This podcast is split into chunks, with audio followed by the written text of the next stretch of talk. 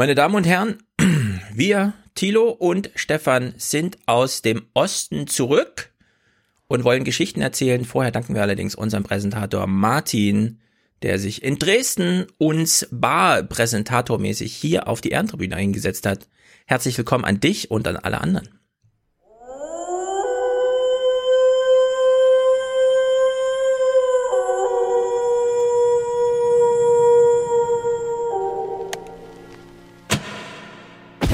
Wenn mich etwas beeindruckt, das sage ich jetzt mal als Naturwissenschaftlerin, dann ist das, wenn Greta Thunberg sagt, Unite behind the science. Es ist nicht so, dass wir hier irgendetwas Ideologisches machen, sondern wir machen etwas, wofür es so massive Evidenzen gibt, dass wir dagegen handeln müssen. Und wer diese Evidenzen, wer diese wissenschaftlichen Meinungen ignoriert und sagt, wir werden schon irgendwie durchkommen, der handelt, glaube ich, nicht zukunftsgerecht und das ist das, was uns geleitet hat. You are failing us. Wir schämen uns alle ein bisschen dafür, dass wir es nicht geschafft haben, die Klimaziele oder es nicht schaffen werden, 2020 zu erreichen. Und deshalb sind wir fest entschlossen, tatsächlich alles zu unternehmen, dass uns dies 2030 eben nicht noch einmal passieren wird. Ich verstehe auch diejenigen, die sagen, ja, wer soll euch das nun glauben, dass ihr das das nächste Mal wirklich schafft und wir glauben da nicht so richtig daran. And if you choose to fail us, I say we will never forgive you. Nun werden Sie fragen, was haben wir da die vielen Stunden getan und die vielen Stunden schon vorher? Und äh, da darf ich Ihnen sagen, dass äh, das ein Beispiel für das ist, was Politik ist. Äh, das unterscheidet Politik auch von Wissenschaft und auch von ungeduldigen jungen Menschen. Politik ist, das ist, die, das, ist das, was möglich ist. Mit dem Klimaschutzpaket machen wir jetzt ernst. Ich glaube also, dass das ein sehr kraftvolles Paket ist, das uns viele, viele Möglichkeiten schafft, dass es in der Lage ist, den Klimawandel aufzuhalten. Und das ist gelungen und die Ergebnisse können sich aus meiner Sicht sehen lassen. How dare you? Der Finanzminister hat darauf hingewiesen, dass wir nicht nur auf dem Weg zu einer grünen Null sind, sondern dass wir auch eine solide Finanzpolitik in den nächsten Jahren beibehalten können. Braucht es das wirklich? Ist das nicht zu viel? Ist das viele Geld nicht übertrieben? How dare you? Ich glaube, wir setzen damit ein, ein kluges Signal, ein Signal in die richtige Richtung. Diese Koalition setzt heute ein lautes und hörbares Signal für mehr Klimaschutz. How dare you continue to look away? Diese Koalition hat den Lackmustest, der in den letzten Wochen ja immer wieder mal im Zusammenhang mit dem Klimapaket formuliert worden ist, bestanden. Morgen. Guten Morgen. Morgen. Moin. Hallo. Hallo, guten Morgen. Hier ist der Aufwach-Podcast. Wake up. Folgen der Klimaänderung werden uns alle betreffen. Und deshalb können wir nur gemeinsam und solidarisch wirksame Gegenmaßnahmen erreichen. Wake up and clear your brain. Time to listen to what people are saying. Government is lying again and the media is acting insane. It's good to stay in bed and ignore the talking heads, but you can sleep when you are dead, so wake up. Die Kfz-Steuer wird umgestaltet. Die Lkw-Maut wird nochmal verändert. Es gibt eine CO2-Bepreisung. Für Deutschland ist das eine Revolution. Revolution. Das, das ist mir letztens mit dir und Lynn zu kurz gekommen, dass ihr diese Revolution nicht gefeiert habt. Party! Na, Party, Party, Party. Es gab so viel Grund zu feiern. Ja, das stimmt. Ja, sorry, dass der Partycharakter nicht so ganz ja. zur Geltung kam, aber die 10 Euro, die 10 Euro Praxispauschale für die Umwelt war mir natürlich, äh, stimmt, wir hätten es im Grunde mit Kopfstand machen müssen. ja, ja, wie es halt so ist. Die Zahnarzt-Analogie von Lynn war, war ja. sensationell. Sollten wir beibehalten. Die Zahnarzt, ja, genau. Bohren. Wärst du mal vor zehn Jahren zum Arzt gegangen, weißt du? Jetzt muss ich gebohrt werden. Ja, aber ich, ich bin ja, ich bin ja ein Klimawandelleugner und gehe mm. gar nicht erst zum Zahnarzt und äh, guck auch gar nicht, ich putze auch gar keine Zähne und hoffe einfach das nee. Beste. Im Grunde ist unsere Klimapolitik, wir gehen zum Zahnarzt, machen kurz den Mund auf, sagen, sagen Sie mir, dass alles gut ist. Und wenn er ansetzt zu sagen, dass vielleicht doch nicht alles gut ist, haben wir plötzlich einen Termin nee. und müssen ganz eilig weg. Nee, nee, nee, nee. man, man lässt sich das schon sagen und dann sagt das Zahnarzt, oh, oh, oh, da müssen wir aber eine Menge machen. Und dann sagt er, aber äh, müssen Sie aber wiederkommen. Das ist, das dauert ein paar Termine. Und dann macht er dir einen Kostenvoranschlag. Mhm. Und dann gehst du damit nach Hause. Und das war's. Nicht nur ein Kostenvoranschlag, da stellt ja auch einen Zeitplan auf. Ja, also Ja, ja. 2030 müssten wir dann mal bohren und 2050 gucken wir nochmal nach, ob alles gut ist, weil es wird ja, wird ja jetzt jährlich überprüft, ne? Stand ja drin, es wird ja jetzt jähr- jährlich überprüft. Von wem? Von wem nochmal? Ja, es ist alles sehr gut. Ähm, mir ist gerade im Intro äh, noch was aufgefallen, weil Ja. Merkel sagte, die Jungen, die Jüngeren sind ungeduldig. Nee, sie sagt hier das hier. Unites behind the science. Das Hm, das sagt sie auch. Aber sie sagt auch, die Jüngeren sind, sie macht so einen Halbsatz, irgendwas mit Ungeduld. Und Ach so, ach so, pass auf. Es gibt die Wissenschaft, dann gibt's die jungen Leute und dann gibt es Politik. Und Politik ist das, was möglich ist, nicht so, Ja. was die Jugend will. naja, ja. das gibt's auch, das das Möglichkeitszitat. Aber es gab vor allem auch, ich habe es gerade nochmal, es ist mir wieder bewusst geworden, dieses, da sind welche ungeduldig. Und da muss man nochmal klar sagen, weil wir ja in Dresden zum Beispiel auch mit der Lucy jemand auf der Bühne hatten, der, also die schon vor einer Weile, als sie noch nicht Abgeordnete war, der Welt gegenüber sagte, das hatte ich ja am Anfang kurz vorgelesen, ähm, die haben uns den Krieg erklärt. Ähm, das Ungeduld-Argument von Angela Merkel äh, zielt ja darauf, dass die Alten und die Jungen eigentlich das gleiche Ziel haben, nur die Jüngeren wollen es ein bisschen schneller erreichen. Eben, darum ist Und es darum- nicht kein, darum ist es kein alt gegen jung, sondern oben gegen unten. Ja, aber da muss man jetzt ganz klar sagen, die Jüngeren wollen nicht nur das gleiche Ziel schneller, sondern die Jüngeren haben ein echtes Interesse, das sich unterscheidet von dem Interesse der Älteren.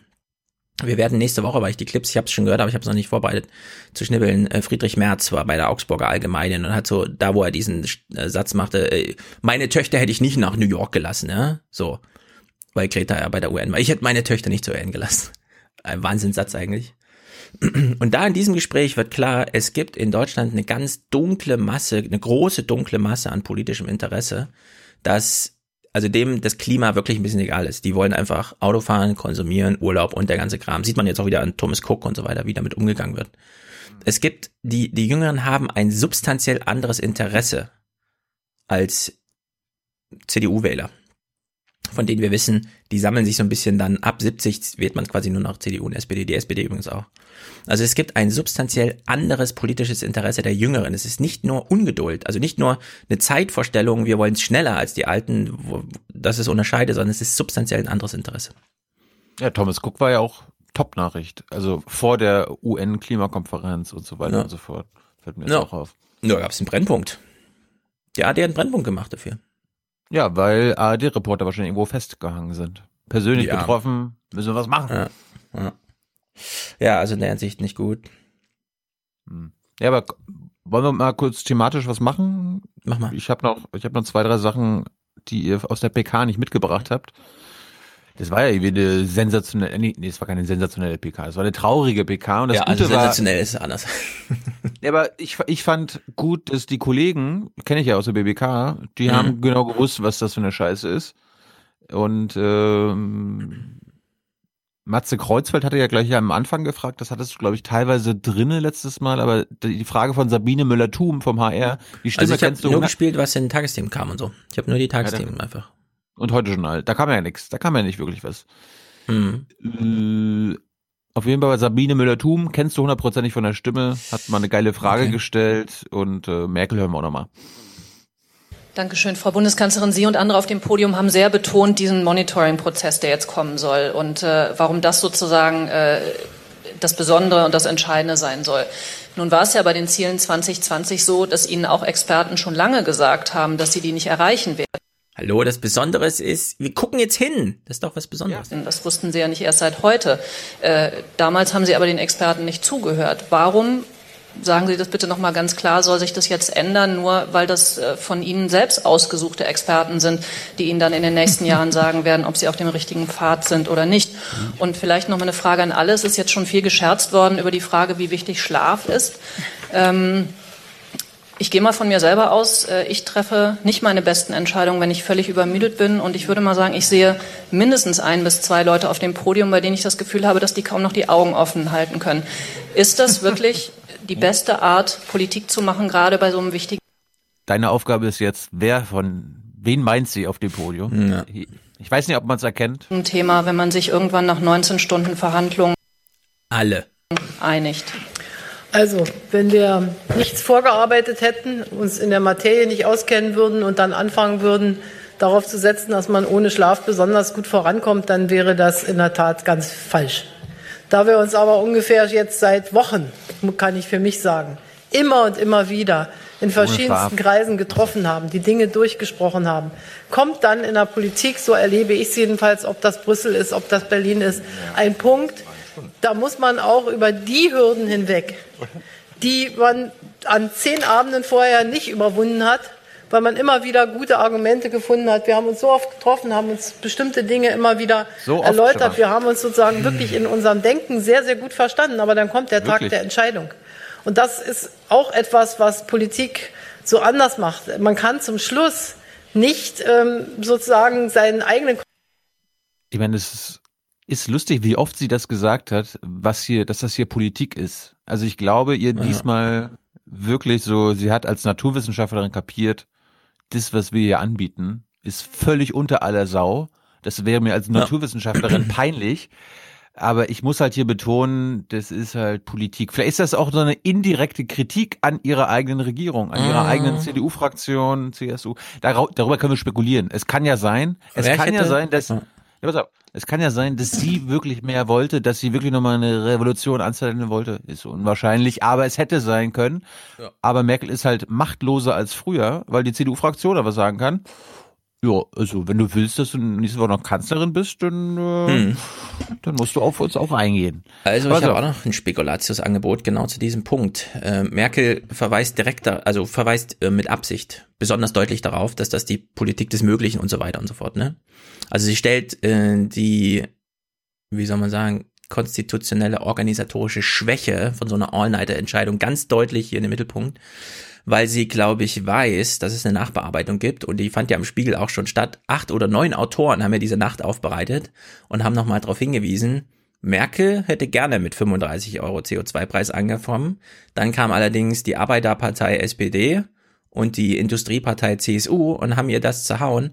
Und damit kann sie auch nochmal Reputation gewinnen, weil sie weiß, wenn ich jetzt darstelle, das ist die Politik des Möglichen, ja, dann heißt das, wir liegen hier eigentlich unter den Erwartungen, auch unter meinen eigenen. Und wer hat die Erwartung gedrückt? SPD und CSU. Ich finde es gar nicht so unclever, weil das bleibt auch bei mir. Also ich habe dieser Spiegeltext, der ist ja hinter einer Paywall. Ich habe die ersten drei Absätze gelesen, danach graute der aus. Ich habe gedacht, das reicht. Ich muss das gar nicht weiterlesen. Da steht es drinne. Ja, und äh, ich glaube, das wusste Merkel, dass es, dass das da eine Im- Aufarbeitung Im gibt. Prinzip, Im Prinzip sagt sie, das Mindeste war unmöglich. Im Grunde Das ja. Mindeste, was wir machen müssen, ist politisch unmöglich in Deutschland. Ja, und sie weiß, es lag nicht an ihr, sondern an den anderen beiden Ja. Mitmachern. Und damit, und das ist das genaue Gegenteil von. Unites behind the science. No. Gut, wir hören mal weiter. Schlafmangel. Angie. Kopf vollkommen durchsetzen, sondern man muss einen Kompromiss finden. Ein Kompromiss ist etwas sehr Gutes, wenn die Vorteile, die Nachteile überwiegen. Und ich glaube, das ist hier der Fall.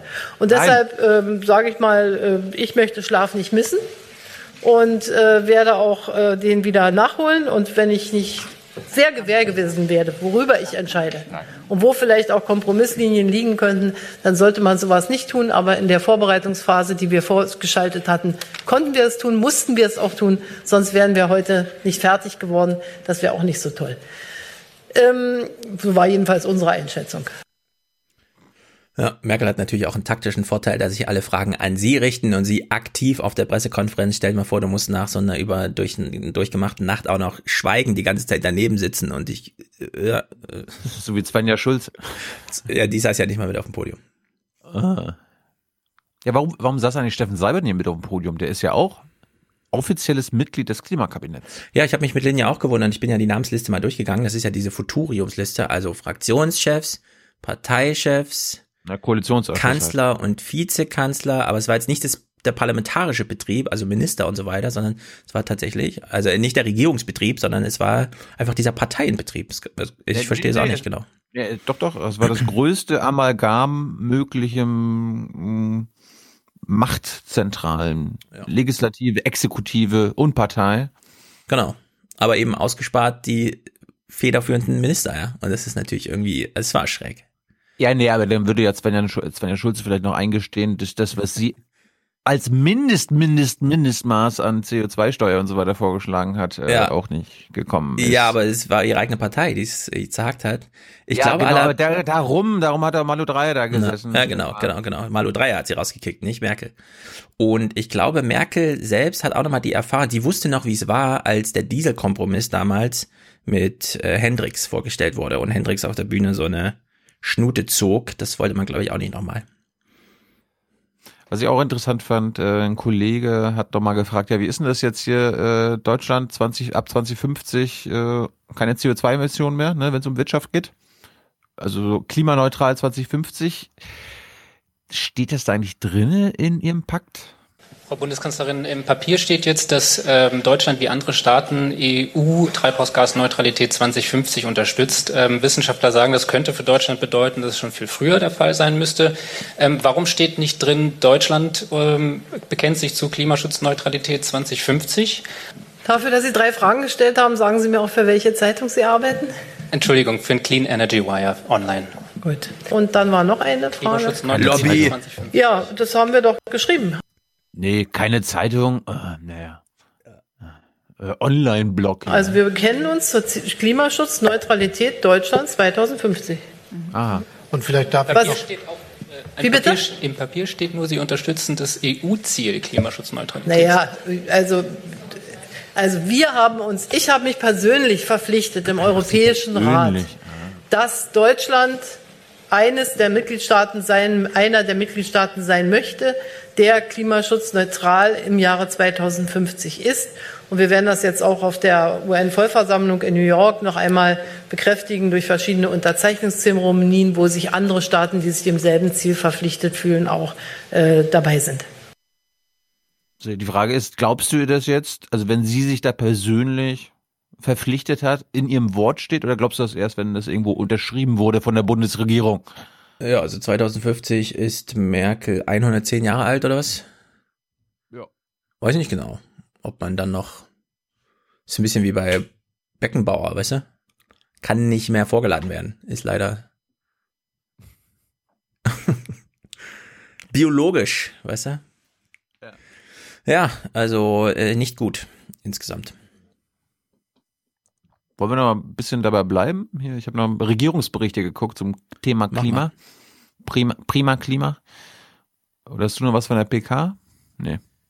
Nee, ich, du also ich habe natürlich Klimasachen, aber jetzt nichts. Ähm, Naja, wir gucken gleich, wir gucken, aber erst nach dem Unterstützerdank dann ähm, SPD-Regionalkonferenz vom 20. September, also den fraglichen äh, Freitag. Naja, gut. Aber jetzt nochmal alles zum Thema Klima. Hm.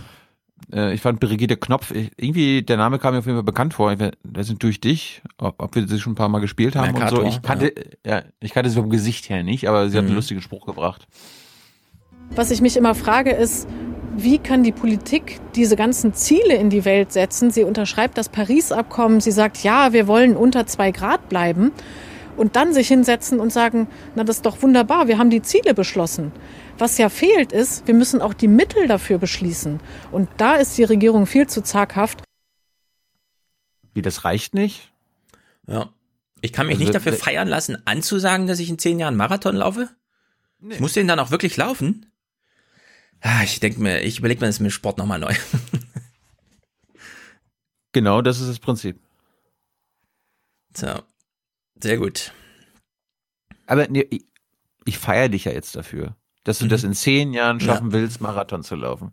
Also ich freue mich jetzt quasi schon so sehr Ja. für dich, als ob du das Vorfreude gerade gelaufen bist. Freude. Hm.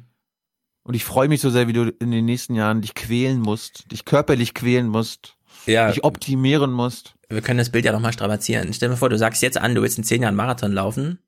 In zehn Jahren dann, das wissen wir heute noch nicht, kommt es dann nicht dazu, weil es an dem Tag regnet. Da sagst du ab. Es Hm. regnet leider. So ungefähr ist auch Klimapolitik.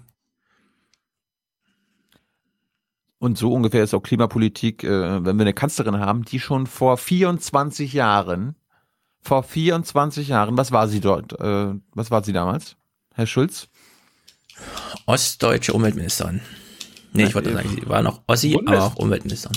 Bundestagsabgeordnete. Bundes Umweltministerin. Bundesumweltministerin. Ja. Und da ist sie vor die Vereinten Nationen getreten.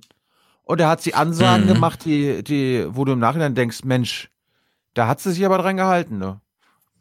Übrigens, vor fast 25 Jahren war auch einer gerade frisch ins Amt berufenen Umweltministerin das damalige politische Handeln in Sachen Klimaschutz zu wenig. Sie forderte eine gemeinsame UN-Klimakonvention. Die Folgen der Klimaänderung werden uns alle betreffen.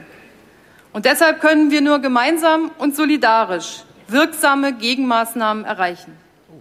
Wir müssen bereit sein, über den Tellerrand der eigenen Anschauung hinaus Schritte zu tun, die uns dem Ziel der Konvention näher bringen.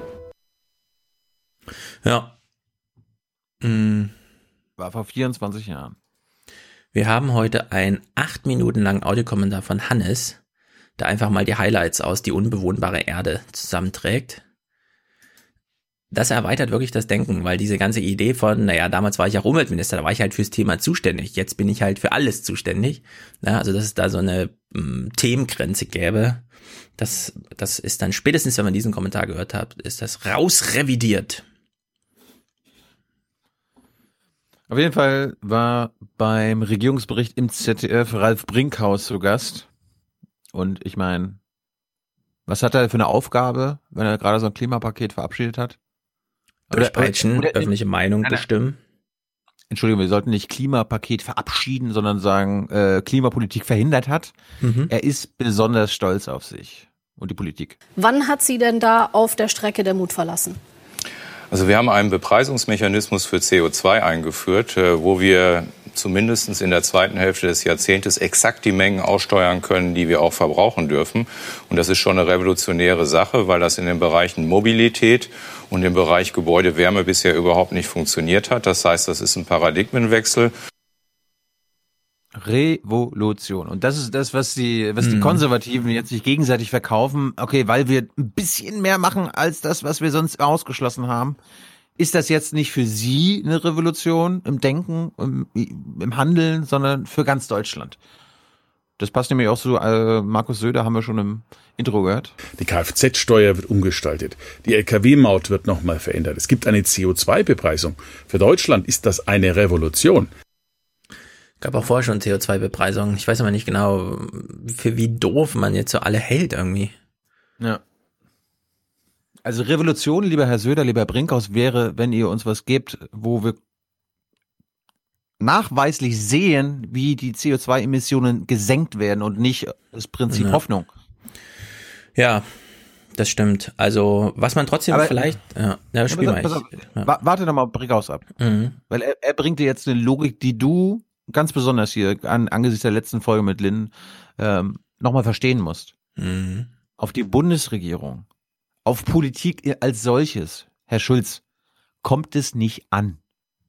Das heißt, ich kann ja jetzt nicht sofort anfangen und kann sagen, ich mache das jetzt ganz, ganz teuer. Aber die Menschen haben nicht die Möglichkeit, zum Beispiel den öffentlichen Nahverkehr auszuweichen, zum Beispiel ein Elektroauto zu kaufen, zum Beispiel die Ölheizung durch eine bessere Heizung zu ersetzen. Und genau das ist der Plan, dass jetzt die Menschen die Chance kriegen, umzustellen, weil es kommt auf die Menschen und nicht auf die Politik an. Ja. Das, das finde ich einfach nur noch traurig. Ja. ja, das ist so eine verquere Logik. Aber es steckt trotzdem so ein, sowas Hoffnungsvolles drin. Ich komme gleich nochmal drauf zurück. Er hat noch mehr Quatsch erzählt. Warum vertrauen Sie da nicht auf den wissenschaftlichen Rat? Ja, wir vertrauen schon auf den wissenschaftlichen Rat, weil Schon? das Verdienst der Wissenschaft unserer Berater war, dass wir ja jetzt in dieses Bepreisungssystem, in Ah. diesen Zertifikatehandel auch entsprechend eingestiegen sind, was wir Fand ich gerade lustig. Ja, ja, wir haben auf Wissenschaft gehört, aber da meint er gerade Berater. Mhm. Also es gibt die ba den Beirat, hier Maya Göpel und so, dann gibt es äh, die Studien und äh, Wissenschaftler von äh, Claudia Kempfert und Co. Und dann gibt es die Berater der Ja, CDU. ein Wissenschaftsdschungel, der einzige, der übrig bleiben wird. wie gesagt, äh, sehr, sehr neu ist. Und äh, wir werden, wir haben auf die Experten im Übrigen auch gehört, indem wir dieses Bepreisungssystem eingeführt haben. Ja, wir, wir machen doch, was ihr wolltet. Mhm. Halt, scheiße. Das ist das, ich we- weiß nicht, ob ihr das, ob das mit Linz explizit gesagt hast, aber im Prinzip ist dieser niedrige Preis ja, einfach nur äh, Wirtschaftsförderung. Ne? Nee, nee, das habt ihr ja gesagt. Ne? Kommt einfach nach Deutschland, liebe Unternehmen, Ja. wenn ihr in Schweden, Ja, Frankreich überall anders weiter. sind die Preise höher für Verkehr. Unfassbar. Auf jeden Fall, äh, wenn Annalena Baerbock immer wieder sagt, Hier brauchen wir Radikalität. dann sagt Markus Söder, Wir haben jetzt eine Chance, ein Zeitfenster für wirkliche Veränderungen. Aber was wichtig ist, wir müssen es mit den Bürgern und nicht gegen die Bürger machen. Das heißt, keine radikalen Vorschläge. das, wär, das ist wieder Zahnarzt, ne? Okay, der Zahnarzt muss jetzt bohren, der Zahn muss vielleicht sogar gezogen werden und er dann so, ja, du kannst gucken, du kannst mir sagen, was am Zahn faul ist, Na. aber wir bohren da jetzt nicht mehr. Das ziehe ich jetzt durch. Mit den Schmerzen gehe ich ins Bett. Das ziehe ich jetzt durch. Den Zahn Ja. ziehen wir jetzt durch. Ja, Im Prinzip, im Prinzip will doch die, gerade die Union, ja eigentlich die Bundesregierung, immer ein Schmerzmittel haben. Ne? Da sagt dann Dr. Schulz, Hm. äh, ich will, ich mag mein, mein, mein Mund so, wie er ist. Also ich bin da, ich bin da Naturfreak, ja. Ich, Hm. ich, ich, will, ich will da nichts Künstliches machen lassen. Ich will nur Schmerzmittel haben. Ja, das Ich ist ein will- bisschen, das kennt man ich beim so- ich Fußball. will- will so viele Schmerzmittel haben, dass ich nicht merke, was ich im, im Mund habe. Guck mal, du wirst umgenietet beim Fußball und das Spiel geht aber noch zehn Minuten. Du kannst den den Schmerz noch wegspritzen lassen. Da wird dann irgendwie mit Kälte betäubt und so weiter. Die Botschaft Genau. ist aber, da kommt danach doppelt und dreifach zurück. Ja, Ja, aber also willst du Spiel. zehn Minuten noch spielen und dafür nach dem Spiel umso mehr oder willst du jetzt raus? Und dann denkt man sich hier so, ja, diese Legislaturperiode ziehen wir noch so ein bisschen durch und dann äh, kriegt dann die nächste Regierung es doppelt und dreifach zurück. Genau. In, bei der nächsten Regierung könnte ja, könnten die Grünen mit an der Macht sein. Hm. Und ähm, die bereiten unserem bayerischen Ministerpräsidenten aktuell Kopfzerbrechen. Ähm, es, ist sogar, es ist sogar schlimmer. Ihm tun die Grünen in der Seele weh. Soll jetzt Blockade dem Klima irgendwie helfen? Jetzt ist doch jeder aufgefordert, mitzuhelfen, wichtige Schritte zu tun. Mir tut es ein bisschen weh in der Seele, wenn ich sehe, wie da agiert wird. Du hast keine die Seele. Grünen selber, das beweisen Studien, fliegen am meisten und sind gegens Fliegen. Oh. Äh, Fleischverbote, Tempolimit, äh, die da kommen, Automobil sozusagen fast zu bekämpfen. Glaubt man wirklich, dass man am Ende die Mehrzahl der Menschen Immer er war es, der vor zwei Monaten mit Kretschmann Hm. in der BBK die Autoindustrie gerettet hat. Aber dafür Klimaschutz begeistert und glauben wir auch, dass das die Lebensweise der Zukunft ist. Wir setzen da mehr auf Ideenreichtum, auf Innovation, auf Anreize. auf nichts machen, auf weiter Was hat er so. gesagt? Wer fliegt am meisten? Die Grünen, und das ist Beweis, äh, das ist bewiesen. Da gibt's eine Studie. Aber da wie gibt's eine Studie von der? Bildzeitung. Da gibt's eine Studie von der Bildzeitung, Herr Schulz. Aber wieso sagt er das? Gibt's da wirklich eine Studie von der Bildzeitung? Nee, hat das mir mal durchgezählt? Es gab wahrscheinlich immer eine Umfrage und dann haben wahrscheinlich die Leute, die auch grün wählen, gesagt, dass sie oft fliegen. Ja, jetzt, äh, vielleicht könnte man tatsächlich ein Argument draus machen, denn wir wissen ja, junge Menschen fliegen besonders häufig und wählen häufiger grün als alte Menschen, die weniger fliegen, weil sie einfach weniger reisen und so weiter. Also in der Wählerschaft stimmt das wahrscheinlich. Der grüne Wähler fliegt mehr. Das hat aber Ja, mehr ja. mit demografischen Gegebenheiten zu tun als mit Wille und Überzeugung. Jetzt möchte ich nochmal, liebe Hörer und Hörerinnen, dass ihr stolz seid auf unser Land. Weil Markus Mhm. Söder sagt euch das nochmal, warum wir einzigartig sind. Schauen Sie, wir sind das einzige Land der Welt, das seine Klimaziele eben nicht mit Kernkraft versucht zu erreichen, sondern völlig neuen Weg mit regenerativen. Energien. Ich wollte gerade sagen. Ich wollte gerade sagen, haben 200 Länder auf dieser Welt, haben Ja. die alle Atomkraftwerke? Ja, die haben vor allem alle zehn Atomkraftwerke, die auch Hochbetrieb laufen. Ja, das ist, wenn man nur bis Frankreich guckt oder England oder so, dann stimmt das wahrscheinlich. Aber man muss halt auch dazu sagen, die Engländer haben zwar Atomkraft, aber die gehen dafür auch konsequent beim Strom jetzt wirklich aus fossilen Brennstoffen raus. Nicht so, ja, wie hier, dass man so, ja, wir müssen leider noch, sondern wenn schon Atomkraft, dann wenigstens richtig raus. Ja, und die Briten haben auch ähm, den Verbrennermotor ab 2030 verbannt als Neuzulassung. Das ist unglaublich. Obwohl die durch Brexit komplett blockiert sind, ja, haben die noch Kopf für sowas. Kann man sich doch Ja, gar nicht richtig da vorstellen. würde Markus, da würde Markus Söder sagen, auf so eine bescheuerten Ideen kommt man nur, wenn man nebenbei den Brexit äh, am Arsch hat. Ja. Aber apropos bescheuerte Ideen, das habe ich jetzt gerade wieder in Thüringen gemerkt. Hm. Ähm, dort hat man jetzt nicht nur das Problem mit, der, mit dem Kohleausstieg, weil ihr habt ja dort keine, keine Ja. Braunkohleregion mehr. Ja. Hatten Aber wir mal eine? das heißt, Wusste ich gar nicht. ja, ich glaube schon. Ja. Aber das heißt ja nicht, dass man dann trotzdem, trotzdem was für den Klimaschutz macht.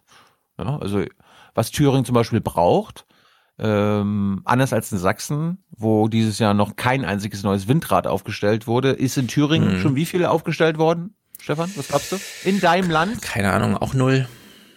Eins. Eins, na immerhin. Und wie, was glaubst du, wie viel stehen jetzt insgesamt in Thüringen?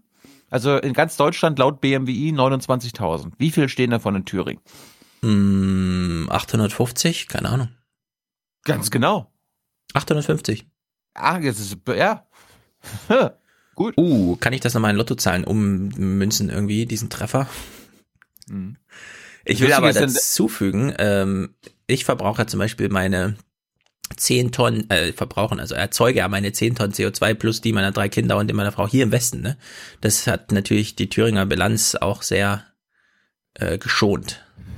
Ja, was, äh, was glaubst du, wie viel pro Tonnen CO2, nee, pro Kopf Verbrauch CO2 in Thüringen herrscht? Diese Zahl kann man so nicht angeben. Ich weiß, dass Ich du das gerne weiß. machst, aber das ist ganz, ganz, ganz verquer.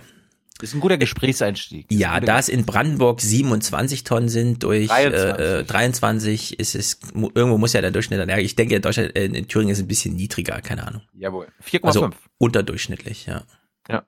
Mit, mit Berlin auf eins. Ja, wir kommen am Dienstag mal darauf zurück, wie man, wie man ähm, seine, seine Wohnung einfach klimaneutral macht. Gar nicht so teuer, erstaunlicherweise. Und nachrüstbar und alles. Es sind so viele Ideen, die hier zurecht liegen. Nicht nur England schafft es, einfach mal auszusteigen aus fossiler ähm, Energieerzeugung, sondern das kann jeder Einzelne. Aber es ist, äh, die Politik macht null Anreize, null davon in dem Text. Der Punkt ist, selbst in Thüringen, wo wir eine linksversifft grüne Regierung Mhm. haben, konnte nur ein einziges neues Windrad gebaut werden.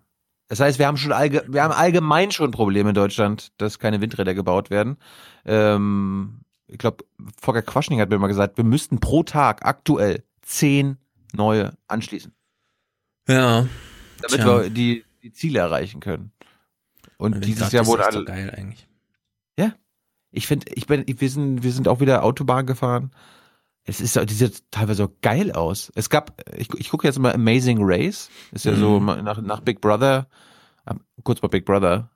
Mhm. Geilste Staffel ever. Bitte, Ah ja, wir, wir verraten. ziemlich wir gut, ver- wir- aber ja. Nee, ohne Scheiß. Also, Kannst du? gerade, gerade mit diesem Ende ist es eine historische Ja, das Staffel. Ende war sehr historisch, sehr einmalig, sehr gut, ja. Also Leute, guckt euch das an. Das ist Gameplay pur. Und das spielen, also da seht ihr mindestens zwei Games, die man Ja. so in der Form, in der Form noch nie gesehen hat, also dass sie es geschafft haben. Es gibt ja immer wieder Leute, die diese Spiele Mhm. spielen, aber die werden dann immer irgendwann vorher sensationell. Die Gameplay-Überraschung war so groß, man könnte wieder ein Argument draus stricken, wenn sowas bei Big Brother möglich ist. So ein Gameplay wie diesmal.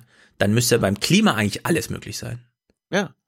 Ich wollte jemand sagen, bei Amazing Race, da sind die ja mal in verschiedenen Orten der Welt und da waren sie letztens ähm, in Palm Springs oder in Palm, Mhm. also auf jeden Fall in einem Ort, wo der, das ist der Wind, der windigste Ort Nordamerikas. Und wenn du da dann irgendwie tausende Windräder stehen siehst, dann ist das einfach nur noch schön.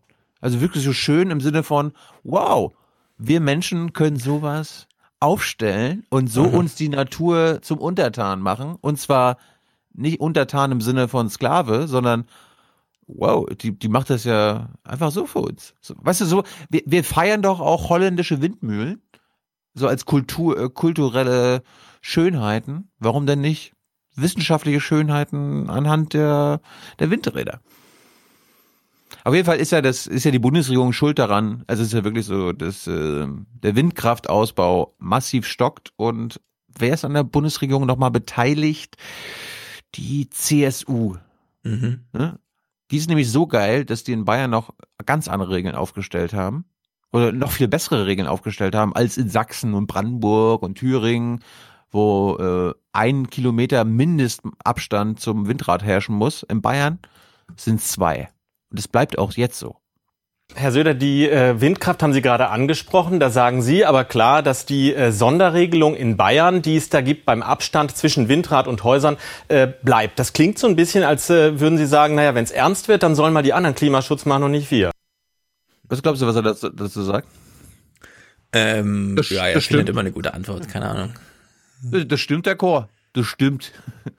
Also mal abgesehen davon, äh, dass äh, in Deutschland offenkundig die Windkraft nicht mehr funktioniert, woran nun wirklich das bescheidene kleine Bayern gar nicht schuld sein kann Natürlich. mit einer einzigen Regelung, glaube ich, ist umgekehrt unsere Regelung diejenige, die am meisten dazu führt, dass die Bürger sich mitgenommen fühlen, weil da geht es nämlich darum, im Einklang das zu machen.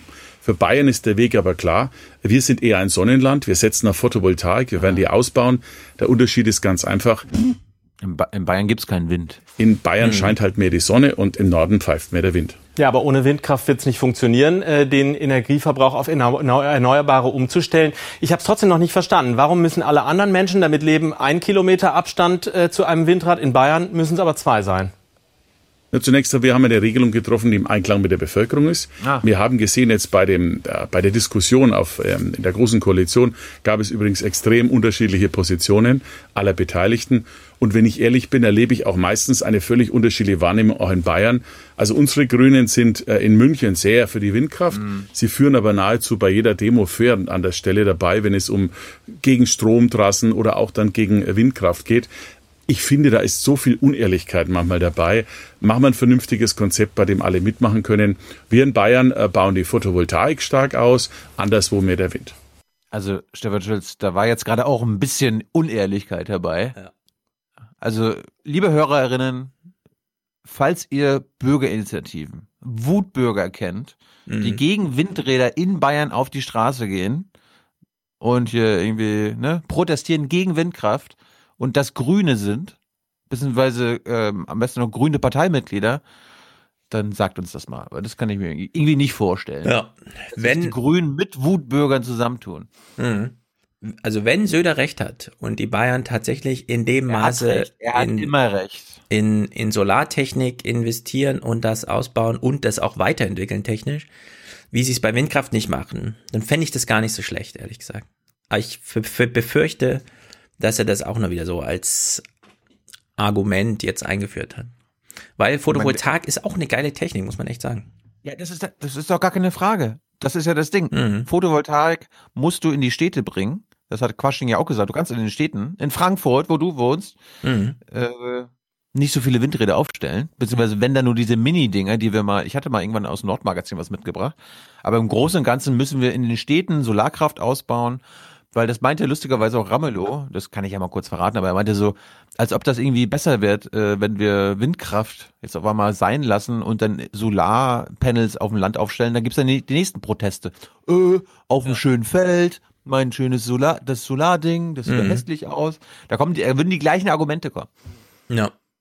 Ja, wir gehen, wir rechnen nächste, am Dienstag rechnen wir mal Photovoltaik durch.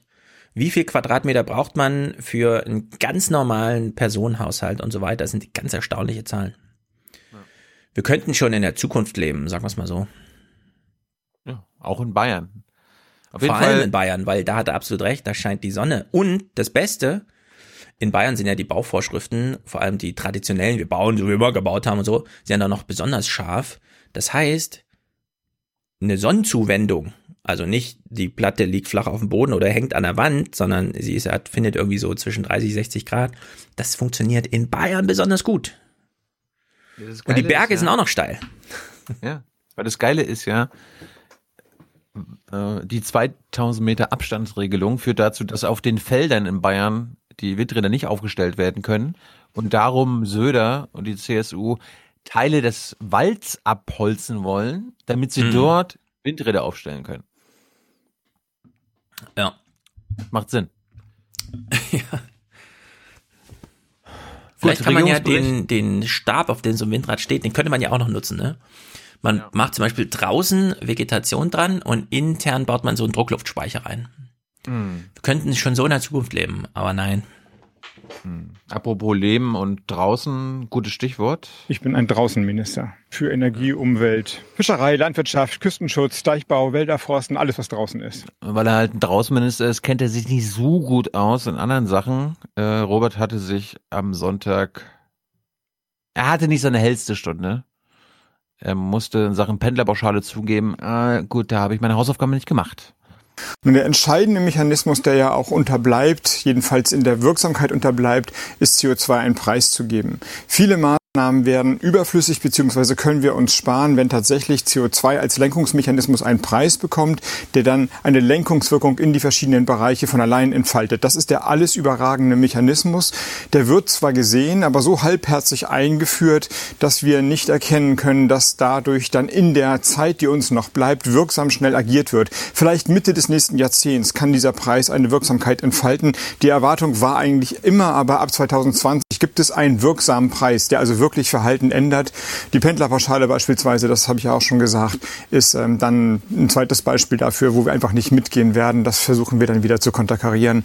Das ist natürlich, also ein Anreiz zu geben, möglichst weite Distanzen zu fahren, ist klimapolitisch Wahnsinn. Das ist ja kein Anreiz, weite Distanzen zu fahren. Es zieht ja jetzt niemand weiter weg von seinem Arbeitsplatz, nur weil die Pendlerpauschale naja. erhöht wird vielleicht nicht weiter wegfahren, aber wenn man den Benzinpreis um drei Cent erhöht, die Pendlerpauschale aber um fünf Cent erhöht, dann lohnt es sich eher mit dem Auto zu fahren als mit der Bahn. Es muss ja genau umgekehrt sein. Man braucht einen Anreiz, in die öffentlichen Verkehrsmittel umzusteigen und sie zu nutzen. Die Pendlerpauschale wird aber auch bezahlt, wenn man Bahn fährt. Hm.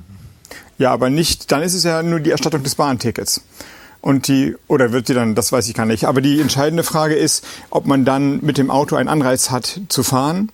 Und das, glaube ich, wird durch, diese, durch diesen Mechanismus vorgegeben.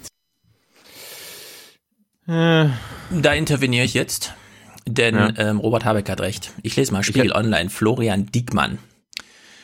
Neue Pendlerpauschale begünstigt fast ausschließlich Autofahrer. Die Bundesregierung will Pen Fernpendler entlassen und verweist darauf, dass auch Bahnfahrer profitieren. Nach Spiegelinformationen werden weite Wege zur Arbeit aber fast ausschließlich im Auto zurückgelegt. Und das ist auch interessant. Von der geplanten Erhöhung der Pendlerpauschale profitieren weit überwiegend Autofahrer. Das geht aus Zahlen hervor, die das Statistische Bundesamt dem Spiegel zur Verfügung gestellt hat. Demnach nutzen mehr als vier Fünftel der Fernpendler mit einem Arbeitsweg von mehr als 20 Kilometern einen Pkw oder entsprechend weniger als ein Fünftel klimafreundliche Verkehrsmittel wie die Bahn. Also Robert Habeck hat absolut recht. Das ist eine reine Autofahrersache. Ja, in der in der politischen äh, Analyse ist es richtig, aber ja, sie wird äh, auch, äh, Kör hat recht, eben. sie steht dir zur Entfernung, also wie du die Entfernung überbrückst, ist egal, aber faktisch ist es eine reine Auto, äh, Autofahrsubvention. Und das hat ja auch äh, Sven, äh, Sven, äh, Svenja Schulz heißt, ich habe sie beim letzten Mal immer kreuz und quer Svanche genannt. Svenja Schulz hat es ja in diesem Gespräch, was wir da geguckt haben, auch gesagt. Es gibt ja gar keine Alternativen. Man kann ja gar nicht umsteigen. Also das Problem ist markiert, und anstatt jetzt zu sagen, wir zielen jetzt mal auf eine Politik, die vielleicht die anderen Verkehrsträger fördert, geht man einfach den Weg weiter, Entfernung zu äh, pauschal zu subventionieren und stärkt damit das System, was wir, was wir haben, nämlich Autofahrpendeln. Hm. Das ist natürlich bescheuert. Also in der Sicht, Robert Habeck hat faktisch recht. Der Hinweis von Kör, äh, der kommt ihm so komisch vor, nee, weil nee, es keine Bahnpendler nee, gibt. Er hat politisch recht. Faktisch hat Kör recht. Äh, ja, ist jetzt eine Auslegungssache. Also faktisch fahren die Leute mit dem Auto und dass man überhaupt nicht dran denkt, dass es ja auch fürs Bahnfahren ist. Das ja. kommt Robert Habeck zu Recht nicht in den Sinn, weil es diese Bahnfahrer so in der Masse, erwähnenswerten Masse überhaupt nicht gibt. Hm. Eigentlich müsste man die Pendlerpauschale irgendwie ein bisschen differenzieren und sagen, wenn, wenn hier genau. Pendlerpauschale kriegst du da gar nicht mehr, wenn du selbst mit einem Verbrennerauto zur, zur äh, Arbeit fährst. Also das kannst du jetzt nicht von heute auf morgen machen, aber das kannst mhm. du irgendwie bis 2030 gibt es keine Pendlerbauschale mehr äh, in der Steuer, äh, beim, beim, beim Steuern zahlen, wenn du mit dem Verbrenner hinfährst. Ja, es müsste einhergehen mit einer ganz großen Investition in die Schiene. Oder, und das ist ja auch, das wird immer übersehen, Nee, nee, wenn du, wenn, wenn du mit, wenn du Ökostrom geladene E-Autos zur Arbeit mhm. fährst, meinetwegen kannst du, das ist besser als Verbrennerauto fahren, kannst du weitermachen bis 2030. Ja, ja, oder man macht grundsätzlich erstmal so, so Bustransite, weil die Straßen sind ja da und Busfahren ist total, also Busfahren ist gleich auf mit Bahnfahren, ja, was Klima aber das, ich, ich denke an meine Mutter, die wohnt, äh, wir mhm. wohnen da in unserem 100-Mann-Dorf, da kommt sie noch nicht mal mit äh, zum ja, genau. Äh, zum Malchiner Bahnhof, um dann zum Warener Bahnhof zu fahren. Und dann wüsste ich auch jetzt gar nicht, wie sie vom Warener Bahnhof zum Autohaus kommt. Nee, geht auch nicht, geht nicht. Ne? Also muss sie ein Elektroauto fahren. Zum Beispiel. Oder ein Wasserstoffauto. Auch wenn, äh, ich, nee, ich, ich, ich, sehe die Kommentare, liebe Hörer, ihr habt alle was gegen Wasserstoffautos, ich allerdings nicht. das ist, ich auch nicht, ist mir, ist mir scheißegal. Am Ende geht es darum, ein Auto zu fahren, was keine CO2 Emissionen genau. macht. Wie ihr da hinkommt, mir scheißegal. Kurz nochmal, äh, die Bundesregierung hat ja jetzt den revolutionären Preis von 10 Euro festgelegt. Äh, die Grünen Mhm. wollten ein bisschen mehr. Was wollte nochmal Kempfert? Was hat sie gesagt? Kempfert hat beim Verkehr, und wir reden vor allem über den Sektor Verkehr Genau. hier die ganze Zeit, hat sie gesagt, 50, da ne? geht's bei 180 überhaupt los mit der Lenkungswirkung. Und wenn man wirklich steuernd eingreifen will, ist 280 der Mindestpreis. 280 Euro CO2. Was glaubst du, was die Grünen wollen? Naja, die wollten hoffentlich wenigstens diese ähm, ähm, Svenja Schulze mit Kempfert Durchrechnung, man fängt jetzt mal bei 35 an und perspektivisch ist man dann bei 180. Wenigstens diesen Korridor, hoffe ich. Na gut. äh, CO2-Preis, mit dem äh, man äh, anfangen hätte sollen. Also welcher Preis schwebt Ihnen davor? Die 40 Euro, die wir vorgeschlagen haben, wäre ein Preis, mit dem man einsteigen kann, weil dann eine Wirksamkeit, eine Lenkungswirkung entsteht. Die europäischen Staaten um uns herum haben schon einen höheren Preis. Ja, also bin ich absolut dafür. 40 Euro, Ja, mit ja. dem man anfangen kann, weil, und das ist ja ganz wichtig, das haben wir ja, wer saß neben Kempfert noch in der, dieser andere? Weißt du, wen ich meine? Ich suche. Ja, wie auch immer. Da saß ja, da saß ja noch raus. einer, der, der nochmal darauf verwiesen hat, was das bedeutet. Dieses zehn Jahre perspektivisch, aha, dann ist es so viel, ich gehe jetzt schon mal anders mit Investitionen um und so weiter. Nestle. Nestle, okay. Also wenn du mit, äh, wenn du eben mit diesen 40 einsteigst, dann hast du schon mal einen Preis, den man auch sieht, aber der noch nicht so richtig wehtut, weil erst bei 180 hat mir Kempfert gesagt, ja, da sind es dann mehr als 10 Cent pro äh, Liter Benzin und so weiter. Ja, und deswegen finde ich das absolut okay. Und deswegen wollte ich jetzt auch zum Ende, falls kein Clip mehr kommt, wollte ich nochmal markieren. Man kann es jetzt alles ganz trübsinnig sehen, aber ich will nochmal erinnern, wie wir es auch mit Lynn diskutiert haben. Es gibt jetzt einen Preis. Also man muss jetzt nicht mehr den Preis noch einführen im Verkehrssektor, sondern man kann jetzt über die Höhe politisch debattieren. Und die nächste politische Diskussion, die wir haben, da das ganze Ding ja auf die nächste Bundesregierung ab 2021 abzieht, ist, wir brauchen eine Bundesregierung, die einen hohen Preis macht. Und da brauchen wir jetzt weniger gute Ideen, weil die sind alle durchdiskutiert. Wir haben von Claudia Kempfert alles gehört zwischen 30, 35 Start, 180, 280 und so weiter, sondern wir, wir brauchen jetzt ein Konzept, wie wir die Bu nächste Bundesregierung, wie wir auch die älteren Wähler, die zwischen SPD, die 10 Euro wollte, und CDU, die 35 wollte, wie wir denen das verklickern, diesen Wählern, dass es Sinn macht, jetzt einen hohen Preis, dass man dann nicht erschrocken ist von äh, 5 Liter für einen Euro Benzin, äh, 5 Euro Benzin, also wovon die Grünen damals schon scheiterten, was jetzt so in die Legende eingegangen ist, sondern man braucht jetzt ein politisches Konzept der Überzeugung, also auch eine neue Debatte hinsichtlich ne, Edenhofer. Klimapolitik kann Sozialpolitik sein. Das könnte man ja zum Beispiel mal fruchtbar machen. Ja, dass man da gleich so Umverteilungskram, weil dann hat man schon mal so eine Mehrheit an etwas ärmeren Menschen, die da auch ins Boot geholt werden könnten und so weiter. Aber ich glaube. Ja, pass auf. Mhm. Bin, ich bin völlig bei dir. Das Ziel ist, und wir sind jetzt beim Verkehrssektor, Mhm. dass der Verkehrssektor in Deutschland, in Europa, auf der Welt weniger CO2 emittieren. Ja. Die Frage ist, wie kommen wir dahin? Kommen wir da nur, reicht das nur mit der CO2-Steuer? Oder hoffen wir, dass das damit reicht? Oder müssen wir, wenn es hier die politischen Verhältnisse nicht anders hergeben und die CO2-Steuer nicht äh, als mit einer guten Basis, ne, also keine 40, Mhm. keine 100 Euro und so weiter kommt, Ja. dann müssen wir halt andere Maßnahmen. Wir müssen andere Maßnahmen dann finden, wie wir den, äh, die CO2-Emissionen im Verkehr kontinuierlich senken. Und dann muss man Oma Erna dann sagen und Opa Enno, der mit seinem, seinem Mercedes fährt oder der äh, Otto, der gerne sein, sein Otto, ja. sein, sein GTI Diesel irgendwo hier rumfährt. Mhm. Gut. Du willst nicht mehr CO2-Steuer und so ganzen äh, Kram und hier Klima dafür zahlen und so weiter. Gut. Dann machen wir es ordnungspolitisch. Wir müssen es äh, schaffen, dieses Jahr 10% weniger CO2-Emissionen im Verkehrssektor. Das heißt, wir müssen 10% weniger Autos, Verbrennerautos auf der Straße haben. So, und da können wir überlegen, Mhm. jeden zehnten Tag in Deutschland, äh, jeden, jeden zehnten Tag im Jahr lassen wir das Auto stehen.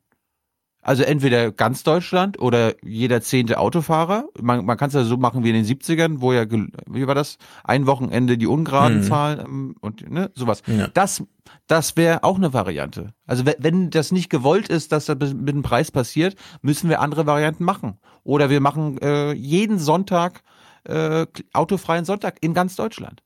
Oder jedes Bundesland, das wäre auch, das ist ja, du kannst ja kreativ sein. Jedes Bundesland hat einen anderen autofreien Tag. In Mecklenburg ist Mhm. freitags autofreier Tag. In Hessen ist samstags autofreier Tag. In Bayern ist äh, Sonntag der autofreie Tag, weil sie in die Kirche müssen.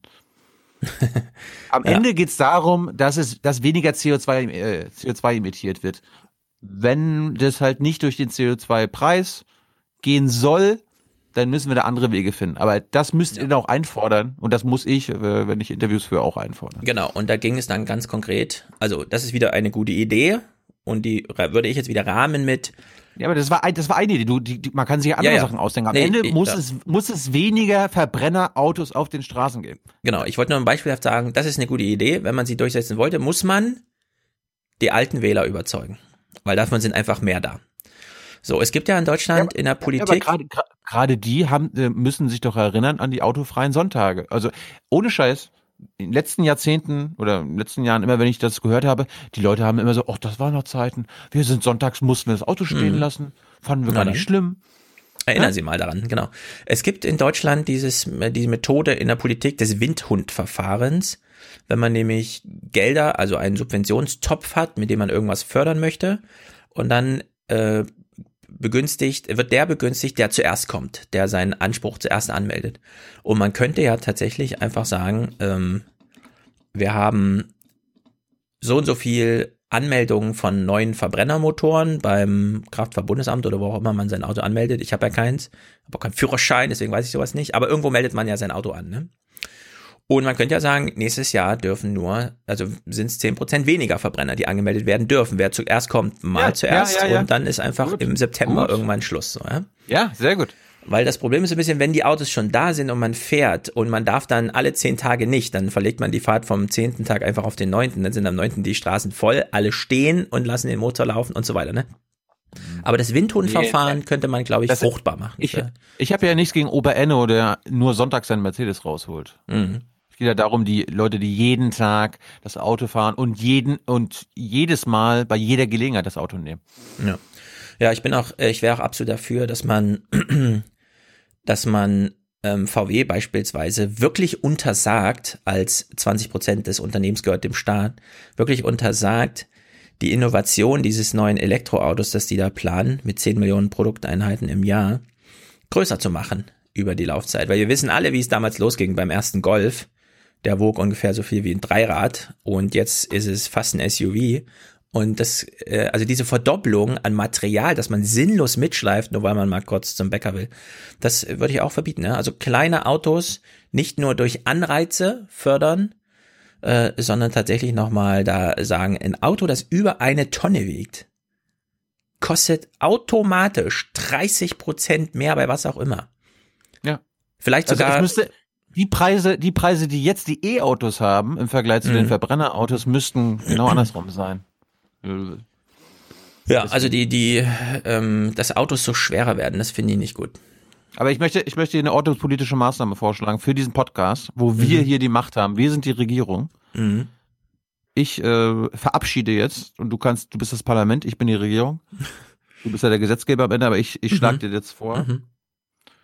Wir haben ja Menschen, die in ihrem Auto diesen Podcast hören, die gerade in diesem Moment in ihrem Verbrennerauto sitzen Ne? und den Podcast hören.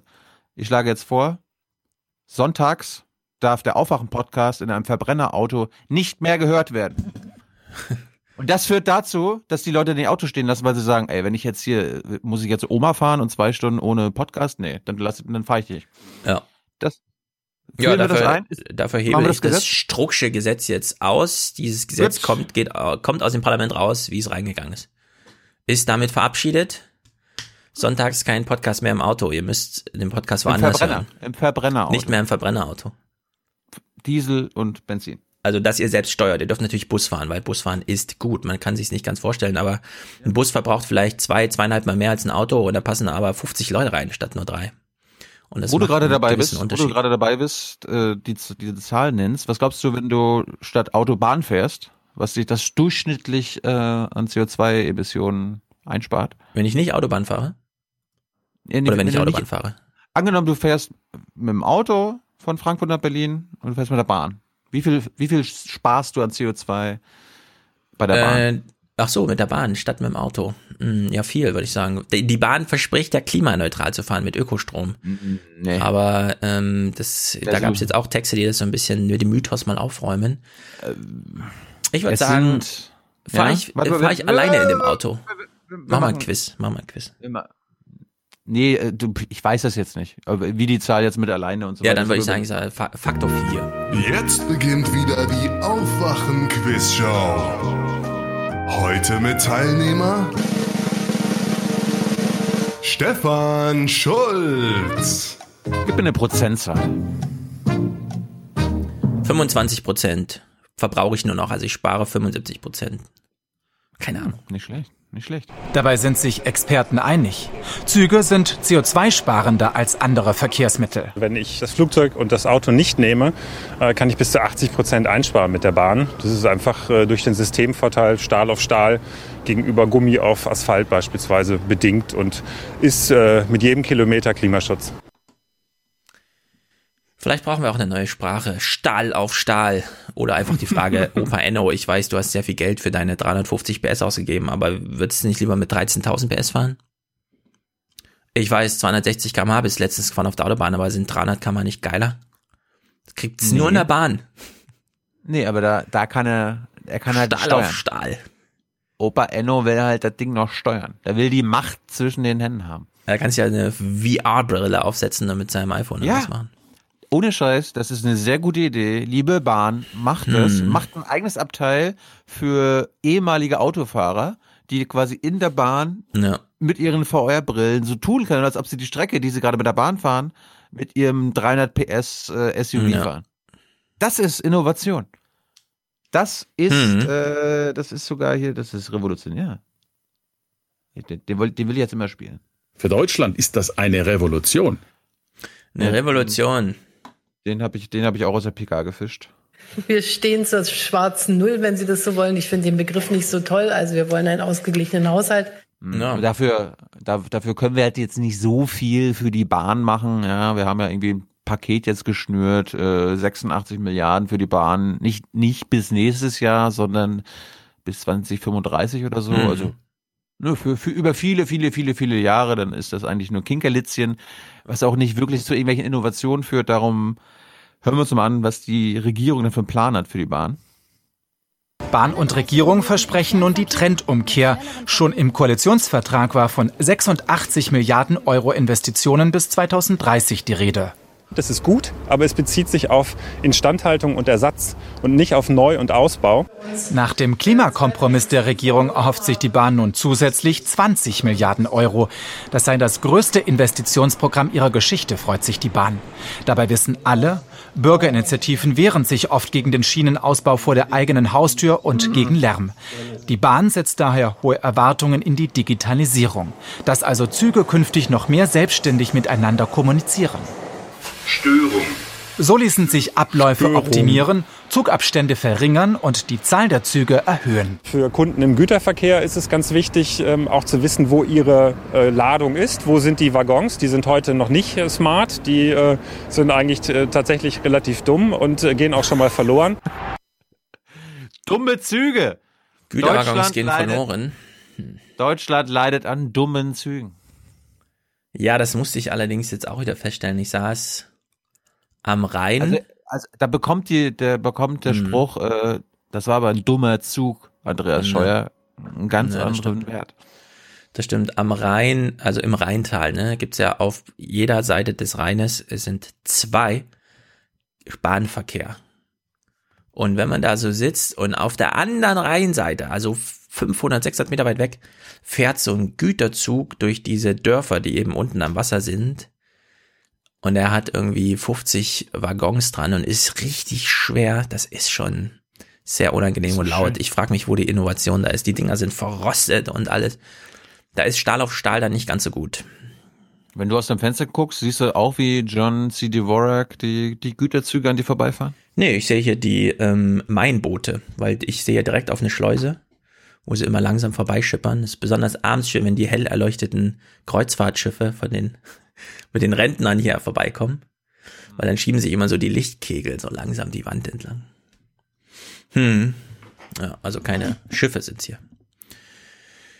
Gut. Ja, also nicht, also nicht nur Windräder, äh, da ist es kompliziert, sie aufzustellen, weil die Bevölkerung, ich, ich will jetzt, ich will nicht mal sagen dagegen ist, sondern einfach nicht daran beteiligt wird und darum dagegen, dagegen rebellieren, äh, sondern auch bei der Bahn und Bahnstrecken. Hm. Ja, gehen wir mal auf die Ehrentribüne, oder? Noch Klima. Ich hole mir mal meinen Kaffee und dann. Jo. Ja, warte mal. Äh, Spiel, spiel, jetzt, spiel jetzt mal ab. Ye are many, they are few.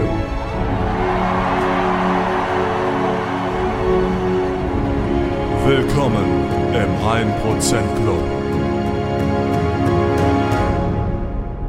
Because if you really understood the situation and still kept on failing to act, then you would be evil, and that I refuse to believe. Glückwunsch, Angela Merkel. Mhm. So, uns unterstützt hier als Präsentator, wie eben schon genannt, Martin. Und er wünscht sich Rammstein Schwarzereschaft. Thilo holt einen Kaffee, deswegen gibt's den heute in Stereo. Nichts, nein, du bist ein Schwarzhöhler, du willst nicht so sein. Spende jetzt und sprich mir nach. Ich will kein Schwarzhöhler mehr sein. Nein. Nein. Hatte ich die dir mal geschickt oder wie? Nee, ich habe Martin mal um die ganze, äh, ach Martin, ähm, Markus mal um die ganze Sammlung gebeten. Shame, Markus, shame. Warum? Vielleicht, ich, ich, ich, Er, er, er hätte dir, er hätte dir, äh, er, hätte dir Hm? er hätte dir die geben sollen, die ich sonst nicht spiele. Ein oder zwei mag ich. Ja, sind so ein paar, die. Mit Linden habe ich ja eingespielt, den Ja, ich haben wir noch nie was- gehört. Brauchst du, nee, nee, brauchst du nicht spielen. Ja, warum? Danke, nein. Was? Doch, doch, doch. Äh, ja, ich, ich habe Markus mal gebeten, mir das zu schicken, weil vielleicht kriegen wir es ein bisschen, wenn ich immer weiß, welchen Schwarzhörer sich, die, dann kann ich den ja gleich lokal abspielen, dann musst du nicht so lange suchen, weißt du? Also Martin äh, hat eine Bar über äh, eine Barüberweisung gemacht in Dresden und war einer von vielen, die uns ja in Dresden nochmal angesprochen haben, um das eine oder andere Sachsen-Thema aufzuwerfen. Ehrlich gesagt, ich bin deprimiert deswegen, aber so ist es halt in Sachsen, da fehlt auch mal ein bisschen Ordnungspolitik. Ich habe allerdings festgestellt, Ich bin frustriert, ich bin genervt, ich bin empört. Genau so, ich möchte aber trotzdem kurz festhalten. Wir hatten zwei wunderbare, drei eigentlich wunderbare Tage in Dresden. Wir haben alles mitgemacht, Stadtrundfahrt, Biergarten und so weiter und so fort. Und hm? Was hast du gesagt? Wir? Ja. Nein, nein, Jenny und so. Jenny, ich, wir haben dort Robert kennengelernt. Da Datenspuren waren, war natürlich auch die CCC-Gang ziemlich und äh, dann auch minkorrekt, ja, also es war sozusagen alles da. Stadtrundfahrt, ähm, vielleicht kann man so sagen, äh, Dresden stellt doch einiges in den Schatten. Äh, Berlin sowieso. Äh, sogar Frankfurt am Main, muss man echt sagen. Auch München, wenn Dresden in Baden-Württemberg läge, also so wie es ist, mit den ganzen Villenvierteln und mit den ähm, Weinhängen und was Dresden so alles in sich birgt, ja, so als alte Residenzstadt, wo man niemals einen großen Industrieschornstein bauen wollte und deswegen diese ganzen kleinen raffinierten Erfindungen gemacht hat, Zahnpasta, Mundwasser, Zigarette und so, dann wäre das tatsächlich das Zentrum Süddeutschlands, glaube ich. Da müsste sich München ganz schön warm anziehen, um mit dem bescheuerten Oktoberfest noch irgendwie gegen Dresden, also mit Dresden den Schritt halten zu können. Nun liegt Dresden allerdings in Sachsen und die Sachsen haben großen Stolz, allerdings nicht so diesen geruhsamen baden-württembergischen, wir können alles außer Hochdeutsch Stolz. Und das blockiert dieses ganze Bundesland ganz schön, weil es ist einfach unglaublich, wenn man mal in Dresden ist und da sich ein bisschen die Stadt anguckt. Klar, man fährt jetzt nicht durch die Hochhaussiedlung und so, wenn man da Stadtrundfahrt macht, aber da ist ganz schön, also mich hat Dresden wirklich beeindruckt, muss ich echt mal sagen. Obwohl ich da auch schon oft war, aber ich habe halt nie mehr gesehen als Elbflorenz und Neustadt. und ein bisschen Herr Budin, wir als Dresdner schätzen Sie sehr. Kommen Ja. Sie nach Dresden und räumen Sie hier auf für ganz, für ganz Deutschland. Also, die Also. gar nicht aufräumen. Ist doch schön. Ja. Nee, Dresden musste echt nicht aufräumen. Das ist eine unglaubliche Stadt. Fahrt da alle mal hin. Das ist wirklich krass da. Martin, wie gesagt, Präsentator heute. Herzlichen Dank. Äh, Georg, euer Podcast deprimiert mich und gibt mir Hoffnung. Ja. 100 Euro schickt er. Ich würde sagen, das ist so die Mischung aus, ja, wir haben jetzt einen CO2-Preis, der ist zu niedrig, aber wir brauchen eine neue Bundesregierung. Das ist so deprimierend und Hoffnung, würde ich sagen.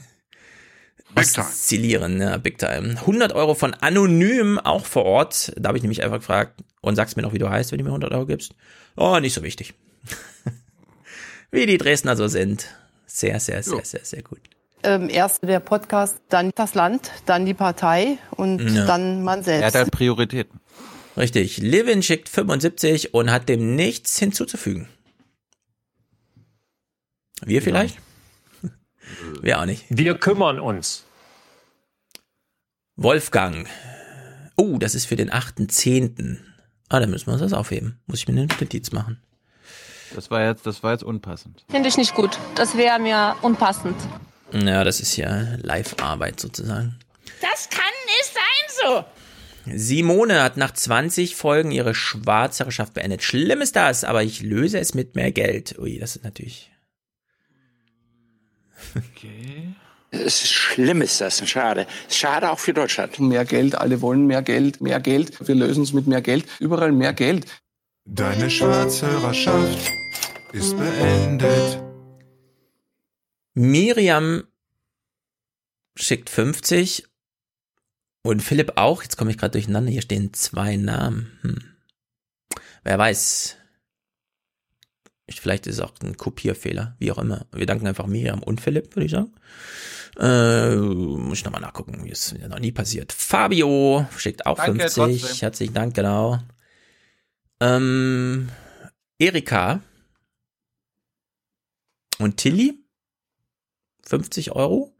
Je nachdem, mal gucken. Herzlichen Dank, Robert.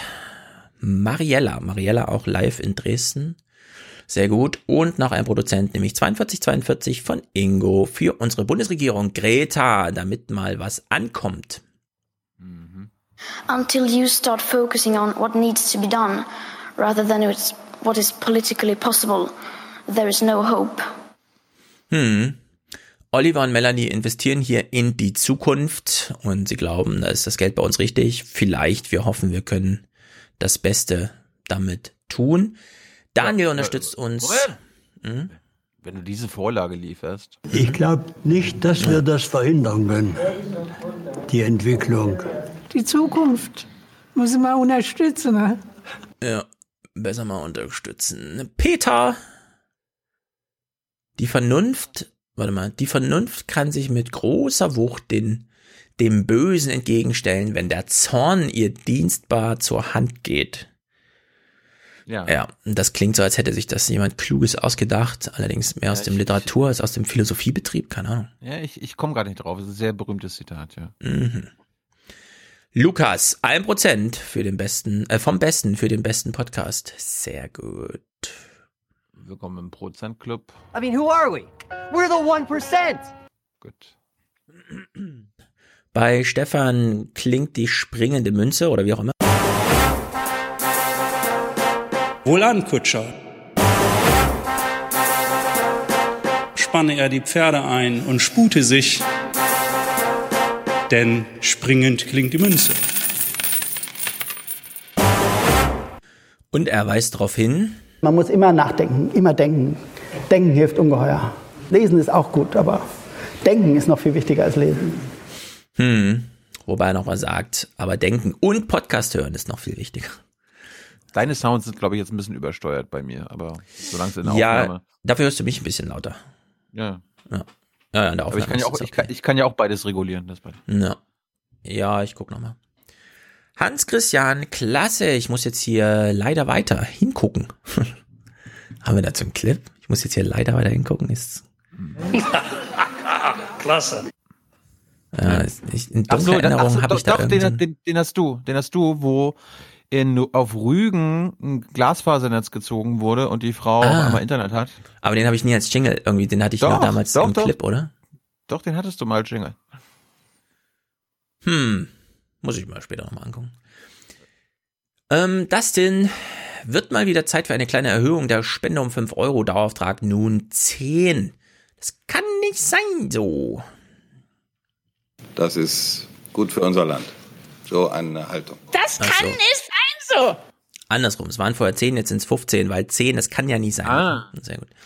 Julian, sehr gut. Sandra und Aaron schicken einen Monatsbeitrag. Das ist auch sehr gut. Ähm, wieso steht hier kein For Name? what? Like for what? Also es jemand ohne Namen. Ich weiß nicht genau, was diese Anonym. Banken, ja. Nee, die Banken haben es ja schon wieder alles umgestellt, wie man sich wo einloggt und so weiter. Hier ist jetzt äh, ohne Name. Allerdings, wenn ich das vorlese, ist bestimmt derjenige weiß dann, dass er gemeint ist oder dass wir ihn hier vorlesen. Zum Studienabschluss, das Ende meiner viel zu lange, lange währenden Schwarzherrschaft. Dazu gerne den Rammstein-Jingle. Oder einen anderen, den haben wir ja schon. Na gut. Dann mein Liebling. Was haben wir? Sir, die Ohren des Opfers sind völlig verbrannt. Scheint, als wäre seine Schwarzhörerschaft beendet.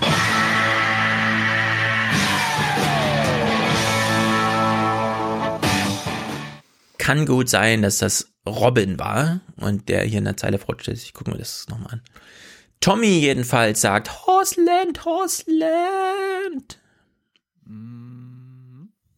Horseland, Horseland! Ja, und äh, Katharina hat einen Dauerauftrag eingerichtet, damit nicht Teile dieses Podcasts die Bevölkerung verunsichern. Teil dieser Antworten würde die Bevölkerung verunsichern. Ja, ziemlich gut. Inga, Andreas und Kati, ich bin froh, dass es Aufwachen gibt, sagt Kati. Durch euch bin ich wieder ein bisschen politisch informiert. Hm. Bitteschön. Ja, bitteschön. Laura. Das läuft. Laura sagt 10 Euro und ein Dankeschön an alle Podcasts in meinem Podcatcher. Das ist natürlich sehr gut. Bandbreitendank. Andreas sei hier noch gedankt. Lorna, Christine, die dankt fürs Wecken. Sven, Inkrem inkrementelle Nachhaltigkeitsspende, Rendite, Rendite, Rendite. Und Valentina sei hier erwähnt, stellvertretend für dann auch alle ungenannten Kerle, die uns hier auch regelmäßig unterstützen. For the many, for the many, not, not the few, the few.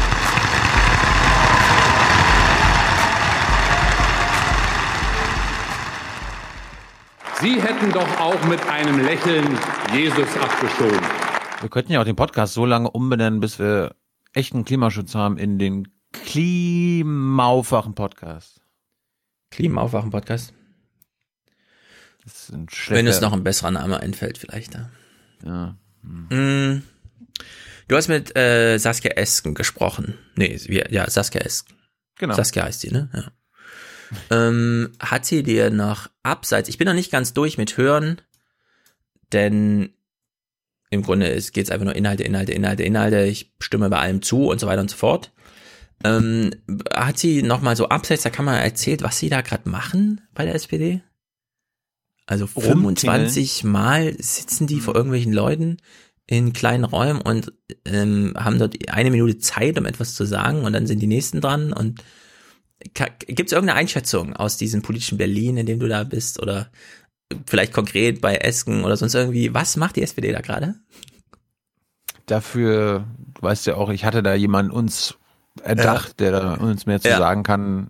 Ich, ja, kommt sie noch? Ist, steht sie noch zur Verfügung oder? Ja, aber jetzt nicht heute. Okay, das ist gut, weil das müssen wir, diese Frage müssen wir wirklich mal klären irgendwie. Mm. Wir erinnern uns noch an Wolfgang Michael, mit dem wir ja Also pass auf, äh, was ich gehört habe, ich, ich habe ja, Ja. ich will jetzt nicht sagen von wem und so weiter, aber Mhm. ein paar, ich kenne ja ein paar, die dort auf der Ja. Bühne mitstehen und so. Ja. Im Prinzip ist jede Veranstaltung gleich. Also es Ja. kommen zwar verschiedene SPD-Mitglieder, aber im Prinzip seien 70 bis 80 Prozent der Fragen, die da gestellt werden, immer wieder dieselben. Manchmal Also- hast du den, manchmal hast du den Glück, dass der Lars Klingbeil gefragt wird oder keine Ahnung hier die Gesine Schwan Ja, ja, ja. und dann mal Saskia und dann mal wieder der Olaf Schäuble und so weiter und so fort. Ja, also könnte man sagen, kennt man eine Veranstaltung, kennt man alle.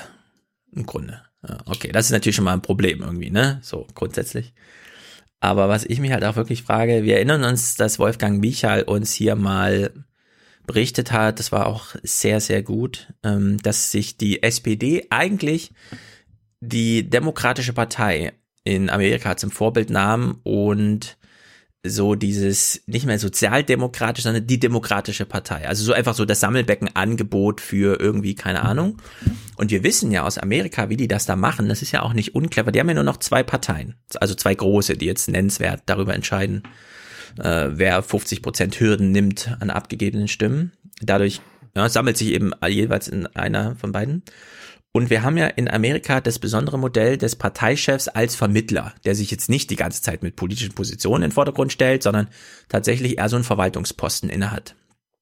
Da kommt dann zur Eröffnung von demokratischen Debatten, macht eine kurze Einstimmung, aber der kommt jetzt nicht mit irgendwelchen Ideen um die Ecke politisch, ja. Also der ist jetzt nicht sozusagen der ähm, politische Meinungsführer für kommende Gesetze oder so, sondern es ist so dieser Vermittlungsposten. Ja gut, also bei der einen Partei, wo der, die, die den Präsidenten stellt, da ist der Präsident, glaube ich, formal sogar der äh, Parteichef. Aber das, was du meinst, ist quasi so die Organisation, ne, Wahlkampf und Gerrymandering. Das ist, Genau, hat sowas. er, hat er was Generalsekretärmäßiges. Also es gibt jetzt bei den, genau, bei den ja. Demokraten, es gibt jetzt bei den Demokraten keinen äh, Parteichef. Also im Prinzip ist das, was Bernie Sanders und Warren und Co. wollen, Parteichef werden und dadurch Kandidat. Genau, aber die eigentlichen Parteichefs sind so dieser Perez jetzt bei den Demokraten.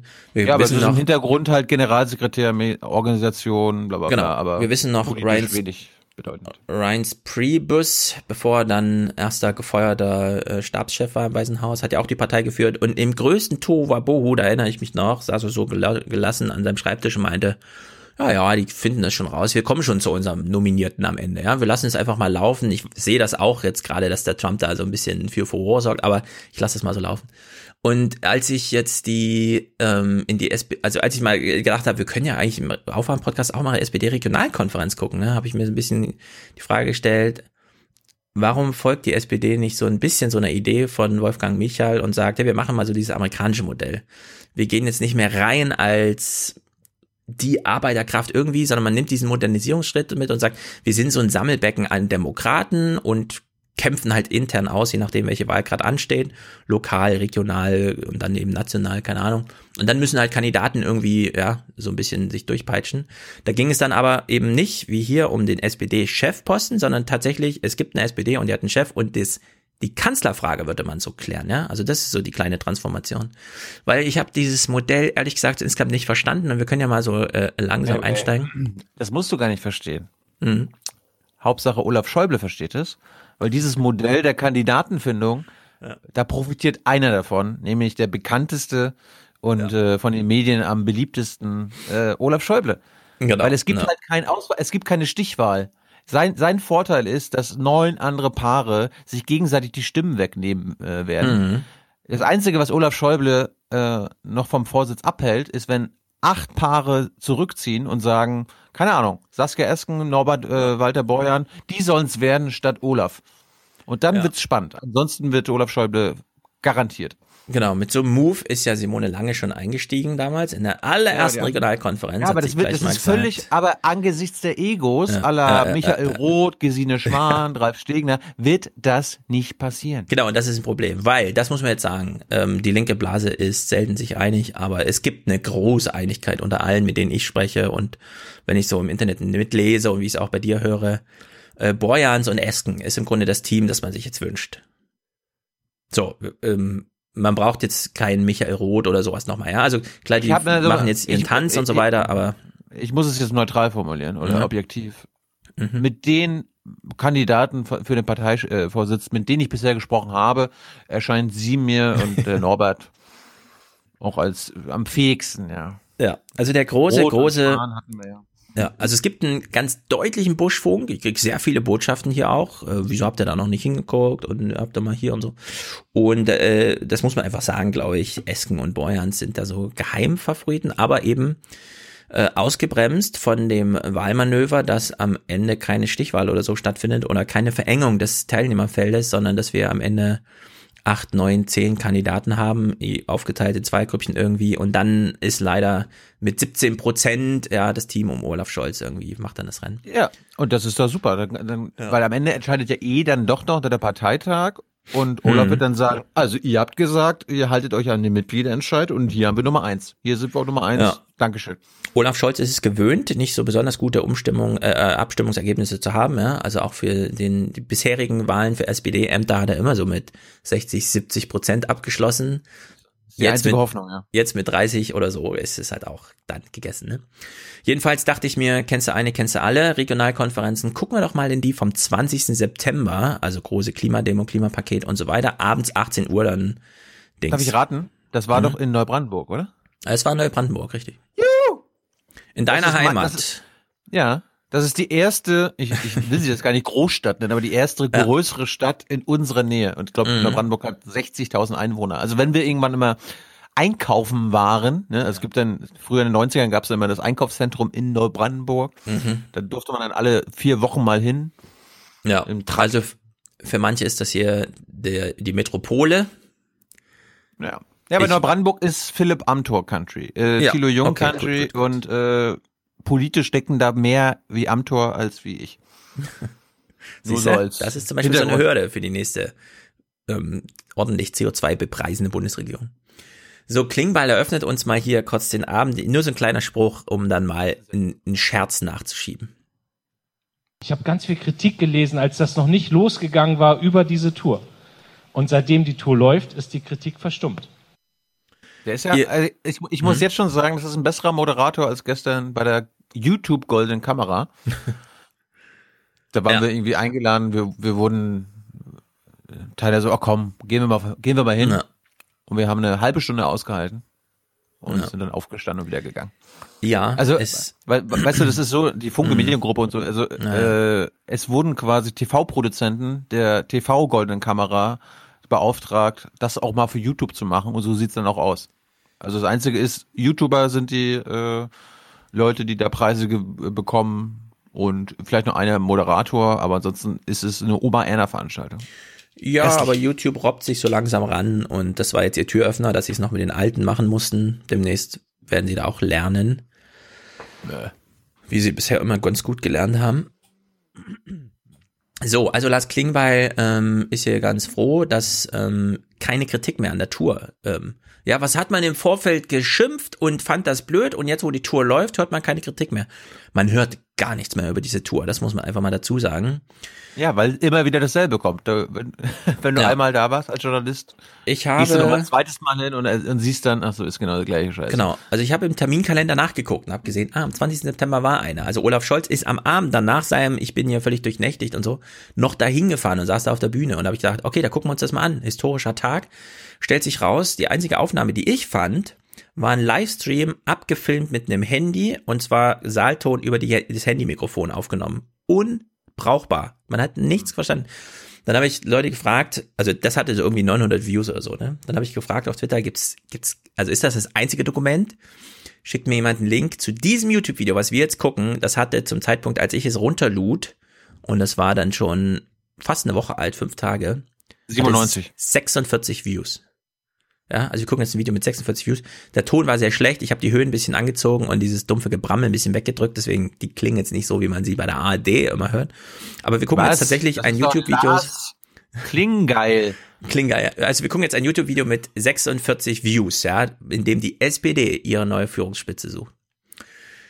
Und äh, wie soll das anders sein? Manuela Schwesig eröffnet, da sie nicht live da sein konnte, hat sie eine Videobotschaft geschickt. Wir hören kurz rein. Landesmutter. Liebe Genossinnen und Genossen, liebe Gäste, vor allem liebe Kandidatinnen und Kandidaten. Ich schlaf schon ein. Herzlich willkommen in Neubrandenburg, herzlich willkommen in Mecklenburg-Vorpommern, dem schönsten Bundesland Deutschlands. Oh Gott. Aber sie hat recht. Aber sie hat recht. Ja, lass mal Fakt- mal den, diesen Ossi-Stolz so durchgehen. Nein, das ist, das hat überhaupt, das, ich möchte da nichts mit Ostdeutschland äh, in Was? Verbindung bringen. Ach so, Das ist mhm. einfach nur Faktisch Regional, richtig. Regionalpatriotismus. Ja, ich habe auch Ist- mal gedacht, Thüringen ist das schönste Bundesland. Dann war ich in Rheinland-Pfalz und habe gedacht, ach du großer Gott, was ist denn Wir mit meiner haben- Heimat los? Können wir nicht mal einen Berg haben oder so? Wir haben vor zehn Jahren Putin eingeladen und Putin hat gesagt, das ist das schönste Land, wo er jemals war. Dann ist das so. Denn Putin diktiert, was das angeht. So, inhaltlich. Er hat- er hat aufgeräumt. Ja, er hat aufgeräumt. Schwing, also ähm, Schwingbeil hat eröffnet. Nein, Klinggeil. Klinggeil und Schwesig haben eröffnet. Gut. Gucken wir mal, und das ist mir dann gleich aufgefallen, Strukturphänomene. Ja, wir halten nur kurz beispielhaft Strukturphänomene fest. Clara Geiwitz, wie eröffnet sie? Wir müssen wirklich auch schauen, wie wir gerade in Ostdeutschland die SPD so stark machen können, dass wir den Feinden der Demokratie, der AfD, an jedem Ort auch wirklich klare Kante entgegensetzen können. Ja, klare Kante gegen die AfD. Ähm, Dirk Hirschel, wie eröffnest du? Ich kann es nicht ertragen, dass die Höckes und Wer Gaulands, die Stradivaris unter den braunen Arschgeigen in diesem Land immer mehr zu sagen bekommen. Ja. Das ist, ist, ist das Hilde Mattheis? Ja, das ist Co? Hilde Mattheis. Äh, er ist ihr Co. und er möchte nicht, dass die Strativaris der blau, äh, braunen Arschgeigen. Ja. Perfekt. Äh, Im Prinzip hatte ich ja schon alle bei Jung und Naiv, außer Schäuble, ne? Also hier Hilde Mattheis war auch schon dabei. Ja, apropos Schäuble. Also Olaf Scholz steht da und eröffnet zum Thema Klima. Und jetzt hören wir mal genau hin, warum. Liebe Genossinnen und Genossen, ihr habt es schon gehört, ich habe jetzt eine Nacht nicht geschlafen. Wenn ich also irgendwann mal abwesend guckt, nimmt das nicht persönlich. Das ist also irgendwie anders motiviert.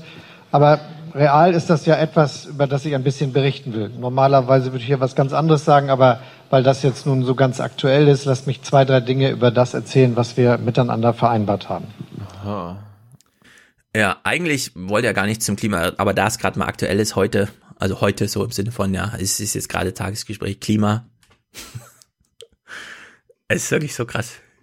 Klima könnte vielleicht einfach mal immer aktuell sein, lieber Olaf Schäuble. Du willst doch für die Zukunft SPD-Chef werden und vielleicht Kanzler, oder? Gut, also Saskia Esken, hören wir mal Ihre Eröffnung. Ähm, ich muss heute ein bisschen was anderes erzählen als sonst, weil ich komme direkt aus Berlin vom Klimastreik mit 270.000 unter. Mhm, die war also mit Klima demonstrieren. Sehr gut. Ich dachte, ich dachte gerade, sie sagt auch, ja, ich bin hier gerade bei der S-Bahn reingekommen. Äh, nicht ganz. Sie hat ein anderes Problem auf der Reise. Mal. Kennst du bestimmt. anderem Users, aber vor allem eben jungen und auch älteren Menschen, äh, die dort gegen die Klimakrise demonstriert haben, weil unser Planet in Gefahr ist und unser Überleben in Gefahr ist. Und äh, ich komme ganz beseelt sozusagen von da. Ich komme aber auch dann von den ähm, mit schwierigen, mit äh, Empfangsschwierigkeiten empfangenen Nachrichten auf dem Weg hierher, war wenig Empfang. Ähm, zum Klima. Der erste Lacher an dem Abend. Ah, genau, ist halt so. In, zum, zum, Klima, zum Klimakabinett und zum Ergebnis äh, dieses Klimakabinetts. Und das erzählt einfach in a nutshell oder in einer Nussschale, wie ähm, die GroKo funktioniert oder genau gesagt, wie sie nicht funktioniert. So, das Klima stellt in a nutshell dar, warum die GroKo nicht funktioniert. Ja, das war an diesem Tag heißes Thema. Danach kommt allerdings dieser Spiegeltext, so ein, zwei Tage später. Und deswegen würde ich sagen, das hier ist nicht ganz so geglückt, was wir jetzt hören. Es wäre ein großer Wurf wirklich notwendig und man, man ist eben als Bettvorleger gelandet, nicht so sehr wir, sondern die Union mit diesem Ansatz, den sie jetzt wählt, mit, der, mit der großen Ambition des Sonntags äh, und der kleinen äh, Aktion des Montags, wenn dann die Wirtschaftsinteressen eben doch mehr zählen als das, was wir da eigentlich, was da eigentlich als Aufgabe vor uns liegt. Hä, das ist doch, hä? Das ist doch die Aufgabe der Bundesregierung, dass die Wirtschaft brummt. Na. Also wenn Saskia Esken hier so sagt, äh, wir sind als Was, was hat Saskia, was hast du nicht verstanden? Also das Scheiße, da hätte ich nochmal nachfragen müssen. Ja, also wir sind als Tiger gesprungen und als Bettvorleger gelandet. Also nicht wir, sondern die CDU. Nee, also es war vor allem auch SPD-Beiwerk. Dass das so, das, das sollte man dann auch einfach ehrlich, in dem Moment sollte man das auch nutzen als Argument zu sagen, wir müssen das jetzt mal neu machen, weil es kann nicht sein, dass wir auch in der GroKo da umfallen. Lernfrage. Ja. Der einzige von der Bundesregierung, also der mit wirklicher Macht, nicht Rot, sondern Schäuble, Mhm. hat das ja wahrscheinlich gefeiert und be, ähm, keine Ahnung und so weiter. Ich fand das super gut. Aber es gibt ja so Saskia und Hilde und Gesine, die sind ja für den Klimaschutz. Haben Mhm. die öffentlich Olaf Schäuble outgecallt für diesen Bullshit, den er da verschafft hat? Nee, du hast sowieso gar keinen, also nichts Konkreteres zum Thema Klima gehört. Das war halt so dieses Standard, die Zukunft, der Planet. Haben die Ja. sich gegenseitig, haben die sich gegenseitig kritisiert? Nein, nein, nein, nein, das gibt's dann nicht. Es ist wirklich, ähm, kennst du Also eine, kennst du alle und die eine muss dann auch nicht gucken eigentlich. Also es ist, es ist so wie Pete Beauty-Check äh, sich das wünscht bei den Demokraten. Mm, Beauty oder wie auch immer er heißt, weiß ja, dass da so ein gewisses Wählerpotenzial schon auf seiner Seite ist, äh, das ist, kann man ja hier denen nicht unterstellen. Also die müssten eigentlich, das sind eigentlich mehr so die, die angreifen müssten. Und was nicht passiert. Hm. Vor allem nicht Scholz gegenüber. Nee. Also so Nuancen irgendwie, aber es ist, ähm, na, wir kommen gleich noch zu Karl Lauterbach, der ist da schon ein bisschen, also der war recht deutlich, fand ich. Ich dachte jetzt, wir kommen gleich zu Karl Lauern. Aber Äh, zu Karl Karl, Lau, Laut, äh, äh, zu Karl Lauer Lauterbach. Na, hier hat Saskia Esken jedenfalls noch ihren Standardspruch und da sie ihn bei dir brachte und auch sonst anscheinend immer bringt und hier jetzt auch, ich wundere mich über den irgendwie sehr, obwohl der so auf meiner Linie ist, aber es ist irgendwie komisch. Ich will euch ähm, noch eine kleine Frage stellen. Was passiert jeden, jeden, äh, alle elf Minuten in Deutschland? Alle elf Minuten werden in Deutschland 8 Millionen Euro vererbt oder verschenkt. 400 Milliarden im Jahr sind es. Die Union aber sagt, die Verteilungsfrage stellt sich nicht. Die haben ja jetzt schon gehört, wir stellen die ab und an. Und ähm, deswegen müssen wir, glaube ich, ähm, da einen anderen Ansatz Also ab und an machen wir das schon mal. Ja, aber diese elf Minuten und diese acht Millionen, ist das eine Eselsbrücke oder was soll denn das sein? Ist eine geile Zahl. Ist das so eine Veranschaulichung von etwas sehr komplizierten, nämlich 400 Milliarden im Jahr, das versteht ja keiner, also breche ich es mal unter auf 8 Millionen alle elf Minuten. Das ist, ich finde das rein Slapstick irgendwie, ist ganz merkwürdig. Ja, also kann man doch sagen, alle 90 Sekunden wird eine ja, zum Million Beispiel, Euro vererbt. zum Beispiel. Oder man bricht das gleich runter auf.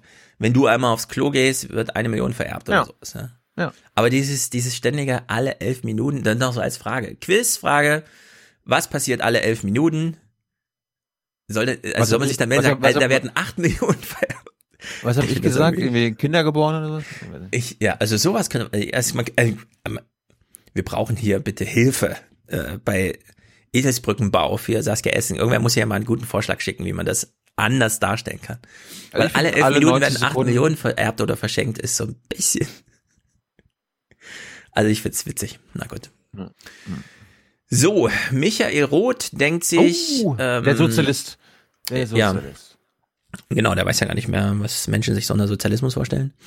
Mm, Der denkt sich, ich mach mal einen auf Obama. Spiel, spiel, spiel doch noch mal so einen Oma-Sound. Sein Oma? Okay, ich suche ihn mal. Herr Roth. Jung Naiv Folge 400. Ja, ja. Leute. Ähm, ach, hier. Meine Sorge ist ja, dass die allermeisten Bürgerinnen und Bürger mit dem Begriff Sozialismus gar nichts mehr anzufangen haben.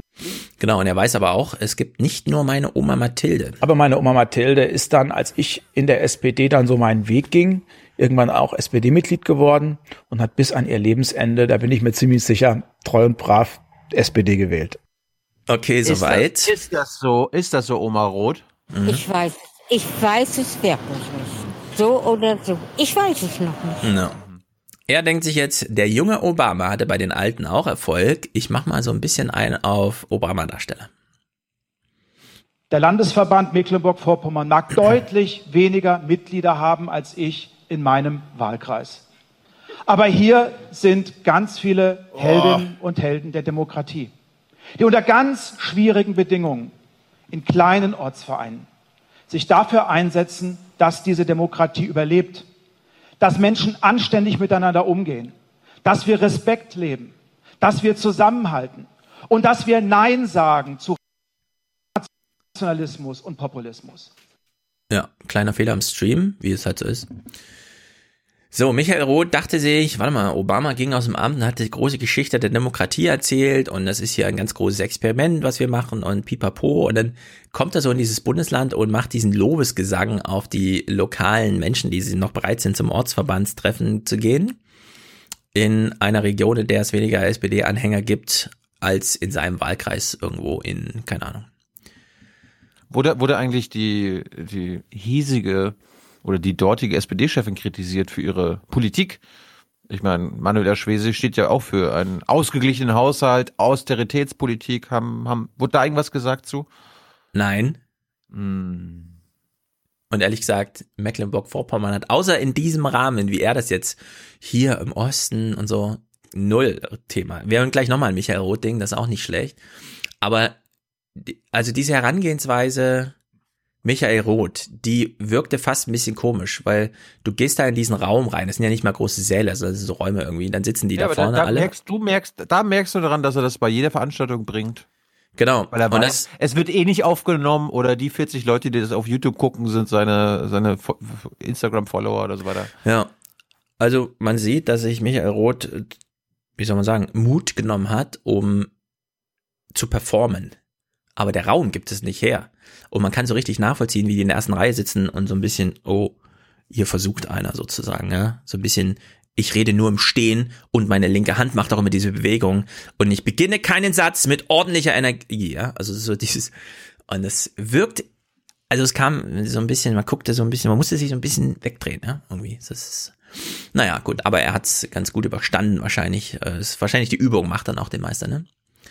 Jetzt macht er einen ganz, ganz, ganz guten Spruch, den sollten wir alle, ähm, ich weiß nicht genau, wir hören uns mal. Ab, abspeichern.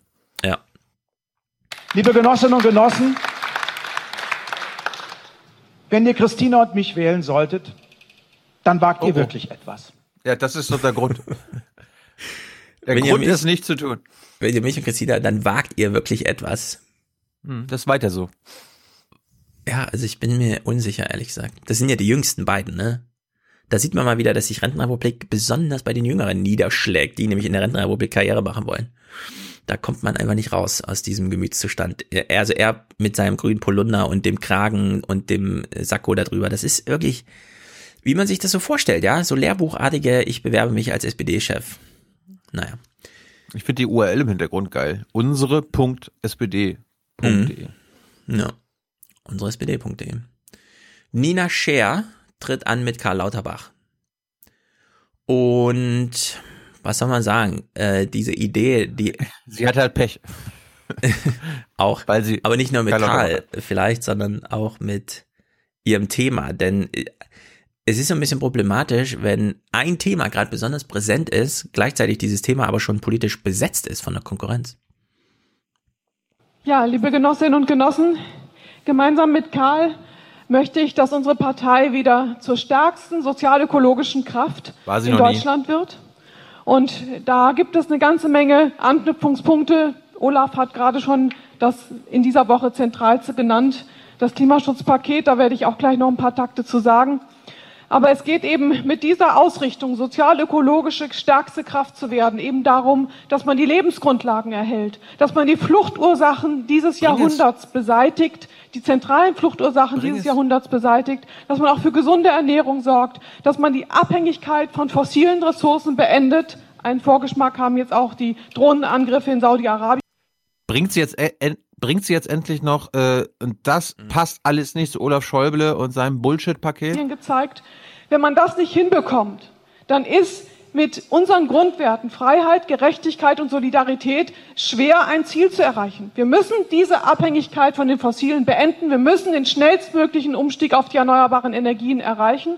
Und die SPD war da immer das Original. Also sagt sie quasi, dass Ol- Olaf Schäubles Arbeit nicht mit den Grundwerten der Partei vereinbar ist. Äh, ja, das sagt sie und da muss ich Aber jetzt eine aber- aber- Ironie aber- auch ein bisschen ausbremsen, denn sie machen es auch explizit. Also sie sagen ganz klar, wenn ihr uns wählt, treten wir aus dieser GroKo aus. Beispielsweise an diesem Klimapakt kann man sehen, dass es nicht funktioniert. Also in der Hinsicht, äh, Karl Lauterbach fand ich da schon ziemlich gut. Es ist halt Karl Lauterbach, ne? Das ist halt so ein Ja, bisschen aber- problematisch. Ich erwarte, dass sie mit dem Finger auf Olaf Schäuble zeigen und sagen, der ist hier dafür verantwortlich oder mitverantwortlich. Ja, also ich. Sie, es, es bremst ein bisschen die Situation vor Ort irgendwie, ne? Aber ich würde schon sagen, noch krasser als Esken und Borjans sind Lauterbach und Scher tatsächlich auf dem Trip zu sagen, also mit diesem Olaf Scholz und mit dieser GroKo-Beteiligung und mit dieser GroKo-Politik und diesen GroKo-Entscheidungen und mit dieser SPD in dieser GroKo, das wird leider nichts. Wir müssen hier mal Machen sie, umsteuern. machen sie das so explizit? Äh, Würde ich sagen. Also würde ich schon den beiden jetzt einfach Ja. mal sagen. Ja. Also in deren Sicht ist das nicht ganz so schlecht. Ich finde, es gibt zwei gute Paare. Also Saskia Esken und Borjans. Auch äh, renommiert durch die Entscheidung, beispielsweise Borjans da als Finanzminister und so weiter in NRW. Gleichzeitig aber eben auch, und mir ist Nina Scher leider total unbekannt, ja, aber sie macht so dieses ganze klimapolitische Zeug. Und Lauterbach, der halt einfach da wirklich sagt, Ist doch die Tochter vom berühmten Hermann Scher. die Tochter. Ja. Warte mal, Hermann Scher, wer ist Hermann Scher? Ja, der berühmte Umweltpolitiker aus den 80ern. Ah, von dem 90er wir alle sogar reden. Ah, okay. Ja, ja, ja. also das liegt irgendwie, ja gut, also wenn das sogar noch sowas dazu kommt, dass sie da rein sozialisiert wurde. Ja, also die beiden finde ich auch nicht so schlecht. Karl Lauterbach hat jedenfalls gute Sprüche, das muss ich eigentlich mal sagen, gute Sprüche gemacht. Hier zum Beispiel. Derzeit trauern uns, der SPD, Und er sagt so, derzeit trauern uns, ja, wenn man genau zugehört hat. weniger als zwei Prozent der Befragten zu, dass wir die Klimaprobleme lösen können, als die Partei, der man die größte Kompetenz zuschreibt. Deshalb ist das so. 98 Prozent sind anderer Meinung. Sein Problem ist halt, er hat, er hat leider so einen weinerlichen, so eine weinerliche Stimme. Ja. Ich meine, er ist auch nicht sehr sympathisch im direkten Umgang mit Menschen wie uns, beispielsweise auf SPD-Parteitagen oder so. ja. auf der anderen Seite ist, ist er halt so ein Haudegen, Ja, der das möchte auch ich jetzt dazu sagen. Scheiße gelaufen. Ich Ja. hätte das äh, jetzt anders machen sollen, ja. Kann ich man glaube, mal nachgucken. wenn er- Aufwachspezial vom SPD-Parteitag. Genau, also es war sehr gut, auch hinter der Kamera dann, also abseits der Kamera. Ich finde halt, Karl Lauterbach könnte so ein richtiger Hau drauf sein. So struckmäßig irgendwie, aber das, da müsste er auch dann im Amt sich erstmal bewähren und so. Also es ist ein bisschen schwierig, aber gut. Jetzt ist er da, jetzt ist er mit auf der Bühne, macht da ein ganz gute, ganz gutes Ding. Diesen Spruch, also zum Beispiel ich, ich, ich habe so ein bisschen mitgefühlt, als er das sagte, wie er, wie er das jetzt sagt, auch zum Thema Klima. Wir haben einen CO2-Preis von 10 Euro im, An im Anfang beschlossen. Das ist weniger als das, was ich als Pendlerpauschale zurückbekomme. Und die Umweltverbände werden das alle kritisieren. Ich wünschte übrigens, wir hätten bessere Beschlüsse. Ich wünschte, wir hätten bessere Beschlüsse. Die Umweltverbände werden es alle kritisieren. Unsere eigenen Kinder gehen gegen uns auf die Straße und protestieren. Das wird sich nicht ändern. Ja, also dieser Satz blieb mir am meisten hängen nach diesen zweieinhalb Stunden. Unsere eigenen Kinder gegen, ge gehen gegen uns auf die Straße. Auch wenn wir jetzt keine Antwort haben, kein Konzept und in der GroKo festhängen, darüber können wir jetzt nicht einfach hinweggehen, ne? Das ist so die Botschaft. Das fand ich irgendwie ziemlich gut. Also in der Hinsicht hat mir Karl Lauterbach, die haben ja wirklich immer nur zwei Minuten zum Reden, ne? Und dann auf Fragen, die kriegen dann so Fragen, dann dürfen sie eine Minute, also Karl Lauterbach, die haben alle Redeanteile von fünf, sechs Minuten oder so. Das ist, das Format ist total scheiße, aber von Karl Lauterbach wünsche ich mir zum Beispiel jetzt mal eine gute Parteitagsrede einfach. Dass er einfach mal da so 20 Minuten, 30 Minuten, keine Ahnung, einfach mal vom Leder zieht, weil ich glaube, da steckt einiges drin. Ja? Und solche Sätze wie denen, die finde ich auch einfach stark. Dann hat man natürlich Hilde Matthijs auf der Bühne, die macht den Spruch, den spiele ich jetzt nur, weil ich weiß, dass er Tilo gefällt. Und Dirk und ich stehen dafür, dass wir endlich Hartz IV abschaffen. Weil das nämlich eine Armutsfalle ist, eine Armutsfalle für so viele Menschen ist, die ganz steil eine Treppe hinunterfallen. Ich fand ja eher interessanter, das, es überrascht mich Mhm. jetzt bei Matthias nicht, dass äh, die Köpping, also die Co.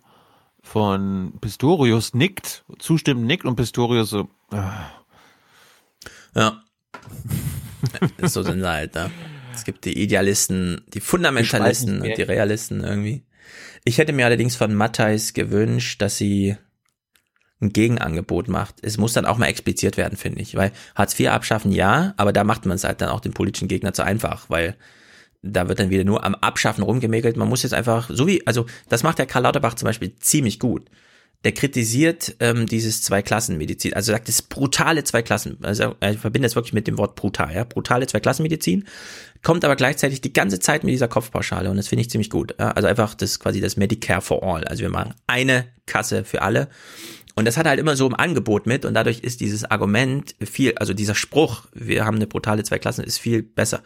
Wenn man jetzt bei Hartz IV einfach nur mal sagt, das ist brutal, hat man absolut recht, aber ich finde, man sollte gleich mit so einem, und dann ist halt die Frage, ja, was, was ist die Idee, mit der, also die man dann sozusagen gleich im nächsten Halbsatz vorstellen könnte. Aber wie gesagt, ich verstehe auch, dass Hilde Matthijs, die ist ja genau dafür dann auch dabei, dass, dass man da einfach so eine Frontalopposition gegen die eigene Partei fährt und eben dieses Angebot auch macht. Michael Roth denkt sich wieder, ich lasse es mal bei Sprüchen. Michael, wie stärken wir strukturschwache Regionen? Erstens, indem wir nicht länger über strukturschwache Regionen sprechen. Das ist abwertend und das ist abfällig. Zweitens, indem der aktivierende Staat seiner Verantwortung gerecht wird. Ja, was auch immer. Strukturschwache Regionen sind halt abwertend. das wird Oma Erna als SPD-Mitglied überzeugen. Ja, ich, ich denke auch, das ist so ein Spruch, wo du denkst, da kannst du diesen Szenenapplaus abholen in der Halle, ne? Stimmt, wir sind nicht strukturschwach. Wir Ja, haben aber nur, dafür- dafür- was auch immer. Dafür, dafür klatscht ja keiner, versteht, er- versteht Oma Erna ja nicht. Ja, also das finde ich auch. Apropos Oma Erna. Staat. Gleich ist es soweit. Ich bereite schon mal vor. Die beste Oma Erna, die wir jetzt gesehen haben. Vorher allerdings nochmal Nina Scher. Und die macht jetzt beispielsweise so ein Angebot. Ja, also Hartz IV abschaffen. Was könnte man damit Hartz IV. Positives, genau, Hartz IV. Was könnte man Positives gleich in den nächsten Halbsatz mit reinbauen? Das finde ich ziemlich gut. Auch wenn es, äh, es fehlen Details und so weiter, aber es ist schon mal ziemlich gut. Ja, was Michael gerade ansprach, das können, das, da stehen Karl und ich äh, nochmal für einen äh, Begriff und natürlich auch das, was dann in die Steuerrecht zu transferieren ist, nämlich die Gemeinwohlökonomie. Man müsste eigentlich wirklich das gesamte Steuersystem darauf ausrichten, dass grundsätzlich immer das belohnt wird, was Gemeinwohl förderlich ist und das sanktioniert wird, was eben nicht dem Gemeinwohl dienlich ist. Oh, eine Antikapitalistin. Ja. Stegner und äh, ähm, Michael Roth sitzen mit sichtbarem Bild. Michael Roth guckt so rüber, nickt, ja genau, Gemeinwohlökonomie. Der, der nickt nicht nur, der, der muss sich die ganze, der muss seinen Strom ablassen auf sein Ja. Bein. Ja. Und Stegner denkt auch so, ja, das ist eigentlich, und wir wissen, die sind, also die, die gehen so in die, also Stegner geht so in die Richtung. Bei Michael Roth war ich ein bisschen überrascht, dass er hier jetzt sagt, ja, ja und so. Sprücheklopfer. Ja, genau, weil die Gemeinwohlökonomie, das ist nun wirklich ein neues Modell, was man sich so wünscht. Also wenn man das liest, wünscht man sich das, ja. Da geht es um die Überwindung des Dualismus aus Marktwirtschaft und Planwirtschaft und darum, Konkurrenz raus und Kooperation reinzunehmen. Die Frage ist, wie man das ähm, menschliche Wesen, das Profitstreben jedes Einzelnen irgendwie damit einbaut, damit es nicht, ja, also das ist nur einfach mal so, die Vorteilssuche ist groß. Auf der anderen Seite kann man sowas steuerlich abbilden.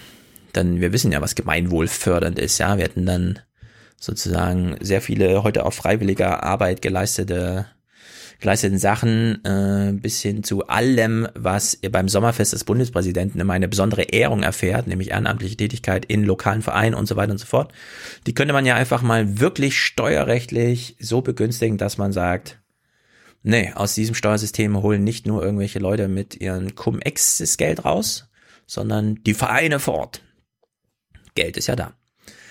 So, und jetzt äh, zwei ganz wichtige Clips noch zum Ende. Zum einen, für wen findet das alles statt? Wer muss am Ende mitentscheiden? Oder anders dargestellt, aus der dunklen Masse an irgendwelchen Leuten, für die ähm, Friedrich Merz so Politik macht, kann man sich das verdeutlichen, gegen wen man eigentlich so anarbeitet als junger, frischer Geist. Oma Erna war hier mit und hat mal eine Frage gestellt, beziehungsweise über sich selbst gesprochen. Hm? Es könnte sein, dass es meine Oma war. Wir überprüfen mal. Wir hören jetzt eine Oma und du sagst uns danach, erst wenn ist das, vielleicht, wenn, vielleicht, vielleicht ist sie nach Brandenburg gefahren. Nach Brandenburg. Ja, der Clip besteht aus drei kleinen Hopsern. Wir müssen alle aushalten, ohne dazwischen zu rufen. Und danach sagst du uns, ob das ungefähr deiner Oma Erna entspricht. Die Berliner Politik kenne ich eigentlich nur aus dem Fernsehapparat. Bin sehr engagiert, habe seit fünf Jahren Rentnerin und habe also da auch Zeit zu gucken. Und erstmal mein, meine Anerkennung für die SPD, dass sie in der GroKo geblieben ist, weil wenn man, weil wenn man also Möglichkeiten hat, die Macht zu haben, ja, die Macht auch versuchen sollte. So. Das war meine Oma, ja. Was glaubst du, wie viel solcher Oma Ernas gibt's in Deutschland? Mehr als andere Oma Ernas, die gegen die GroKo sind. Ja. So, Demokratie heißt, alle müssen oder dürfen bei einer Wahl teilnehmen. Und damit sind vor allem die gemeint. Na klar. Zweiter wichtiger Clip, Borjans, Ja, den haben wir ja noch gar nicht gespielt. Aber ich meine, der erste Satz von ihr, das ist ja das, was wir im Aufwärm-Podcast hier seit 402 Folgen sagen. Ja, wir kriegen immer noch Kritik darüber, dass, dass wir uns über Oma Erna lustig machen, aber das ist Oma Erna, die habe ich auch tatsächlich als Jingle nochmal für später rausgesucht. Die Berliner Politik kenne ich eigentlich nur aus dem Fernsehapparat. Bin sehr engagiert, habe seit fünf Jahren Rentnerin und habe also da auch Zeit zu gucken. Ja, Oma Erna hat viel Zeit, Fernsehen zu gucken. Es ist also nicht unentscheidend, was im Fernsehen ist, auch wenn alle jungen Leute nicht mehr Fernsehen gucken. Das Fernsehen ist immer noch maßgeblich. Zweitens, wir hatten doch Gesines Schwansatz zum Der Thema. S-Bahn reingekommen? Genau den, genau den, den Wolfgang jetzt auch nochmal aufgegriffen hat.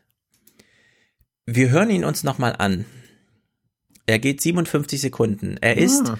dadurch, dass Tyler ihn vorne reinschneiden wollte, wozu es dann nicht kam, dass ich ihn schon als einen von zwei Clips rausgewählt hatte, um ihn hier auch nochmal zu besprechen im Podcast. Wir haben ihn schon mal besprochen. Und dass Wolfgang ihn jetzt auch nochmal aufgegriffen hat. Ein nicht zu unterschätzender Satz. Ein ganz, ganz wichtiges Dokument an, würde ich jetzt sagen, sprechenden Denkens. Also jemand kriegt irgendwie eine Frage, keine Ahnung. Deswegen hören wir nochmal genau hin, weil danach hören wir äh, Walter Dings Borjans, oder wie er heißt Frank Walter, wie heißt er? Norbert Walter Borjans. Norbert Walter. Norbert Walter Borjans. Also nochmal 57 Gesine. Schwan. Denn wir haben nicht nur Oma Erna im Publikum. Wir haben dieses ad hoc gesprochene, dahingedachte, an einem Problem orientierte, aber sich dann doch kreuz und quer in den eigenen Wortsalat verlaufende Denken. Auch bei Menschen, die SPD-Chef werden wollen, wie auch immer. Gesine Schwannen war hier nicht dabei, sie war familiär verhindert und so weiter und so fort. Deswegen manifestieren wir sie nochmal hier in, in, im Podcast anhand dieses Satzes, den wir nun also zum zweiten Mal schon in diesem Podcast hören und danach besprechen. Wir müssen sagen, ja, wir wollen für die Menschen, die gerade sich im Moment nicht so helfen können. Wort, ich bin mit der S-Bahn gerade reingekommen und da hat mich ähm, eine äh, Mitfahrende erkannt und ins Gespräch gekommen. Ich habe sie gefragt, ja, sie ist auch so enttäuscht über die SPD, das erfährt man allen Tag. Also frage ich, warum, wo liegt die Enttäuschung? Das war die Wohnungspolitik. Nicht? Sie muss in der Wohnungspolitik auch anerkennen, dass sie mit der Privatisierung, die sie stark mitgemacht hat von kommunalem Eigentum und so weiter, die sogar die Linke mitgemacht hat, dass sie damit einen großen Fehler gemacht hat, dass Wohnung nicht einfach eine Ware ist, sondern dass Wohnung etwas ist, was für die fürs Dasein zentral ist und dass zum Beispiel Umwandlung einfach in Eigentum nicht richtig ist. Hat das was mit dem Klima zu tun? Nein, nicht unmittelbar. Aber es hat auch nicht alles, was dringlich ist, mit dem Klima zu tun. Man kann Ja, das ist ja gerade jetzt, gerade jetzt unser Thema. Ich wollte mal, ein, einen Versuch mache ich noch, Ja. was Konkretes. Ja, also, also ihr Satz, den ja Wolfgang nochmal ganz anders gedeutet hat als wir oder ich. Äh, Also für Wolfgang ist das ja entleertes politisches Sprechen wie bei Loriot. Ja, also jemand geht auf eine Bühne und äh, macht dort die Signalworte, Verantwortung übernehmen, Ziele formulieren, keine Ahnung, also diesen ganzen Loriot-Quatsch. So, und ich habe das ja damals ein bisschen anders gedeutet. Selbst wenn Gesine Schwa nach ihrem eigenen wortwörtlichen Verlaufen noch eingestehen muss, dass Wohnungspolitik nichts mit Klimapolitik zu tun hat, habe ich angefügt, doch. Denn wenn Menschen 40 Prozent für ihr Wohnen ausgeben, haben sie keinen Kopf frei mehr fürs Klima. Ja, dann kann man ihnen nicht mit irgendwelchen politisch raffinierten Ideen kommen und die eigene Motivation versuchen anzuregen und so weiter. Und deswegen glaube ich, ist dieser Satz besonders wichtig, weil es diese Verknüpfung, selbst als die Sprecherin von sich selbst sagt, Entschuldigung, ich habe mich hier gerade verlaufen, es gibt diese Verknüpfung nicht, gibt es diese Verknüpfung doch. Und ich finde, Walter, Norbert Walter Borjans hat diesen völlig verschwurbelten, unverständlichen Satz, den Gesine Schwan sich selbst nochmal revidiert, bevor sie ihn beendet. Ja, hat er nochmal ganz wunderbar aufgegriffen und gezeigt, man kann einen Spruch draus machen, den wir alle verstehen und der inhaltlich richtig ist und noch wichtiger, Wälzer, der politisch handlungsleitend ist. Wir brauchen den Schulterschluss mit denen, bei denen die, mit, die, bei denen die Sorge vor dem Ende des Monats größer ist als vor dem Ende der Welt. Und die sind nicht bereit, wenn die hohe Steuern bezahlen müssen und keiner was dafür tut, dass deren Lebensverhältnisse so werden, dass sie sich auch für die Zukunft interessieren können. Sehr gut. Genau richtig. Wir müssen den, also einen Schulterschluss, den es gerade nicht gibt, brauchen wir mit den Armen in Deutschland. Die Allianzen. auch Ä Äquivalenz, was war, was hat Wolfgang gesagt? Das weißt du doch. Äquivalenzketten bilden. Äquivalenzketten bilden. Was ist eine Äquivalenzkette? Hat er das Ja, gesagt? er hat ich muss ihn sich noch mal anhören. Ja, er hat ja von Allianzen gesprochen, die Vorrutan angesprochen hat, dass die Ossis sich mit den Migranten. Äh, Ja, das ist diese Abbiegung, die habe ich auch schon mal kritisiert. Ja. Finde ich gut. Ja, ähm, ich würde sagen, Ge- Weißt du, genauso wie die Jungen sich mit den Alten verbünden äh, müssen. Ne? Ja. Oma Erna mit der kleinen Erna. wobei die AfD-Wähler, worauf die Soziologin sich bezieht, ja nicht die Armen sind. Das haben wir ja schon festgestellt. Auch, Aber auch. Auch, ja. Aber hier sollte man vor allem darauf abstellen, dass es Menschen gibt. Und damit sind dann nicht nur irgendwie sich abgehängt fühlen in der, in der Fläche, sondern vor allem auch junge Menschen in der Großstadt, die aufgrund einer Mietbelastung und Wohnbelastung nicht mehr einen freien Kopf haben, über ihr eigenes Schicksal hinaus zu denken. Ja, den braucht man dann nicht kommen. Also wenn die äh, die unbewohnbare Erde lesen, während sie ähm, drei Viertel des Monats arbeiten, um ihre Miete zu bezahlen, dann bleibt nur noch ein Viertel fürs und die Abschlussarbeit ist auch noch nicht geschrieben und das Kind ist aber schon unterwegs und so weiter, ja. Wenn man denen noch äh, die unbewohnbare Erde auf den äh, Nachttisch legt zum Lesen jeden Abend eine Stunde, dann ist einfach finito. Also das versteht man dann auch, ja. Da ist dann einfach wirklich, da ist der Kopf dann zu. So, und das, äh, das Walter Borjans, also Walter Borjans hat hier nochmal Sinn, auch Gesine Schwan gegenüber in ihren eigenen Satz reingebracht und ich denke, wir sollten die Handlungsleitung, die da drin steckt, nämlich ja, wir brauchen den Schulterschluss mit denen, die am Ende des Monats mehr Angst haben vor, dass der Monat noch drei Tage dauert, als ne, dass vielleicht das Ende der Welt zu früh kommt äh, und man es selber noch erlebt, den braucht man. Und deswegen, also Boyans und Eske würde ich sagen, ja. Wenn die beiden nicht da wären, würde ich sagen, tatsächlich Lauterbach und Scher. Aber da Esken und Boyans da sind, würde ich mich jetzt einfach mal, und dann kann man es auch irgendwie abschließen und dann mal gucken, was bei rumkommt. Und dann sind wir natürlich alle wieder enttäuscht, weil am Ende werden es dann doch wieder andere. Aber unter der Maßgabe, naja, eine Veranstaltung, die wir jetzt einmal hier geguckt haben. Ja. Ich würde das Ganze abschließen. Hm. Naja, hm. was hast du noch? Grundsätzlich meinst du? Thema Geld, wo wir schon einmal bei Boyans Geld waren. Oder meinst du hier SPD abschließen? Mit SPD kann man natürlich immer abschließen, man weiß ja nicht, wann sie abgeschlossen ist. Das war zur SPD, weil sonst würde ich äh, einen mhm. anderen Horse Race Ach so, ja, mal bringen, weil es ist mir echt negativ aufgefallen. Gibt es noch ein anderes Horse Race? Naja, es ist jetzt schon wieder vorbei, aber mhm. am Wochenende. Na, die Grünen. Also, die Grünen hatten ah. ja eine interfraktionelle Horse Race Debatte. Ja, also alle Bundestagsfraktionen, ne? Ich nee, die Linken, haben, die Linken haben noch nicht gewählt. Die Linken wählen erst nach Thüringen. Ja gut, aber sonst die AfD hat jetzt gewählt. Hm. Äh, bestätigt, was schon im Amt ist, wer schon im Amt ist. Ja. Also ich hätte ja gedacht, dass die Regierungsberichte von AD und ZDF sich nur mit dem Klimapaket beschäftigen. Mhm. Ne? Was, was gäbe es sonst anderes? Nein, es muss natürlich wieder Horse Race dabei sein. Und das Absurde ist, erstens haben sie beide über Özdemir äh, berichtet. Und wir kommen jetzt mal zum ZDF. Weil du hast jetzt die Aufgabe, mhm. zu hören oder zu verstehen, wie die Frau an Özdemirs Seite heißt. Oder hieß. Mit wem wollte er dort, jetzt nicht googeln. Ja, ich google mit nicht. Wem, mit wem wollte er Fraktionsvorsitzender der Grünen im Bundestag werden? Mhm. Weil das ZDF hat in ihrem Bericht das nicht erwähnt. Und selbst wenn sie zu Wort kommt, musst du uns, musst du unseren Zuschauern und Zuhörerinnen sagen, was dort passiert.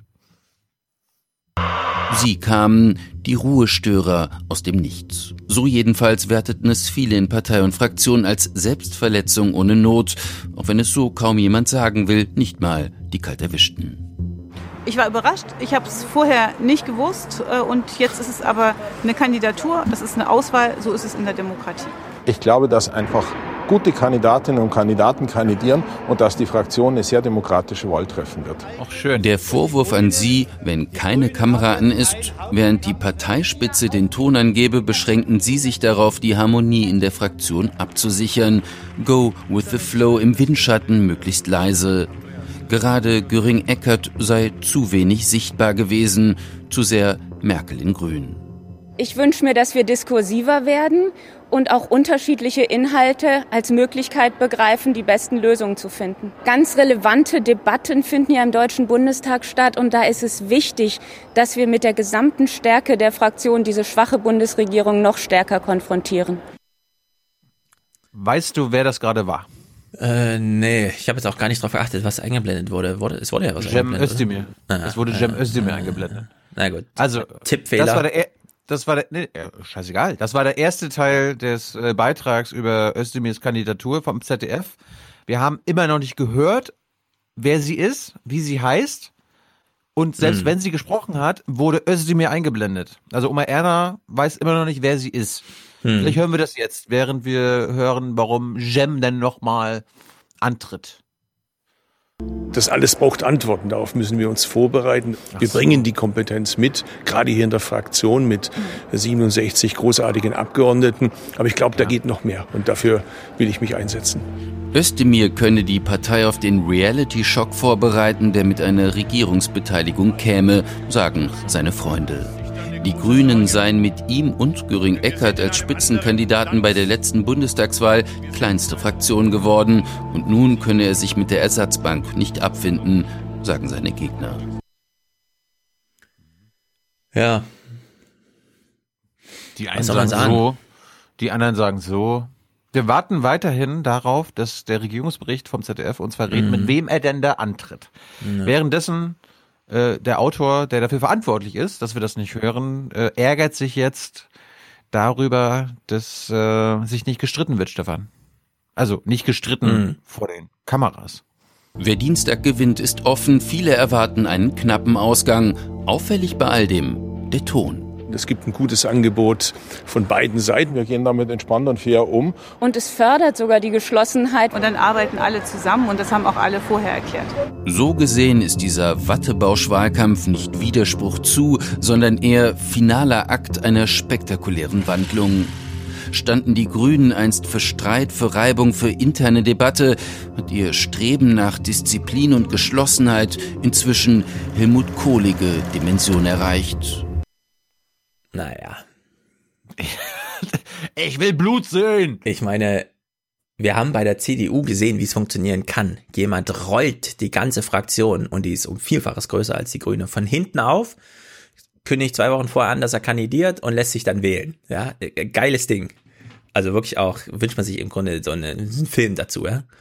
Bei den Grünen, ich meine, da ist halt Özdemir jetzt einfach mal aufgestanden, ob man jetzt einen Bericht über die ganze Fraktion irgendwie, nee, es ist halt Özdemir, das ist halt so ein Störer da irgendwie drin gehabt.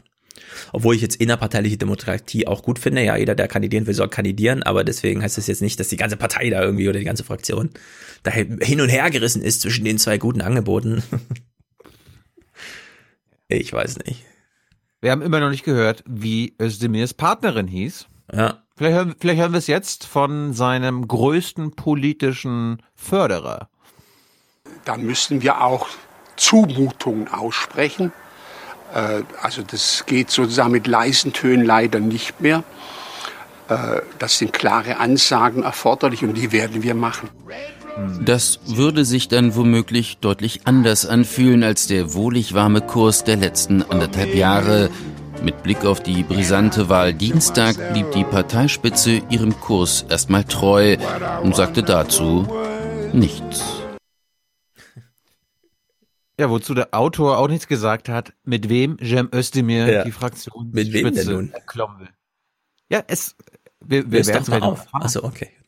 Das Ding ist, Chantul, Chantutala, oh Gott, jetzt habe ich sie falsch Wie ausgesprochen. heißt sie? Erfahren wir doch, wie sie heißt oder nicht? Die Moderatorin des äh, von Berlin Direkt, Chantuntala, ja, so. Hat uns nämlich vor dem Beitrag, ich habe dann nochmal gehört, weil ich Mhm. habe ich hab einen Beitrag, ich habe einen Beitrag mir angeguckt, ich dachte so, haben die jetzt echt nicht einmal gesagt oder angezeigt, Mhm. wer sie ist? Sie hat anmoderiert folgendes. Wer da die grüne Idylle aufmischt und warum, erklärt Daniel Ponzen. ist falsch. Das war falsch. Berlin direkt Fail, absoluter Fail, Hm. dass ihr nicht gesagt habt, mit wem, Gen, äh, mit, Gen, mit wem Gender antritt. Aber der Chor- Bericht war wenigstens von Daniel Ponzen oder so, oder? oder ja, ja, bestimmt. Ja. Ja, ja, klar. Aber lieber Daniel Ponzen, wie kann das sein? Das kann nicht. Das kann nicht sein so. Wie macht man es besser in der ARD? Also Oma Erna Mhm. musste eine Dreiviertelstunde warten. Ah, die Arme. Nee, nee, Moment. Nee, nee, nee, nee, Moment. Der Regierungsbericht läuft ja vor Berlin direkt. Genau. Ah, deswegen, sie Sie wusste es schon in dem Moment. Sie wusste es schon. Ach so, weil Oliver Kohr hat's in seiner äh, Anmoderation gemacht.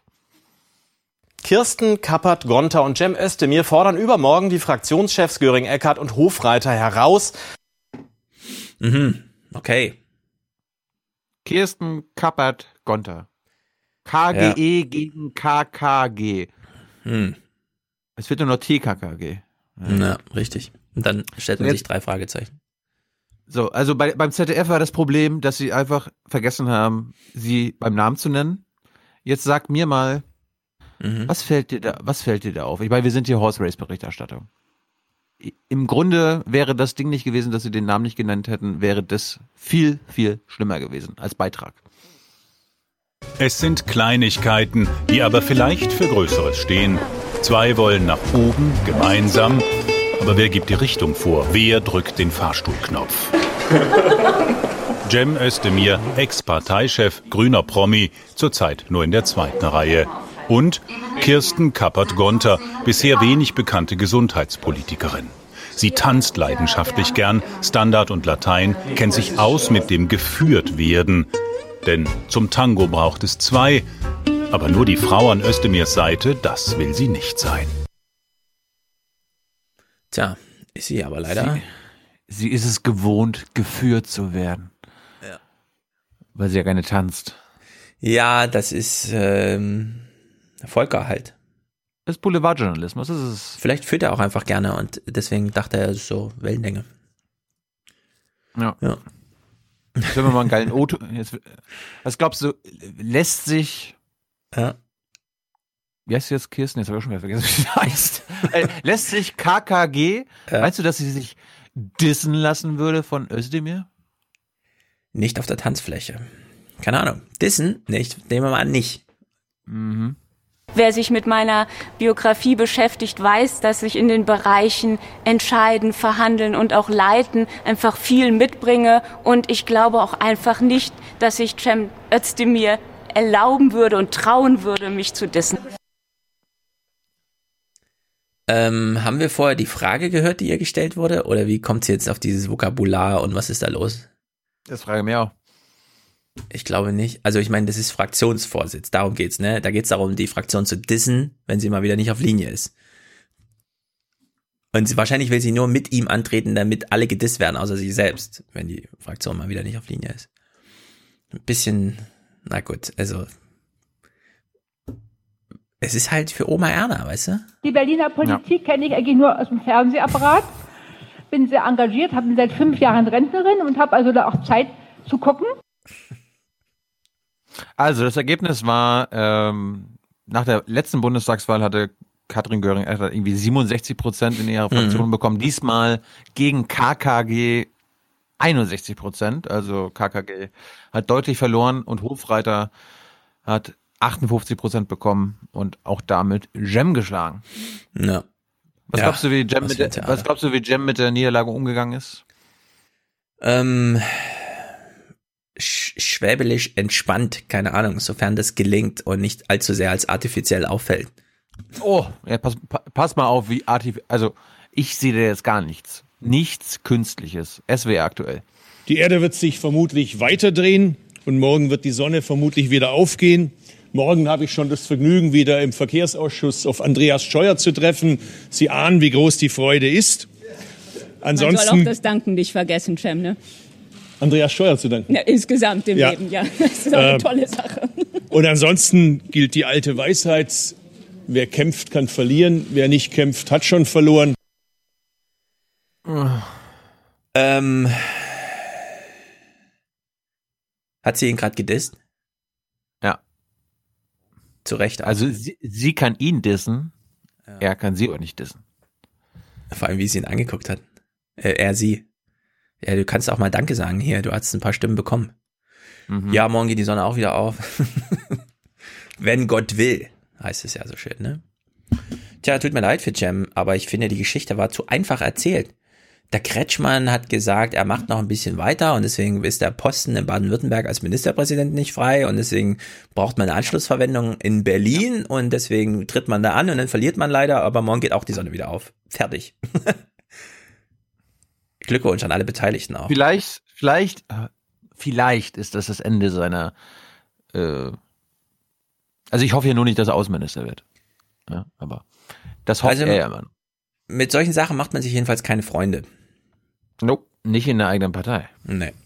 Ich meine, er hat ja eh schon eine Menge Gegner.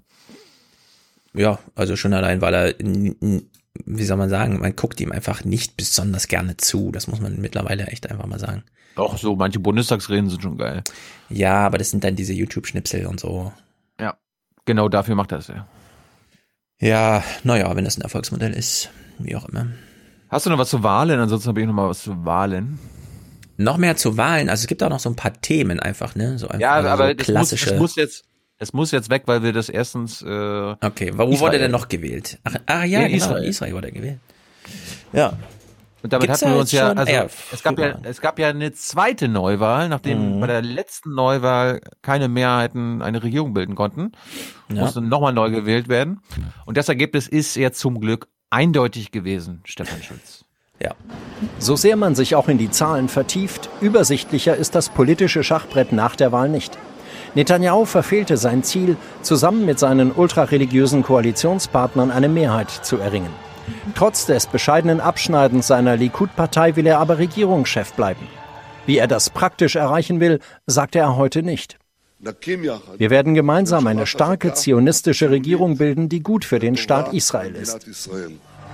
Sein Rivale Ganz, Chef der stärksten Fraktion im neuen Parlament, plädierte für eine große Koalition mit Likud ohne die Ultrareligiösen. Ob Netanyahu Regierungschef bleiben kann, ließ er offen. Wir brauchen jetzt eine Regierung der nationalen Einheit, die die Interessen der Gesamtbevölkerung vertritt. Eine Meinung, die nicht nur von Ganz-Anhängern im Land geteilt wird. Sie müssen eine Einheitsregierung bilden und jeder soll mal sein Ego zurückstellen. Ich bin für eine Einheitsregierung, aber ohne Extremisten auf beiden Seiten. Für Netanyahu geht es nicht nur um sein Amt. Ihm Das ist auch mal lustig, ne? Also die Bürger können Extremisten sagen, aber der Mhm. ZDF-Reporter ultra religiös. Das sind Rechtsextreme, mit dem er Ey, ultra eine. Anklage Ja, hört sich ein bisschen besser an. ne? Ultras sind das. Ja, genau. wegen Korruption. Sollte es soweit kommen, wäre er als Regierungschef kaum noch tragbar. Sein Zenit, so glauben Beobachter, ist auch jetzt schon überschritten. Er wollte mit seiner rechten Koalition 61 Sitze, um weiter zu regieren und einer drohenden Anklage durch ein Immunitätsgesetz zu entgehen. Daraus wird nichts. Es ist absehbar, dass Netanyahu das Amt in einigen Wochen oder Monaten abgeben muss. Israel stehen jetzt schwierige Koalitionsverhandlungen bevor. Also Ja. da ist gesagt, Ja. Netanyahu bildet jetzt eine Regierung und die wird so schwach sein, dass er selbst dann da nicht lange teilnehmen wird. Nee, das war noch ein Bericht, wo sie davon ausgegangen sind, dass er gar nicht erst den Regierungsauftrag bekommt. Mhm. Weil die eigenen Likud-Leute sagen, okay, wir wollen lieber an der Macht bleiben und dann ähm, lieber Ja. ohne Netanyahu als äh, mit ihm. Aber da haben sie anscheinend auch wieder alle geirrt, weil ich habe jetzt leider das nur in Österreich gefunden. Äh, bei SIP 1 gestern Regierungsauftrag für Bibi. Es wird schon fast zur Gewohnheit. Für Benjamin Netanyahu ist es heuer schon der zweite Auftrag, eine Regierung zu bilden. Die Wahl bringt ein Patt. Trotzdem bekommt der Likud-Chef den ersten Versuch. Die Sache ist, der Präsident nominiert denjenigen mit den besten Chancen. Netanyahu hat etwas mehr Empfehlungen von Knesset-Abgeordneten erhalten. Präsident Rivlin drängt auf eine Regierung der nationalen Einheit. Netanyahu will diese Regierung am liebsten anführen. Das Gebot der Stunde ist die rasche Bildung Nur als Hintergrund für unsere Hörerinnen. Likud hat zwei Stimmen weniger als Ganzpartei. einer Einheitsregierung. Entweder es gelingt eine Art von Einheitsregierung oder es gibt Neuwahlen. Das will niemand, weil beide Seiten fürchten, vom Wähler dafür die Schuld zu bekommen. Benny Gantz von Blau-Weiß stellt sich quer. Keine Regierung mit Netanyahu, solange gegen den Vorwürfe wegen Bestechlichkeit und Untreue im Raum stehen. Er rechnet mit einem Aufstand gegen den Langzeitpremier. Netanyahu wird von jemandem in der Likud-Partei ersetzt werden, der als Premier eine sehr stabile Regierung bilden wird. Netanyahu hat jetzt 28 Tage Zeit für seinen Versuch, eine mehrheitsfähige Regierung zu bilden. Der Auftrag zur Regierungsbildung ist nicht das Ende, sondern der Anfang des Tauziehens hier in Israel. Es ist so ein bisschen so wie 2-5 nach der Wahl, wo Schröder äh, die Mehrheit, Ja. also weniger Stimmen als Merkel und die CDU bekommen hat und Schröder dann sagt so, ja, mir egal, GroKo können wir gerne machen, aber nur mit mir als Kanzler. Hm. Und das, das, da dachte sich Netanyahu, ja, wenn das bei Schröder geklappt hat, mache ich das auch. Ja, genau. Weil hier ist Netanyahu Schröder und nicht ganz der ja gesagt hat, also wir können gerne regieren, aber nicht mit dir. Was heißt das jetzt für Netanyahu? Muss er jetzt ins Gefängnis oder werden die Ermittlungen mal so ein bisschen intensiviert oder muss man jetzt noch 28 Tage warten und Äh, interessant jedenfalls. Es gibt tatsächlich noch so Götterdämmerungen. ja, ich dachte mir, Stefan Schulz hat immer gesagt, ich will nichts von Israel hören, solange Bibi an der Macht ist. Ja, von Israel schon, aber nicht von der Regierung. Ich will nicht über die israelische Regierung diskutieren, solange Netanyahu da einfach regiert. Weil wir haben jetzt gehört, wie seine Wahlkampfversprechen waren, was da gibt's nichts zu diskutieren. Wenn ich gewählt werde, ist das unser Land. So geht's natürlich nicht. Gut, ähm, in Österreich wird ja jetzt gewählt am Sonntag.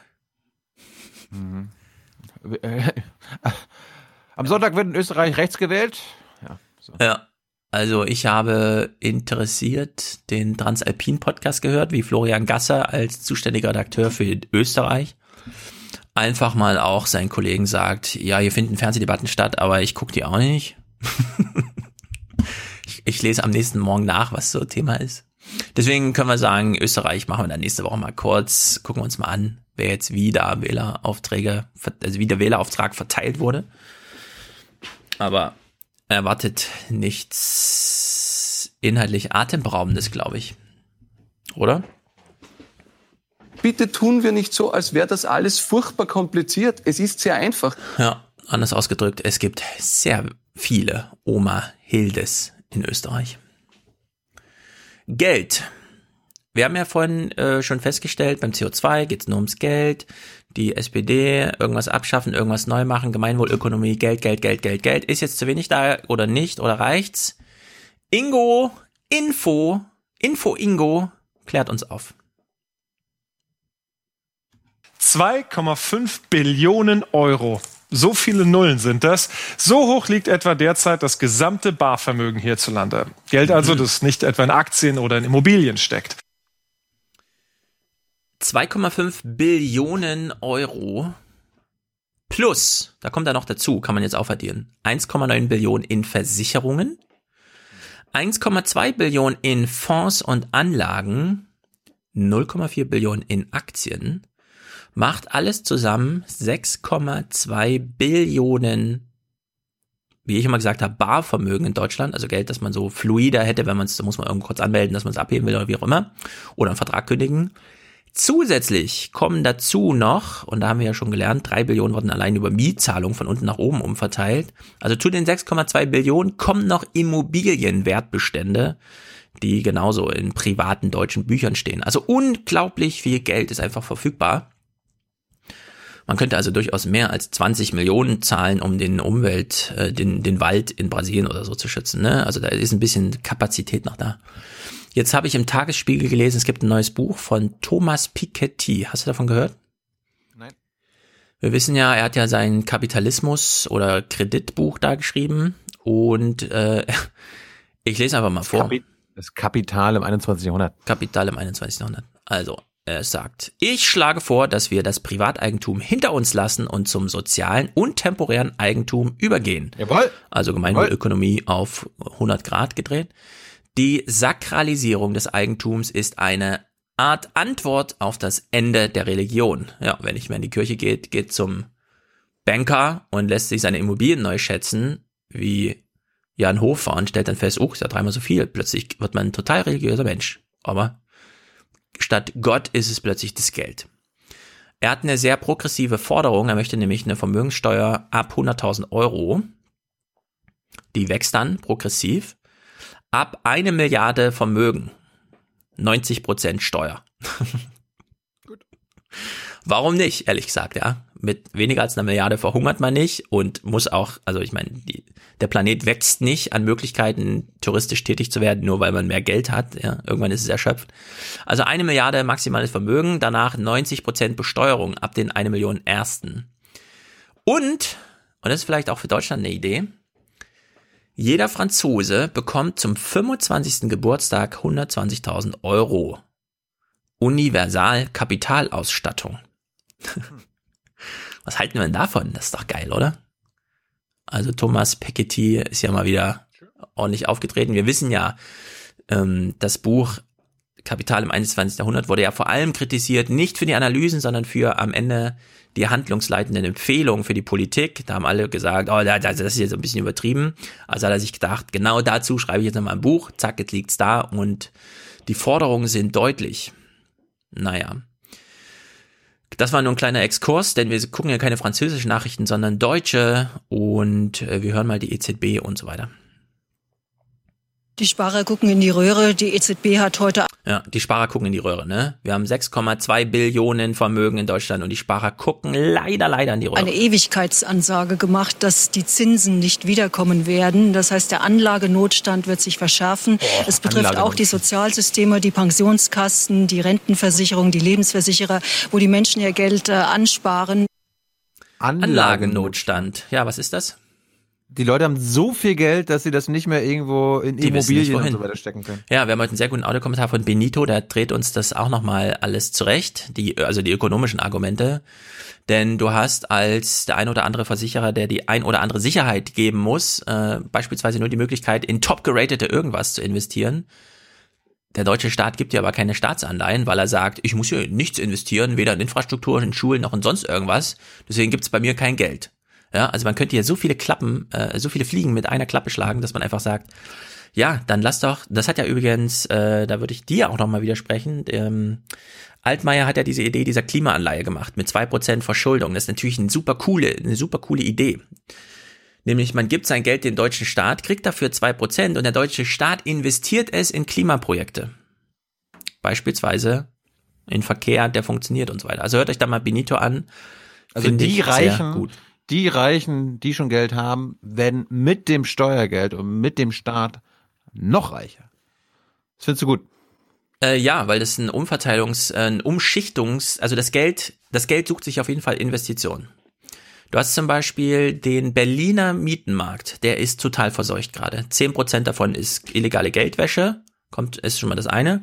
Und das andere ist Geld, das eigentlich ähm, keiner braucht. Das einfach nur eine Anlage möglich, also Anlagenotstand. Das fließt in Berliner Mieten, also in Berliner Wohneigentum, weil das das einzige ist, was noch Rendite verspricht. Nämlich, das haben wir ja gehört, in den letzten zehn Jahren 100 Prozent in zehn Jahren. Wenn jetzt der deutsche Staat sagt, und es gibt ja ein Zinsziel von der Europäischen Zentralbank von zwei Prozent, wenn man als, als Deutschland einfach sagt, Zwei Prozent, ja, das, also das macht jetzt niemanden, äh, also Deutschland hat genug Möglichkeiten, damit umzugehen. Ja, wir sammeln jetzt tatsächlich Geld ein von sehr reichen Menschen, die einen Anlagenotstand haben, so albern dieses Wort und so richtig es auch irgendwie ist, ja, das so einfach mal zu benennen. Ja, aber die sammeln es ja nicht ein, die nehmen es ja nicht weg, die, der Staat hilft denen, das noch zu vermehren. Ja, man kriegt dafür zwei Prozent. Ja, Umverteilung heißt denen das wegnehmen. Ja, ja, ja, ich weiß. Äh, wir haben leider, sind wir noch nicht auf Pikettys Zug aufgesprungen. Aber wenn es jetzt heißt, also wenn man jetzt, äh, sagen wir mal, äh, du bist so ein alter Zahnarzt, der glücklichen Zeiten damals irgendwie 15 Wohnungen gekauft hat und du hast jetzt ein Jahreseinkommen von eine Million und du brauchst es eigentlich nicht, weil du lebst schon seit 15 Jahren nur noch von deinen Zinsen und so weiter und die sind halt gering. Und wenn man da einfach sagt, naja, dann gib dein Geld doch dem Staat für zwei Prozent, die du dann später bekommst, da, also zwei Prozent, was sind das schon? So, der Staat bezahlt dafür zwei Prozent, nimmt dann aber Geld ein, dass er seinerseits wieder, und zwar zu 100 Prozent investiert in irgendwelche Projekte. Ja, würde ich sagen, das ist erstmal nicht völlig verkehrt. Kann man machen. So kommt Geld aber, in Bewegung. Kann aber zwei Prozent Vermögensteuer zahlen und äh, bekommt dann kein Geld wieder. Ja, wäre ich auch dafür. Also ja, darum kannst du jetzt doch nicht für diese Rendite sein. Das ist ja, das doch. Gegenteil von Vermögensteuer. Mm. Das ist das Gegenteil, Stefan. Es ist äh, im Rahmen der dunklen schwarzen Masse, die in Deutschland Politik bestimmt, äh, im Rahmen dessen, was ich glaube, was man machen könnte. Die Frage ist, also Gegenfrage. Das ist der, feuchte, Gegenfrage. Ist, der feuchte, ist der feuchte Traum der, der CDU-Wirtschaftsflügel. Ja, Gegenfrage. Du bist ja gegen die schwarze Null. Nicht Grundsätzlich, aber äh, wie es jetzt ist, klar. Mhm. Was, was heißt das genau? Was sollte Deutschland tun? Naja, zum Beispiel alle Investitionen, die in Infrastruktur und Klimaschutz gehen, kommen, dürfen gar nicht angerechnet werden an den Staatsschuldenhaushalt zum Beispiel. Genau, das hieße, also Deutschland dürfte sich jetzt verschulden und zwar über, also schwarze Null okay, aber darüber hinaus darf man sich verschulden, solange man es in grüne Projekte gibt. Naja gut, jetzt aktuell, du hast es ja letztes Mal auch gesagt, wir haben ja äh, 40, 50 Milliarden eh schon über. Ja, ja das kommt Könnten wir schon reinstecken. Ich bin ja dafür, dass wir dann 100 Millionen reinstecken und meinetwegen 40, 50 Millionen äh, in den roten Zahl sind. Ja, also wenn man, wenn man weißt gegen du, lieber, Ja. lieber unseren Kindern einen Schuldenberg hinterlassen, der Mhm. künstlich ist und den, den man äh, irgendwann auch wieder auf Ganz Null setzen genau. kann. Das geht beim Klima leider nicht, weil Ganz ich mein, genau. Jeder Mensch, also wenn ihr, wenn ihr in der Geschichte aufgepasst habt, im Geschichtsunterricht, Schulden Mhm. werden äh, genullt irgendwann, entweder nach Kriegen oder nach irgendwelchen großen Katastrophen oder äh, wenn es am politischen runden Tisch international passiert. Ja, das ist jetzt sehr drastisch argumentiert. Man kann aber sagen, die werden einfach vergessen, so wie in Japan. Da stehen halt einfach ein paar Ja. Nullen in der Bank und dann ist es halt okay. Man hat halt Staatsschulden, ja, es ist jetzt auch egal. Die, Welt- Frage ist aber nur, ist, hm, ist, aber es ist ja wirklich so, die Welt könnte ja 2050 zusammenkommen und sagen, okay, wir machen jetzt hier alles, äh, wir vergessen die Top 1%, die 33 Menschen, die so viel Mhm. haben wie 99% der Weltbevölkerung, wir nullen das hier alles, keiner Mhm. hat mehr Schulden beim anderen, wir fangen nochmal beim Neuen an. ja, die Frage ist jetzt, ähm, wenn man gegen die schwarze Null ist, und ich bin absolut gegen die schwarze Null, ja, ich finde, Deutschland sollte sich, und das ist jetzt der Punkt, Deutschland sollte sich wieder ein bisschen mehr verschulden.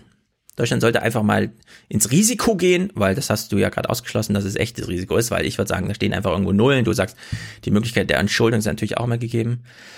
Wenn man sagt, äh, Deutschland sollte von der schwarzen Null abrücken, also auch wieder ins Defizit gehen, dann ist einfach die Frage, wo sollte sich denn Deutschland verschulden?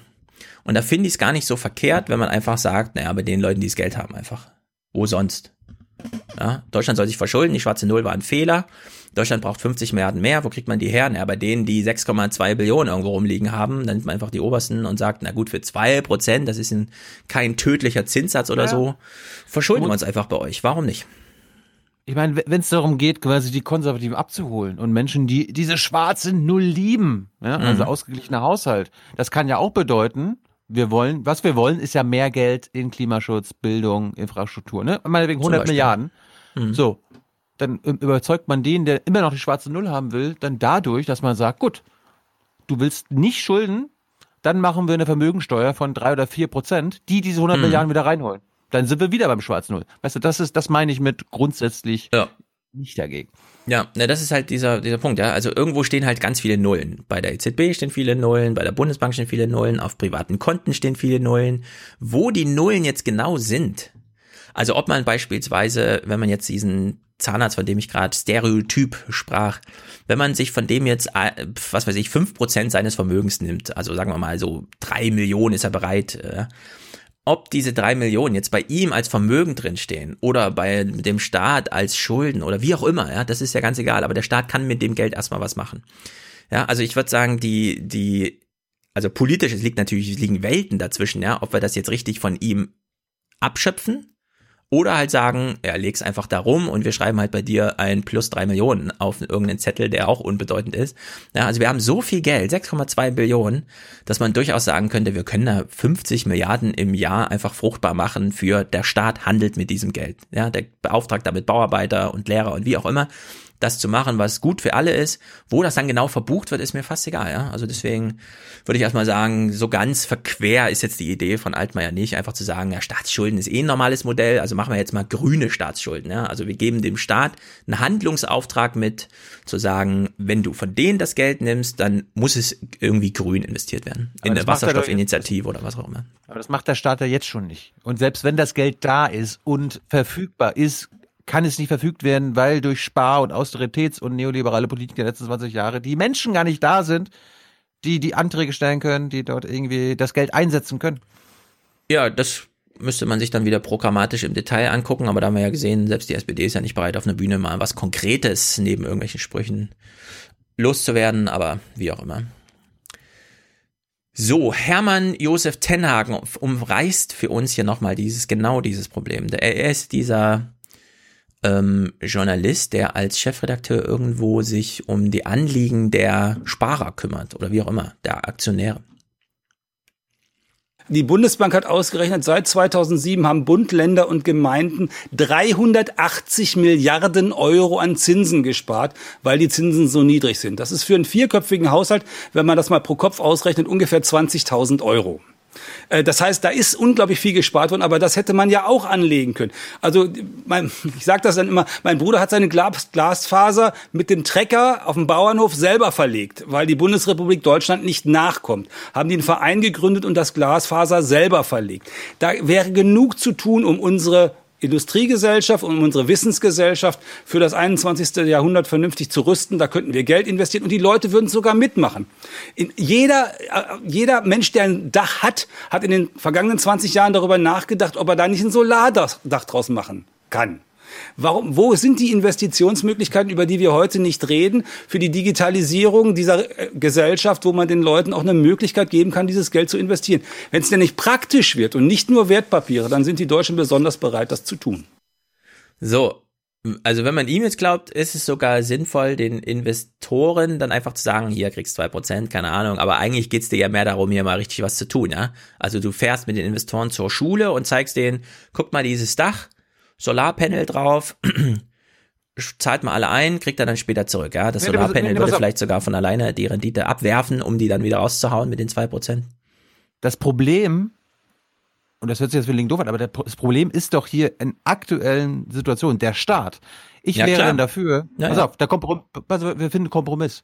Mhm. Dieser Verein, der, der selber Glasfaser in meinem Dorf legt, der darf von den Milliardären in Deutschland direkt unterstützt werden, ohne dass der, dass der Verein dann noch über drei Jahre irgendwelche Anträge bei der Landesregierung ja, oder Bundesregierung. Beispiel. So.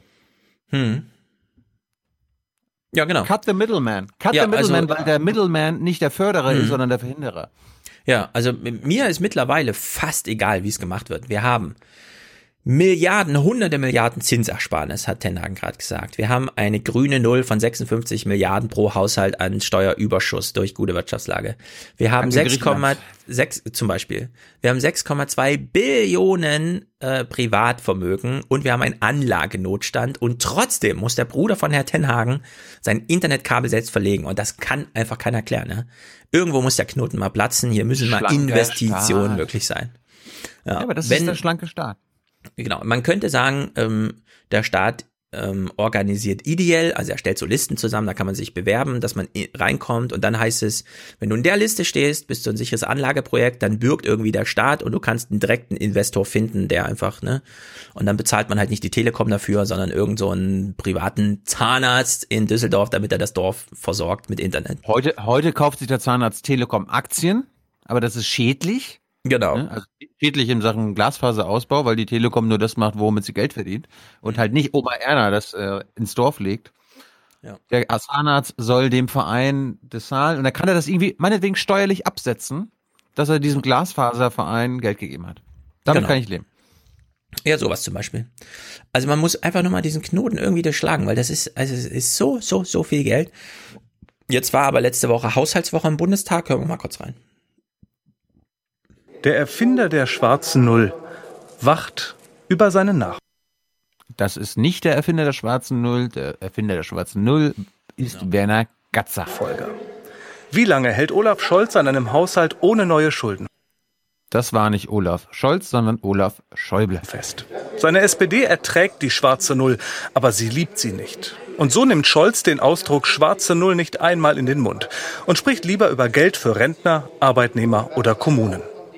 Wir nutzen die geringeren Zinsaufwendungen für höhere Investitionen und eine expansive Haushaltspolitik, um die wirtschaftliche Lage in unserem Land zu stabilisieren. Auch das ist richtig. Bla bla bla. Man kann jetzt einfach festhalten, 2019, glaube ich, am Beispiel Japan, wenn es wirklich hart auf hart kommt und wir müssen hier 20 Jahre lang 100 Milliarden Pflegenotstand über den Bundeshaushalt zahlen. Das kann Deutschland mittlerweile problemlos machen. Wir hätten, also wir können locker 1,5 Billionen Staatsverschuldung einplanen, ohne dass es zu irgendwelchen gravierenden OOO und so weiter käme, ja, weil Länder auf der Welt vorgemacht haben, Amerika, Japan, dass man das so machen kann. Die haben natürlich eine andere Hoheit über ihre Währung, aber Deutschland hat Europa schon immer klein gekriegt, was das anging. Also wir haben hier unglaubliche Potenziale, um nee, einfach könnten, mal ordentlich äh, umzugehen. Es gibt so viel Privatvermögen, dass der Staat sich von einem Moment auf anderen entschulden kann. Absolut, ja. Also der Bundeshaushalt, also quasi der Bund könnte null Euro Schulden haben, indem man einfach die, was ist 1,8 oder 2 Billionen Staatsschulden von den Reichen einzieht. Ja, also rechnerisch wäre alles möglich. Allerdings, Wahrscheinlich mit dem Grundgesetz schwierig zu vereinen, aber die Idee an sich, das Geld ist da. Ja, also das Grundgesetz schützt Eigentum, aber keine Rendite. Und wenn man alleine Rendite abschöpfen würde, würde das schon reichen. Ja, nimmst du den Berliner Wohnungsmarkt. Eigentum verpflichtet. Der Berliner Wohnungsmarkt. Mietzahlungen sind Rendite auf Eigentum. Ja. Du könntest an alle Mieten rangehen und einfach sagen, 50 Prozent in Steuern. Man kann, man kann sagen, genauso wie bei dem Gesundheitssektor, im Lebens-, im Wohnsektor darf nicht Rendite gemacht werden. Oder so. Genau, Elizabeth Warren-Style, ja. Sagst einfach, du guckst einfach mal Krankenkassen, wie viel Milliarden holen die da raus? Also in Deutschland ist das ja kein privates, die Krankenkassen machen ja keinen privaten Gewinn, sondern es ist ja dann in den staatlichen Kassen, aber es steht zur Verfügung. Ja, also wir haben ja den Überschuss, also der Überschuss, die grüne Null von diesen 46 Milliarden oder was, das betrifft auch die Sozialkassen. Ne? Es ist nicht nur der Staats, sondern grundsätzlich. Warum ist ja, die Arbeitsmarktlage und insgesamt so gut? Weil so viele Ausländer nach Deutschland gekommen sind. Man traut es sich kaum zu sagen. In Thüringen auch nicht. Ja. Wer, wer steht denn jetzt außer so ein bisschen das Grundgesetz noch dagegen, hier mal so richtig rein zu, sich reinzukämpfen in so eine Auseinandersetzung gegen die schwarze Null? Stellt sich raus, diejenigen, die immer hier mitschuldig sind. In dem Fall ist es Thomas Barbener als Tagesthemen-Kommentator. Das ging ja schnell, der Ruf nach neuen Schulden halt durchs Land. Und wenn man den halbherzigen Auftritt des Bundesfinanzministers heute erlebt hat, kann einem Angst und Bange werden. Aber klar, Olaf Scholz will ja auch noch SPD-Vorsitzender werden. Und seine Partei glaubt immer noch, dass die Höhe staatlicher Ausgabenprogramme ein Gradmesser für gute Politik ist. Nur leider stimmt das nicht. Die Schuldenbremse war eine große nationale Kraftanstrengung, den ewigen Kreislauf immer neuer Schulden zu durchbrechen. Und auch die Schuldenbremse erlaubt durchaus in einem gewissen Maß neue Kredite. Aber das ganze Land hat damals einen Weg eingeschlagen, von dem wir jetzt nicht abweichen dürfen. Deshalb sollte die Bundeskanzlerin sich daran erinnern, dass sie einst mit dem Beispiel der schwäbischen Hausfrau Wahlen gewonnen hat. Und die gibt bekanntlich nur das Geld aus, das sie im Portemonnaie hat. Ach du Scheiße. Na, es gibt keine Logik Aber, mehr, die das noch zusammenbringt, was er da gerade gesagt hat. Wir stehen zur schwarzen Null, wenn Sie das so wollen. Ich finde den Begriff nicht so toll. Also wir wollen einen ausgeglichenen Haushalt. Wo kommt denn der her? Aus welcher? Ja, also die schwarze Null, die wurde den Deutschen so rein trainiert irgendwie, seit Sabine Christiansen das Fernsehen revolutioniert hat. Aber das, das, das fällt völlig aus der Zeit. Ich verweise nochmal auf Werner Gatze, die schwarze ja. Null, das war ein recht spontanes Projekt damals, 2008, 2009. Ja. ja. Ja, also wir sind wieder 2008, 2009, die unverstandenen Jahre. Ja, also da ist. Aufarbeitung nötig. Da, da, da, kann man, da kann man zumindest verstehen, was die Motivation ja. der damaligen oder heutigen Neoliberalen war. Ja, wo ist mein ganzes Geld eigentlich? Vor dem Landgericht Bonn sind zwei ehemalige Investmentbanker angeklagt, die den Staat um Steuern in Höhe von rund 400 Millionen Euro gebracht. Ja, 400 Millionen plus, ne? Zwei Täter. Haben sollen. Bei den Cum-Ex-Aktiengeschäften lassen sich Anleger mit Hilfe von Banken einmal gezahlte Steuern gleich mehrfach zurückerstatten. Ist das Ausnutzen einer Gesetzeslücke eine Straftat? Genau darum geht es vor dem Landgericht Bonn. Ist das eigentlich eine Straftat, wenn man so eine Gesetzeslücke ausdrückt? Ich frage mich, was ist denn eigentlich die Gesetzeslücke? Wir hören, das, wir hören uns mal an, wie das hier berichtet wird. Danach habe ich zwei Fragen. Investor A hat Aktien eines Unternehmens. Dem geht's gut, es schüttet Gewinne aus, die Dividende. Auf die muss A Kapitalertragssteuer zahlen, die er sich später aber zurückholen darf. Nun der Trick. A's Aktienpaket wird rund um den Dividendentag so lange rasch weiterverkauft, bis man es nicht mehr verfolgen kann. Jetzt können andere Beteiligte dem Staat vorgaukeln, auch sie besitzen diese Aktien, um sich dann Kapitalertragssteuer zurückzuholen, die sie nie gezahlt haben. Äh, das hieß mhm. jetzt gerade, unten links stand Überblick. Ich habe jetzt ja. den Überblick verloren. Ich auch. Und ich habe auch eine inhaltliche Frage, denn wenn jemand Kapitalertragssteuer zahlen muss, weil er irgendwie. Und dann bekommt Aktien es wieder zurück. genau.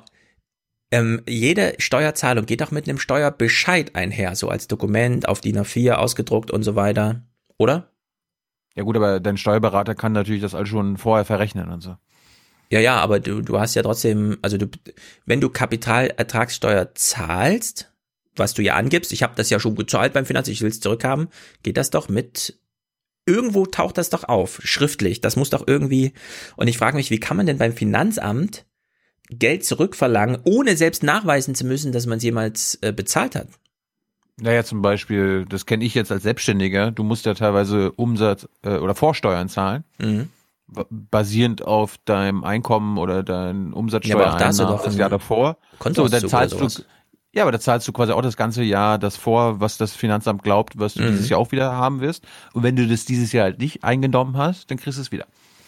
Ja, aber da, du musst ja nachweisen, so und so viel habe ich denen schon gezahlt, also dem Finanzamt mhm. schon überwiesen und dann machst du einen Strich drunter und sagst, ich habe aber weniger und dann kriegst du was wieder zurück. Also das geht ja immer mit einer Dokumentierung von Zahlungsbelegen irgendwie einher. Und ich frage mich, wie man ans Finanzamt einfach den Anspruch äußern kann, schreibt man da so formellos, ja, ich hatte heute diese Aktien in meinem Besitz und deswegen will ich fürs ganze Jahr Kapitalertragssteuer zurück oder sowas. Ja. Ist ja, ich meine, ist, äh, irgendwie ist das du komisch. hast ja nicht, du hast ja nicht jedes Jahr Steuerprüfung, aber du machst ja quasi auch, wenn du deine Ein- und Einnahmen und Ausgaben angibst, da gibst du ja dann Ausgaben Summe X an mhm. und erst wenn das Finanzamt genau hingucken will und sagen, okay, dann gucken wir noch mal rein. Steuerprüfung, Genau, und wenn bei der Steuerprüfung rauskommt, dass du irgendwie andere Angaben gemacht hast, als real vorliegen, dann ist das ja nicht nur, hat jemand eine Gesetzeslücke ausgenutzt, sondern dann ist das ja ein echter Fehler. Dann muss ja darüber nicht mehr diskutiert werden. Und ich frage mich, warum hier noch diskutiert werden muss. Ob das jetzt eine Lücke war, die man ausnutzen konnte, ohne den rechtlichen Bereich, also den zulässigen Bereich zu verlassen oder nicht. Ich finde das irgendwie komisch, dass man da einfach sagen kann, ich, ich möchte gerne mal Geld zurück, ohne nachweisen zu müssen, dass man es jemals bekommen hat oder wie auch immer, ja, sondern es ist einfach nur eine Anfrage ans Finanzamt, äh, wahrscheinlich noch auf elektronischem Wege, ja, es war vielleicht auch noch sehr arbeitsunaufwendig. Also äh, da würde mich, also was, was diese Kapitalertragssteuer-Rückforderung angeht, würde mich wirklich mal ein Insider-Audiokommentar interessieren, ob das völlig ohne Belege einfach gemacht werden konnte und trotzdem die Möglichkeit bestand, dass es rechtlich korrekt war. Weil das widerspricht so jedem Gefühl, das ich mittlerweile dafür habe, im Kontakt mit einem Finanzamt zu sein. Gerhard Schick fasst es nochmal schön zusammen. Wir kennen ihn auch als Autor, Blätter und so weiter. Überall sehr, sehr, sehr, sehr gut. Ehemals grün, glaube ich. Bald bei Jung Naiv. Mm, es gibt auf der einen Seite ein richtiges Organisationsversagen im Bereich des Finanzministeriums, sowohl unter Per Steinbrück als auch unter Wolfgang Schäuble. Die verschiedenen Experten haben nicht zusammengearbeitet. Und die Finanzaufsicht sagte, das hat mit Steuern zu tun, das geht uns doch nichts an. Und die Steuerleute wussten aber nicht, was am Finanzmarkt passiert. Die hätten zusammenarbeiten müssen. Und das ist natürlich die Verantwortung des Ministers, so etwas zu organisieren. Ja, lass dir das doch mal erklären. An, also begonnen bei der Frage, kann man beim Finanzamt Geld zurückfordern, ohne jemals nachweisen zu müssen, dass man überhaupt das Geld, das man zurückfordert, überwiesen hat. Und dann auch die Zusammenarbeit zwischen Verwaltung, Politik und überhaupt. Schlimm ist das, wir bleiben aber mal mit deutschem Bezug, glaube ich. Das BBK, äh, die BBK hat gerade rumgeschickt, wer da alles zum Formate des Politischen kommt. Neben dir und Rezo kommt auch Armin Wolf. Mach doch mal mit ihm Ja, Armin Wolf ist nach uns, einen Vortrag oder so. Ja, quatsch doch mal mit ihm. Oder, oder verpflichte ihn für den Aufwachen-Podcast. Ja, das wäre mal was, ne? Wenn man ihn, die Wahl ist ja dann schon ein bisschen rum, vielleicht haben die da mal Luft. Ja. Vielleicht haben sie da mal Luft. Ja. So, wir bleiben mal ein bisschen bei Deutschland, gucken aber kurz nach Brasilien, denn Bolsonaro hat mal einen Spruch gemacht. Meine Regierung ist für euch da, verspricht Bolsonaro der Lobby. Er kündigte an, den Amazonas wirtschaftlich stärker zu nutzen. Doch der Streit um die Waldbrände war schlecht fürs Image. Die Regierung hat das erkannt, beteuert, die Brände sehr ernst zu nehmen. So, Bolsonaro möchte die Brände jetzt irgendwie ernst nehmen, weil das ist nicht gut fürs Image, wenn überall auf der Welt. Wir haben ja auch schon gelernt, dass Macron, nee, haben wir das schon mal gehört? Beim letzten ja, das ist vielleicht nicht uninteressant. Auf den allerletzten Metern, nämlich in Osaka beim G20-Gipfel, hat sich Emmanuel Macron Jair Bolsonaro zur Seite genommen und hat nochmal eine rote Linie äh, verkündet und hat gesagt, okay, wir sind fast so weit, dass wir ähm, das Abkommen unterschreiben können oder dass wir sagen können, es ist soweit. Aber es gibt eine rote Linie. Ich unterschreibe gar nichts, wenn du aus dem Klimaschutzabkommen aussteigst. Mhm. Also Jair Bolsonaro, sag noch mal ganz klar, ob du im Klimaschutzabkommen bleibst oder nicht. Und dann sagen wir, ob wir ein Abkommen haben oder nicht. Und Jair Bolsonaro ist tatsächlich einen großen Schritt zurückgegangen, hat gesagt, ja, okay, ich bleibe im Abkommen. Ja, ich bleibe im Abkommen, so als würde das irgendwas bedeuten. Das war von mhm. diesem Cosmo EU Podcast. Sie haben zumindest die Szene mal berichtet, ja. Aber es stellt sich raus, naja, ähm, Bolsonaro stellt fest, so richtig gut fürs Image ist es nicht, ähm, wenn der eine oder andere Wald hier zu viel brennt. Ich meine, das ist ja genau das, was die Regierung, Bundesregierung ja auch macht. Wir haben doch Ziele. Ziele Richtig, haben wir, wir doch hier festgelegt. Dass, äh, hier, da, wegen dem Pariser Klimaabkommen werden wir die Welt retten. Genau. Und, dann, und weil Bolsonaro dabei ist, dann äh, wird das auch klappen. Ja, und so einen minimalen Raumgewinn, den Macron vielleicht hatte mit na, Bolsonaro, steigt wenigstens nicht aus dem Paris-Abkommen aus, ja, wo man sich fragt, Deutschland ist jetzt auch ausgestiegen, wen interessiert. Vielleicht sollte man doch nochmal einen Blick auf die deutschen Wirtschafter werfen, die da so mitfahren bei solchen Reisen denn dieser Spruch, der hier jetzt gemacht wird von der deutschen Wirtschaft, stellvertretend ihres Verbandschefs, finde ich ein bisschen bestürzend. Denn stellt sich raus, aus Perspektive der deutschen Wirtschaft, so schlimm war das mit dem Waldbrand gar nicht. Die deutsche Wirtschaft lässt sich überzeugen. Ich habe aber auch zumindest für mich viel Interessantes Neues an Details erfahren dass es gar nicht so sehr darum geht, dass der Kern Amazonas brennt, sondern das juristische Gebiet Amazonas. Das heißt, was brennt, sind weitgehend die Savannenteile. Das macht es nicht signifikant besser, aber es macht es doch deutlich anders. Puh. Kann man das sich nicht einfach verkneifen? Was ist denn da los? Also das ist doch nun wirklich. Ich dachte, es geht hier um Imagefragen und so. Mit sowas äh, macht man doch jetzt keinen Imagegewinn. Schlimm anderes deutsches Phänomen. Wir gucken, schlimm ist das, schade. Mhm. Schade auch für Deutschland. Wir gucken mal ganz kurz rein, außer du willst ausführlicher über Saudi-Arabien und den dortigen Drohnenangriff sprechen. Nö, ich wollte noch mal ein bisschen bei Klima bleiben. Habe hab ich jetzt schon ein paar Tage hier rumliegen. Äh, die Bundesregierung tut ja eine Menge, ne, mhm. um CO2-Emissionen zu senken, um mhm. die Abhängigkeit von fossilen Brennstoffen zu verringern. Und darum sind wir ganz besonders froh, dass Nord Stream 2 äh, nicht mehr gebaut wird. Also, äh, also jetzt eigentlich nicht, äh, ist ja unnötig wegen Zukunft, ne? Mhm. Rund anderthalb Stunden Fahrt vom Süden Rügens bis zum Verlegeschiff Castoro 10.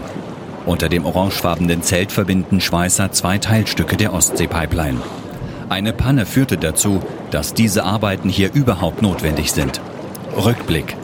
Im Juni vergangenen Jahres verlor eines der Baggerschiffe im Greifswalder Bodden Schmierfett. Die umliegenden Strände wurden dadurch verunreinigt, die Verlegearbeiten gestoppt. Deshalb erreichte die Castoro 10 den Übergabepunkt zum nächsten Verlegeschiff zu spät. Die Odacia hatte bereits mit einem eigenen, neuen Leitungsstrang begonnen. Nord Stream 2 muss nun die beiden auf dem Ostseegrund liegenden Leitungsenden hochholen, um sie über Wasser zu verschweißen. Ruhige See brauchte es vor allem deshalb, um die Stahlleitung an die Oberfläche zu holen. In einer Tiefe von 17 Metern hatten Taucher auf einer Länge von 300 Metern Auftriebskörper montiert. Zwei Tage hat es dann gedauert, bis die Leitung verbunden war. Durch die Schweißnaht ist nun eine durchgängige Erdgasleitung entstanden. 70 Kilometer von Lubmin bis kurz vor Bornholm. Diese Stahltrasse wurde gestern Abend auf dem Ostseeboden wieder abgelegt. Ganz schön aufwendig. Kann man da nicht eine Tauchglocke nach unten bringen, die da irgendwie Luft herstellt zum Schweißen? Muss man das ganze Ding anheben? Kann man vielleicht. Nicht, dass das, das dann irgendwie kaputt geht. Bist du stolz, dass unsere fossile Energiezufuhr gesichert ist? Ja, endlich sind wir unabhängig. Die einzigen, die so ein bisschen äh, uns was Gutes tun könnten.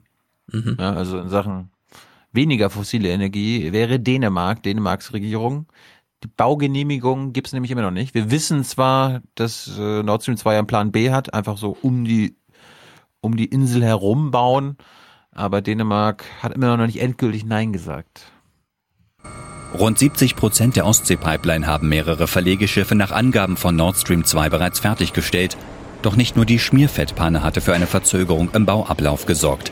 Aktuell fehlt von Dänemark als letztem der fünf betroffenen Ostseeanrainerstaaten noch immer die Baugenehmigung. Im Seegebiet der geplanten Route um Bornholm gilt internationales UN-Seerecht.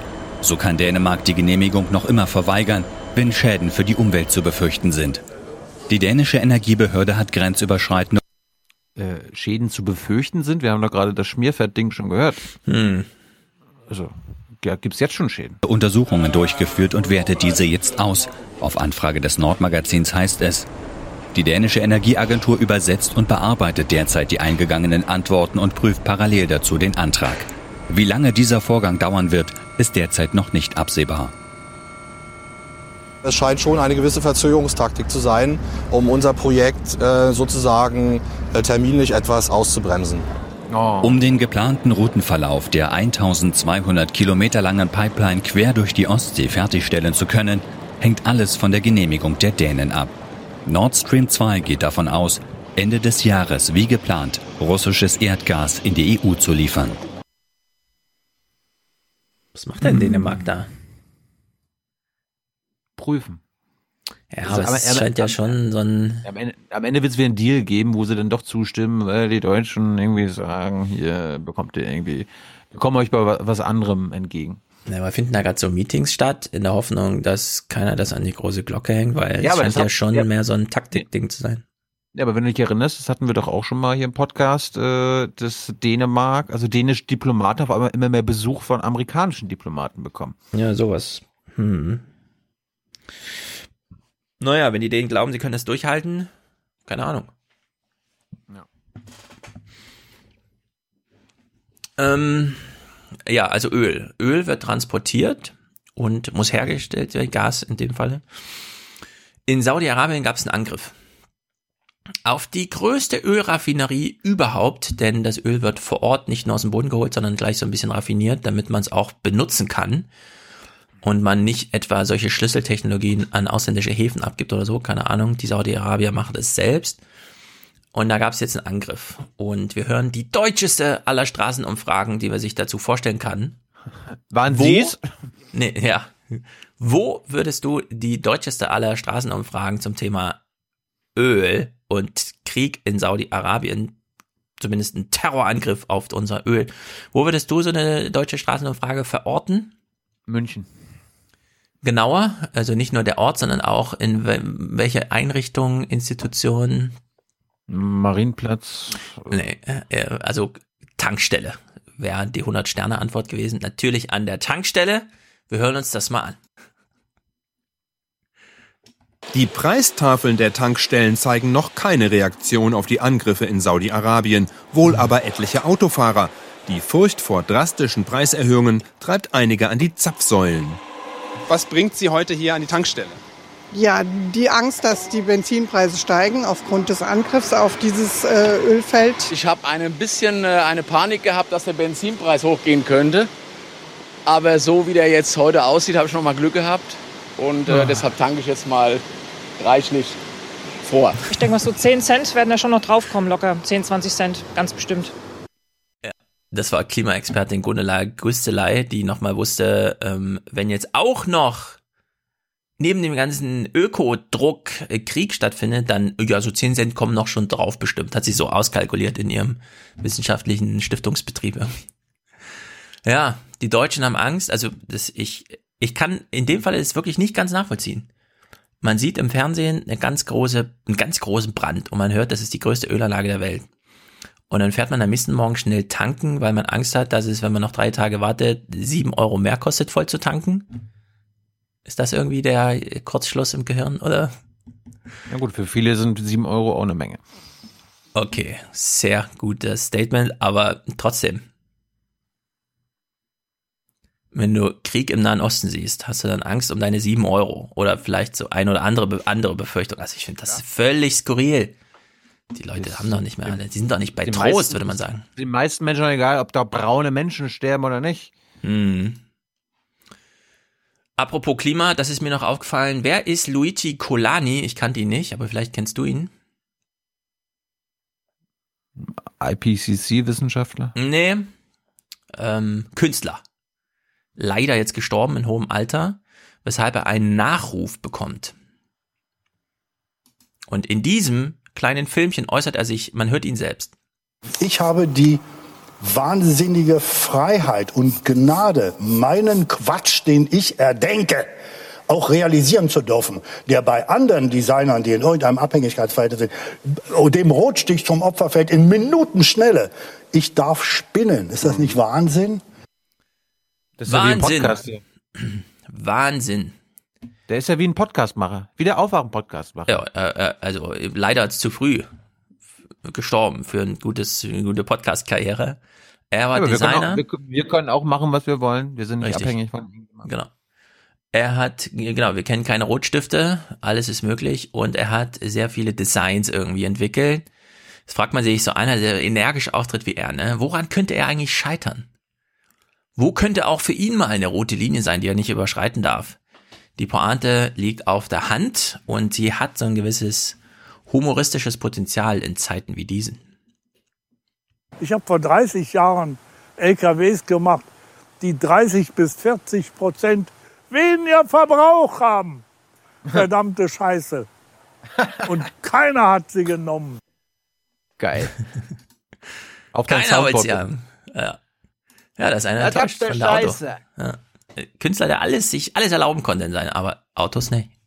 Da war die rote Linie. Okay, du bist bei Naja. Als Ossi-Podcast äh, müssen wir natürlich auch, also als gesamtdeutscher Oh, Podcast. der große Sachse. Ja. Sigmund Jähn ist tot. Vor 41 Jahren war er der erste Deutsche im All. Wir hören mal ganz kurz sein Leben. Sigmund Jähn ist im sächsischen Morgenröte Rautenkranz aufgewachsen und ging als junger Mann zur Nationalen Volksarmee der DDR. Er kam zur Luftwaffe, das Fliegen wurde zu seiner großen Leidenschaft. Als die DDR Kandidaten für einen sowjetischen Weltraumflug suchte, setzte sich der zuverlässige und ehrgeizige Jähn gegen die anderen durch. Ich frage mich ja, ob unsere beiden Väter auch damit gemacht haben. Ob die, ob die sich auch beworben haben. Nee, meiner ist zu jung dafür, glaube ich. Um Meiner als war Pionier 18. noch in den Weltraum zu fliegen. Meiner war 18, 78. Na gut. Am 26. August 1978 startete die große Mission für die DDR, aber auch für Sigmund Jähn persönlich. Mit dem Raumschiff Soyuz 31 wurde er der erste Deutsche im All. einem Bürger der Deutschen Demokratischen Republik. Der Knaller war natürlich 1978, als am 26. August alle aus den Fenstern schrien, Sieg ist im All. Ich war da acht Jahre. Wir wussten erst nicht, wer gemeint ist, aber das hat sich ja dann schnell rumgesprochen. Und auf einmal war der ganze Ort geschmückt mit Plakaten und wir waren alle bis heute natürlich mächtig stolz. Ein Glück war es nicht Sieg Heil. Ja? Nee. Sieg ist im All. Ja, sehr gut. Mit der Wende verlor Sigmund Jähn seinen Job, aber seine Expertise war auch im vereinten Deutschland gefragt. Obwohl er die Weiten des Weltalls gesehen hatte, ist er immer auf dem Boden geblieben. Ich war eine Figur in dieser Geschichte und ich habe mich nicht allzu sehr verbogen dabei. Sein Verdienst wurde nie vergessen unter Raumfahrern. Vergangenes Jahr überraschte ihn Alexander Gerst mit einem persönlichen Gruß von der Internationalen Raumstation. Er war eben der richtige Held. Die Leute haben wirklich sich ordentlich angestellt, ihn ordentlich angesprochen. Und er hat dann auch mit von Kindern bis zur Großmutter Selfies gemacht. Ach, über Selfies müssen wir auch nochmal reden demnächst. Ja, ein großer Deutscher. Wenn er nicht im Weltraum war, ist er auf dem Boden geblieben. Wo sonst, würde ich sagen. Aber es ist natürlich sehr gut, das nochmal zu hören. Seinen letzten Auftritt, der irgendwie aufgenommen wurde, ich habe da auch mal ein kurzes Stück mitgebracht, weil er sich, wie Alexander Gerst, auch um unsere Erde kümmert, beziehungsweise sich Sorgen macht. Ich würde dich bitten, im Nachhinein, oder wenn du es jetzt schon kannst, den Sound noch ein bisschen lauter zu machen. Der Sound, den ich äh, versucht habe, ich habe es volle Kanne hochgezogen, es ist trotzdem noch zu leise. Mhm. Äh, Sigmund Jähn, das letzte, was aufgenommen wurde von ihm, über unsere Erde. Das hat aber Alexander Gerst auch schon gesagt und andere Leute. Man spürt, dass die Menschen nicht reif sind eigentlich für, für das Tun, was sie, was sie verantworten müssen. Ein gutes Beispiel ist immer dieser Regenwald in Südamerika, wo man weiß, man ruiniert die Erde damit Aber man, man lässt nicht los. Es ist Gewinn zu machen.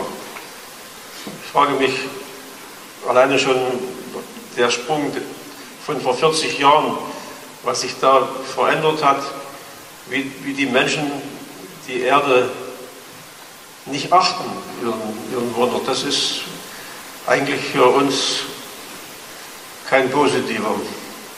Aber das läuft eben. Ja, was ist in den Das 40 läuft. Jahren vor allem passiert? Na? Die, Quizfrage? Industrial die Industrialisierung der restlichen Welt? Auch. Ja. Aber Verdopplung der Weltbevölkerung. Ja. Ja, Menschen wollen anständig leben und wenn sie es tun, bleibt für die Natur nichts übrig. Außer wir definieren Anstand neu, aber mal gucken. Rest in peace, Sigmund. Ja, viel Spaß da oben. Kriegt er eine Weltraumbestattung eigentlich? Schießt man ihn jetzt auf den Mond? Würde ich mir an seiner Stelle wünschen. Der erste Deutsche auf dem Mond ist Sigmund Jähn. Sieg ist auf dem Mond. Also, jetzt mal eine Frage. Kann man einen Menschen auf dem Mond vergraben? Also das ist Ja, vielleicht ein Hörer in den Kommentar. Kann man? Ja klar. Okay. Warum nicht? Hätte sein können, dass irgendwie die Schwerkraft die, die Erde irgendwie so. Ich weiß, es ist jetzt nicht 0G auf dem Mond, aber Boah, ist irgendwie so ein Sechstel oder so, es reicht völlig. Und du hast halt den Staub, ne? Also, und der ist ja beim Minkorrekt letztens erst wieder gelernt, man, man findet den Mondstaub noch äh, auf der Erde zurück, weil er einfach nirgendwo wieder rauszukriegen war, wenn man einmal Kontakt mit dem Mond hatte. Grüße an Nikolas. Äh, ich wurde eingeladen zu Berliner Minkorrekt heute. Ja, sehr gut. Gehst hin? Aber ich konnte, ich konnte nicht. War schon. Stimmt, es war ja, es war ja jetzt Hamburg und Berlin. Prior Engagements. Ja. Next time. Ja. In Dresden war auch wieder super geil. Vor allem hat die Kanone nicht funktioniert. Alle haben gelacht. Und es gibt sehr gute Zeitlupenaufnahmen. So, Angela Merkel. Letzter Clip aus einer großen Sammlung, die noch gespielt werden muss. Aber ist ja nicht der letzte Aufwärm-Podcast. Angela Merkel, oder anders gesagt, jetzt wo Sigmund auch noch gegangen ist. Was wünschen sich die Deutschen? Was bleibt, wenn die Großen gehen? Beispielsweise Angela Merkel aus dem Amt. Darf ich, darf ich Was raten? wünschen sich die Deutschen, ja? Wir müssen jetzt für unser Deutschland unbedingt kämpfen. Wer? Und uns nicht untergehen lassen. Das ist ganz, ganz wichtig. Wer soll für uns dass kämpfen? Deutschland bleibt. Ja. Wer soll kämpfen? Das ist die Frage. Okay, also hier nur eine kleine Politbürozahl, die ich lustig fand. Angela Merkel ist der Garant, dass es den Deutschen trotz all der Krisen gut geht. Das sagen 58 Prozent der Deutschen. Hier sieht man also ein großes Bedürfnis nach Stabilität. Großes Bedürfnis nach Stabilität. Tja, so ist es. Infratestima Oder- hat recht. Oder eine große Medienwirkungsforschung anhand Ja. des Tag der Tagesthemen. Naja, ich meine, solange alle rumrennen und äh, die Angst schüren, siehe Altmaier, dass das Klima ja uns allen äh, äh, teuer zu stehen kommt, brauchst du halt Stabilität und suchst die dann bei einer Person Merkel und sitzt den ganzen Abend vom Fernsehen. Die Berliner Politik kenne ich eigentlich nur aus dem Fernsehapparat. Bin sehr engagiert, habe seit fünf Jahren Rentnerin und habe also da auch Zeit zu gucken. Ja, das Wort engagiert gefällt mir fast noch besser als der Fernsehapparat, denn sie glaubt, sie sei engagiert, weil sie die ganze Zeit zuguckt. Und nickend sagt, äh, die Merkel, ja, ja. Na gut, lass uns zum Ausstieg meinerseits doch noch mal kurz Österreich behandeln. Denn ich fand das einfach, vielleicht soll ich es nicht nur kurz nennen, sondern auch kurz spielen. Ich fand das wirklich interessant. Florian Gassner guckt also die österreichischen Debatten nicht. Und wir hören das kurz und danach fragen wir uns, was verpasst er? Wie viele davon, davon gibt's denn und wie viele hast du gesehen? Ich habe ehrlich gesagt keine Ahnung, wie viel es sind. Ähm, also irgendwo stand mal, es gibt 23 Fernsehtermine, da finden aber jeweils mehrere Duelle statt. Dann gibt's aber auch noch von den, also verschiedene Zeitungen haben ja inzwischen auch eigene Formate, also es sind sicher weit mehr als 50. Und angeblich sind wir in dem Genre Weltmeister. Und jetzt kommt das Geständnis, ich habe kein einziges davon live gesehen. Wirklich. Na, das ist eine super Voraussetzung für diesen Podcast. Nein, ich schaue sie halt am nächsten Tag nach und dann auch nur die interessantesten, also, beziehungsweise ich schaue mir auch oft bei manchen nur die Ausschnitte an. Ja, das ist der Transalpine Podcast von der Zeit, den ich sehr gut finde. Mit Daum, Gassner und Dingsterbums in Berlin. Und der österreichische Zuständige für politische Berichterstattung für Deutschland aus Österreich sagt äh, frei raus, ja, die Debatten, ja, ich lese am nächsten Tag mal ein bisschen nach. Fragt man sich so ein bisschen, was verpasst er? Oder angenommen, man verpasst es nicht, weil man es guckt, wie Oma Erna treu am Fernsehapparat engagiert klebend. Was will man da eigentlich sehen? Und ähm, Aufklärung ist äh, interessant. Zur Frage, wer sich das anschaut. Es gibt recht, komischerweise recht wenige Untersuchungen dazu, obwohl es so viel Konfrontationen gibt. Also ich habe zum Beispiel eine gefunden, da geht es um die Wahlen 2013 und herauskommen ist, dass die Leute einschalten, um ihren eigenen Kandidaten zuzusehen. Mhm. Ähm, also man ist dann auch wurscht gegen wen anderen, also was weiß ich, ich bin FPÖ-Wähler und ähm, will den Norbert Hofer zuschauen, wie der gegen den Werner Kogler diskutiert, gegen Sebastian Kurz und so weiter. Und gegen wen ist aber eigentlich egal, sondern es geht mir um Norbert Hofer, den will ich anschauen. Gegen wen ist eigentlich egal. Die Debatte ist gar keine Debatte. Sie kommt dem Zuschauer als Monolog an. Der Gegenseite wird gar nicht zugehört, weil man sieht dann nur, ah, da kämpft jemand gegen meinen Norbert Hofer. Das finde ich aber nicht so gut. Und umso engagierter ist man dann dabei, Norbert Hofer an seinem Fernsehapparat zuzugucken. Trotzdem bewegen diese Debatten die ein oder anderen und sei es nur beim Gespräch danach, wo kommt, wo findet die Meinungsbildung statt, die nach so einer Debatte vielleicht das Wahlverhalten verändern soll und so weiter. Da erinnern wir uns an deinen Harvard-Ausflug. In der Vorlesung wurde das genauso auch thematisiert. Es ist auch in Österreich genau das Gleiche. Und in Deutschland übrigens auch. Nach der Diskussion wird es dann von unterschiedlichen Protagonisten, von Journalisten im Fernsehen, von Politologen und so weiter analysiert. Und mir haben Wahlkämpfer erzählt, von verschiedenen Parteien, dass sie am Tag nach diesen Duellen die, diese Argumente der TV-Analytiker eins zu eins auf Veranstaltungen hören von Besuchern. Und da schaut also jemand, zum Beispiel dem Peter Filzmeier zu, wie der so die Diskussion und die Teilnehmer fand, der analysiert das so vor sich hin. Und viele Zuseher machen sich das dann zu eigen. Also die übernehmen dann diese Meinung ähm, von den Leuten, die im Fernsehen das danach analysiert haben. Also ehrlich gesagt, das ist ungefähr das mutmachendste und optimistischste, was ich in letzter Zeit über die über die Branche der Journalisten gehört habe, dass Leute tatsächlich noch auf uns hören, was wir so vor uns hin analysieren Nein. und sei es so nach TV-Duellen im Fernsehen. Tja, Lenz Jakobsen. Das ist komplett falsch. Das ist doch genau das falsche Verständnis. Die Leute sollen sich eine eigene Meinung bilden und keine Tja. Meinung übernehmen, weil Tja. bei der bei der nächstbesten Gelegenheit können sie die nicht verteidigen, weil sie die nicht selbst gebildet haben. Ja bei den Amerikanern. Darauf kann man doch nicht stolz sein. Ey, Mann. Naja, gut, ist halt die letzte, die letzte Ausflucht, wo noch Journalismus angeblich was zählt. Bei den Amerikanern geht es ja so weit, dass selbst während der Debatte, wenn da nämlich auf der Bühne Pause ist, genau dieses Panel einschätzen, wer hat sich wie geschlagen stattfindet, so dass man dem sich gar nicht entziehen kann. also in der Hinsicht, dieses ganze politische Geschehen ist einfach drunter und drüber. Kraut und Rüben. Es ist schlimm ist das, schade. Schade auch für Deutschland. Ja, so kann man es auch ausdrücken. Also viel Spaß am Sonntag in Österreich. Gucken wir uns das dann Dienstag so ein bisschen an. Sonntag kommt äh, eine neue Folge zum Klima mit Frederike Otto, eine mhm. der Wissenschaftlerinnen, die für den IPCC-Bericht äh, jedes Jahr oder regelmäßig ihre Ergebnisse beisteuert, hat auch gerade letztes, nee, aktuell ein Buch geschrieben, Wütendes Wetter. Also wir reden über den Einfluss des Klimawandels auf Extremwetter in Europa, in Deutschland, auf der Welt. Ja, dieses wütende Wetterbuch ist auch wieder eins, das in die Kategorie hat man vorher echt nicht gewusst. Wir haben Wissensdefizit, denn man konnte bisher Wetter nicht verbinden mit Klimawandel. Alle kommen mit Wetter ist nicht Klima, Klima ist nicht Wetter und so weiter. Und ist in dem Sinne auch eine Leseempfehlung neben die unbewohnbare Erde, denn die unbewohnbare Erde geht halt auf 2100 und die Jahre davor ein und zeigen, was es bedeutet. 30 Meter mehr hören wir gleich im Audiokommentar, wie gesagt. Dieses wütende Wetter holt es ein bisschen ran. Stehende Wetterlage, weil der Chatstream nicht mehr funktioniert. Ah, das hat mit Klima zu tun, also haben wir wütendes Wetter. Ja, das ist ein sehr guter Bogenschlag, den vorher, ist ganz erstaunlich, 2019, vor 2019 hat er noch keiner gemacht. Einfach mal nach, so in Wahrscheinlichkeiten anzugeben, wie sehr Wetter, konkretes Wetter, ein Tornado in Mecklenburg-Vorpommern oder wie auch immer einfach mit dem Klima zusammenhängt. Man konnte immer nur so ahnen, ja, es hat bestimmt irgendwas mit Klima zu tun. Ne, aber es kann so, man kann den Bogen auch schlagen, das macht sie da.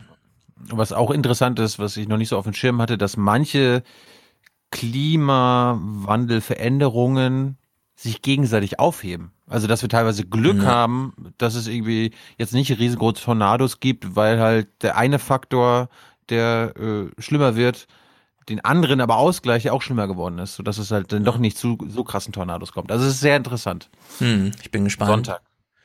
Wir haben auch Glück, dass die Sonne gerade nicht so intensiv scheint, wie sie das in anderen Jahrhunderten und Jahrtausenden gemacht hat. Über die Sonnenflecken und so weiter. Die Sonne entspannt uns eigentlich gerade. Und trotzdem wird's immer wärmer. Ist verrückt. Ja, sollen wir mal verklagen, die Sonne. Gut. Also Im Oktober erwartet euch dann erst Thüringen. War, Ja, wann war- kommt Bodo was- Ramelow? Ich muss ja noch meine große, große Kritik hier loswerden, denn jetzt ist die, dieses Ramelow-Ding plötzlich da. Die könnte ich ja mal, die dauert noch. Du bist einer von zwei Personen, die wissen, Ich weiß. was, was Ich will ja nur nach dem Datum fragen. wann Habt ihr schon einen kommt. Sendeplan für Ramelow? Erste oder zweite Oktoberwoche. Ah, ist ja nicht so weit. Okay, gut. Ja, das wird ein Spektakel.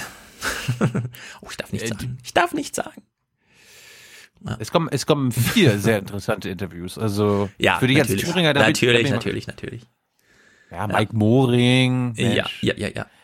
Der sagt dir mal, warum er, warum er dir 5000 Euro geben will, Ja, soll er gerne das äh, Angebot machen. damit du wieder nach Thüringen kommst. Und Hm. Wolfgang, Tiefen, Wolfgang Tiefensee verrät dir, warum er erst die Hartz-IV-Gesetzgebung sich ausgedacht hat. Hm. Und sie jetzt irgendwie dann doch nicht mehr so gut findet, aber naja. Lass dich überraschen. Tiefen, äh, Thüringen wurde dann doch interessanter, lustiger, kontroverser als gedacht. Mhm. Mehr dann bald. Mhm, mhm, mhm. Gut. Gut. Das war's, Folge 402. Wir brauchen für 403. Achtung, Achtung, Leute. Intros. Äh, ne, Intro, Intros. Haben wir jetzt, haben wir jetzt eine Weile nicht gehabt? Was ist mit euch los? Eine Weile schon. Ja, gefühlt habe ich jetzt ein paar Folgen keine gehabt. Ja. Kommt bestimmt noch. Wir brauchen einfach nur eine Frauen- oder eine Männerstimme oder beides oder ein Song. Folge 403 wird präsentiert von. Ist nicht so schwer. Ansonsten brauchen wir noch Präsentator, Präsentatorin oder Präsentatorinnen. Das werdet ihr ab 250 Euro oder Produ Produzentinnen. Das werdet ihr ab 42 Euro. Und Unterstützung gilt ab dem ersten Euro. Mhm. Haben wir Audiokommentare, haben wir Musik? Sehr, sehr, sehr gute Audiokommentare heute. Einige Antworten auf zum Beispiel Jule beim letzten Mal. Wir haben natürlich Musik. Es ist sehr gut. Äh, heute ist ein sehr guter ähm, Nachklapptag auch für diesen Podcast. Sehr gut. Spektakulär, glaube ich. Hört er ja jetzt. so gut. Gut. Gibt's noch irgendwas? Ja, mal gucken, ob Trump dann noch da ist Dienstag. Ansonsten, Ja, So schnell wird der nicht weg. ja, die Nerven liegen schon ganz schön blank. Derzeit ist es wirklich ein, ein Fest auch mal im Fernsehen zu sehen, wie er sich schlägt. Hm. Nothing bad can happen. It's only going to be positive, especially if your president knows what he's doing. Gut. Bis nächste Woche. Ciao, ciao. Herzlichen Dank und Ihnen und Ihren Zuschauerinnen und Zuschauern einen schönen Abend. Herzlichen Dank und äh, Deutschland alles Gute. Ich sage jetzt an dieser Stelle Tschüss. Tschüss. So viel heute von uns. Ihnen noch einen schönen Abend bei uns im Ersten. Selbstverständlich werden Sie die Tagesschau und die Tagesthemen auf dem Laufenden halten. Machen Sie es gut. Für Deutschland ist das eine Revolution. Wir stehen zur schwarzen Null, wenn Sie das so wollen. Ich finde den Begriff nicht so toll. Also wir wollen einen ausgeglichenen Haushalt. Ähm, erst der Podcast, dann das Land, dann die Partei und dann man selbst. Ich überlasse natürlich jedem Einzelnen, das anders zu sehen, weil ich ein großer Demokrat bin. Also ein auffälliger Wolf ist erstens nach Sicherheits- und Ordnungsgesetz, wenn er in Dörfer eindringt und sich dort permanent notorisch aufhält. Dann kann er nur getötet werden. Es waren so 45 Euro über den Schnitt. Bereut? Na, überhaupt nicht. Wir haben Riesenrad gefahren und haben schön Puffjes gegessen. Because if you really understood the situation and still kept on failing to act, then you would be evil, and that I refuse to believe. Und die Quelle, die ich jetzt sage, wie auch alle anderen Quellen, sind alles öffentlich zugängliche Quellen. Es geht nur darum, und diese Arbeit habe ich jetzt seit Jahren gemacht, Die ganzen Punkte verbinden, connecting the dots. und sich die Frage stellen, ob das Bild, was man dort sieht, ob das schlüssig ist, ob es wahrscheinlich ist. Es ist sehr wahrscheinlich. We connect the dots, Penner. We connect the dots. Nee, ich kann nicht, ja, ich kann nicht meckern. Bin zufrieden. Mir geht's gut. Tschüss zusammen. Wiedersehen. Ciao, vielen Dank. Ja, war doch gut heute.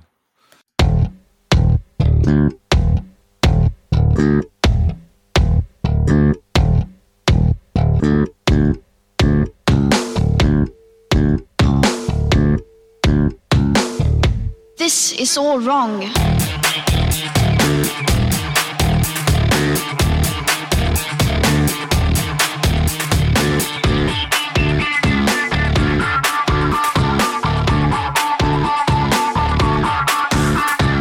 Mr. Secretary General, distinguished delegates, ambassadors, and world leaders, seven decades of history have passed through this hall, all here to share plans, proposals, visions, and ideas on the world's biggest stage.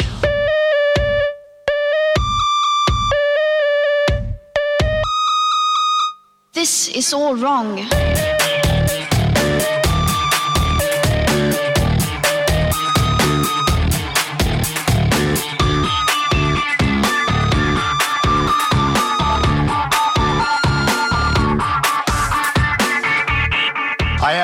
Immense privilege of addressing you today as the elected leader of a nation that prizes liberty, independence, and self government above all. The United States, after having spent over $2.5 trillion since my election to completely rebuild our great military, is also by far the world's most powerful nation. Hopefully, it will never have to use this power. Americans know that in a world where others seek conquest and domination, our nation must be strong in wealth, in might, and in spirit. This is all wrong.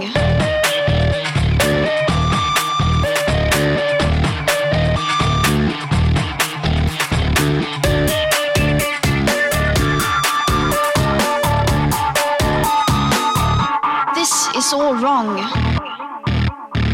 My fellow leaders, the path to peace and progress and freedom and justice and a better world for all humanity begins at home.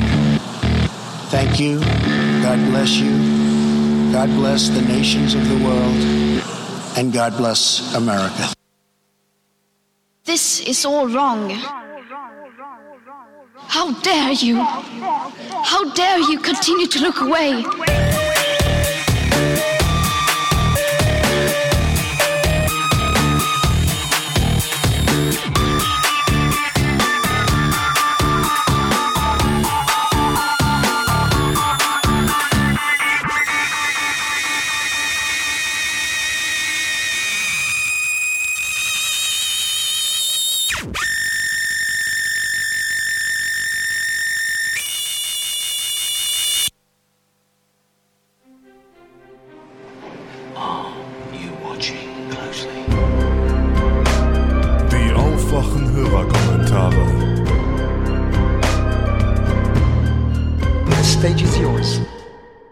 Liebes Aufwachenrudel, Benito äh, schon wieder hier. Ich äh, fühle mich schon ganz schlecht, weil ich schon wieder die nächste Zeit hier am Aufwachen-Podcast in Anspruch nehme.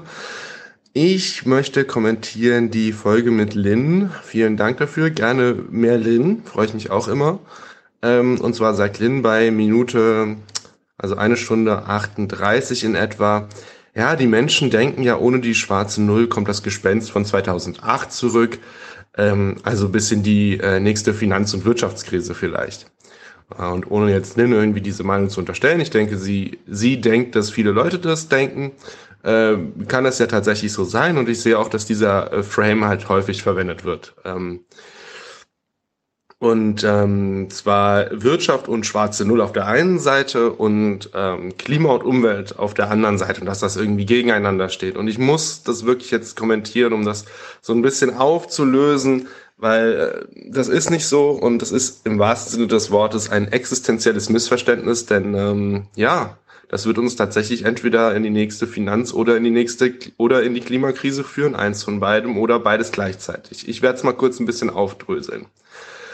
Ähm, also dieses ganze, die Wirtschaft müsste dann halt hinter das, äh, hinter ähm, die Klimabemühungen zurückstecken. Auch das ist schon, da steckt ja dieser Frame drin, entweder das eine oder das andere. Aber was es halt eigentlich ist, ist wirklich das Finanzsystem, das Wirtschaftssystem und Klima und Umwelt alle gegen die schwarze Null, ähm, die da wirklich eine komplett irrationale Politik betreibt. Um das mal kurz herzuleiten. Denn warum die schwarze Null jetzt äh, für das Klima nicht gut ist, warum da zu wenig investiert ist, wird, warum da zu wenig gemacht wird, ich denke, das ist allen Aufwachenhörern klar. Aber warum sie eben auch für den Finanz, äh, für das Finanzsystem und die Wirtschaft einfach wirklich Gift ist, möchte ich mal kurz darlegen. Also wir haben tatsächlich jetzt in Europa eine Phase des sehr niedrigen Zinses. Das heißt, eigentlich kommen Unternehmen und Banken ein sehr günstiges Geld von der EZB.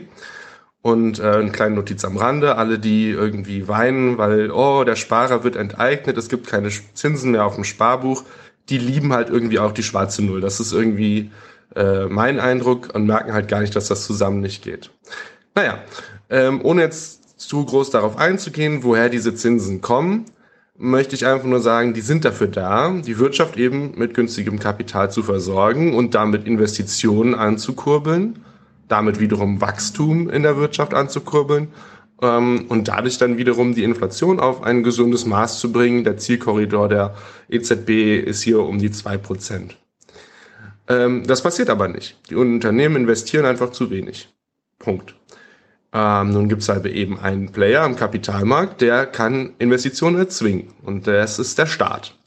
Der könnte jetzt dieses günstige Geld aufnehmen, indem er Anleihen ausgibt, die die Banken dann wiederum ähm, kaufen können und könnte die in Schulen, in Schienen, in Universitäten, in Ladesäulen oder in Forschungsprojekte für klimafreundliche Technologie, weiß der Geier was stecken.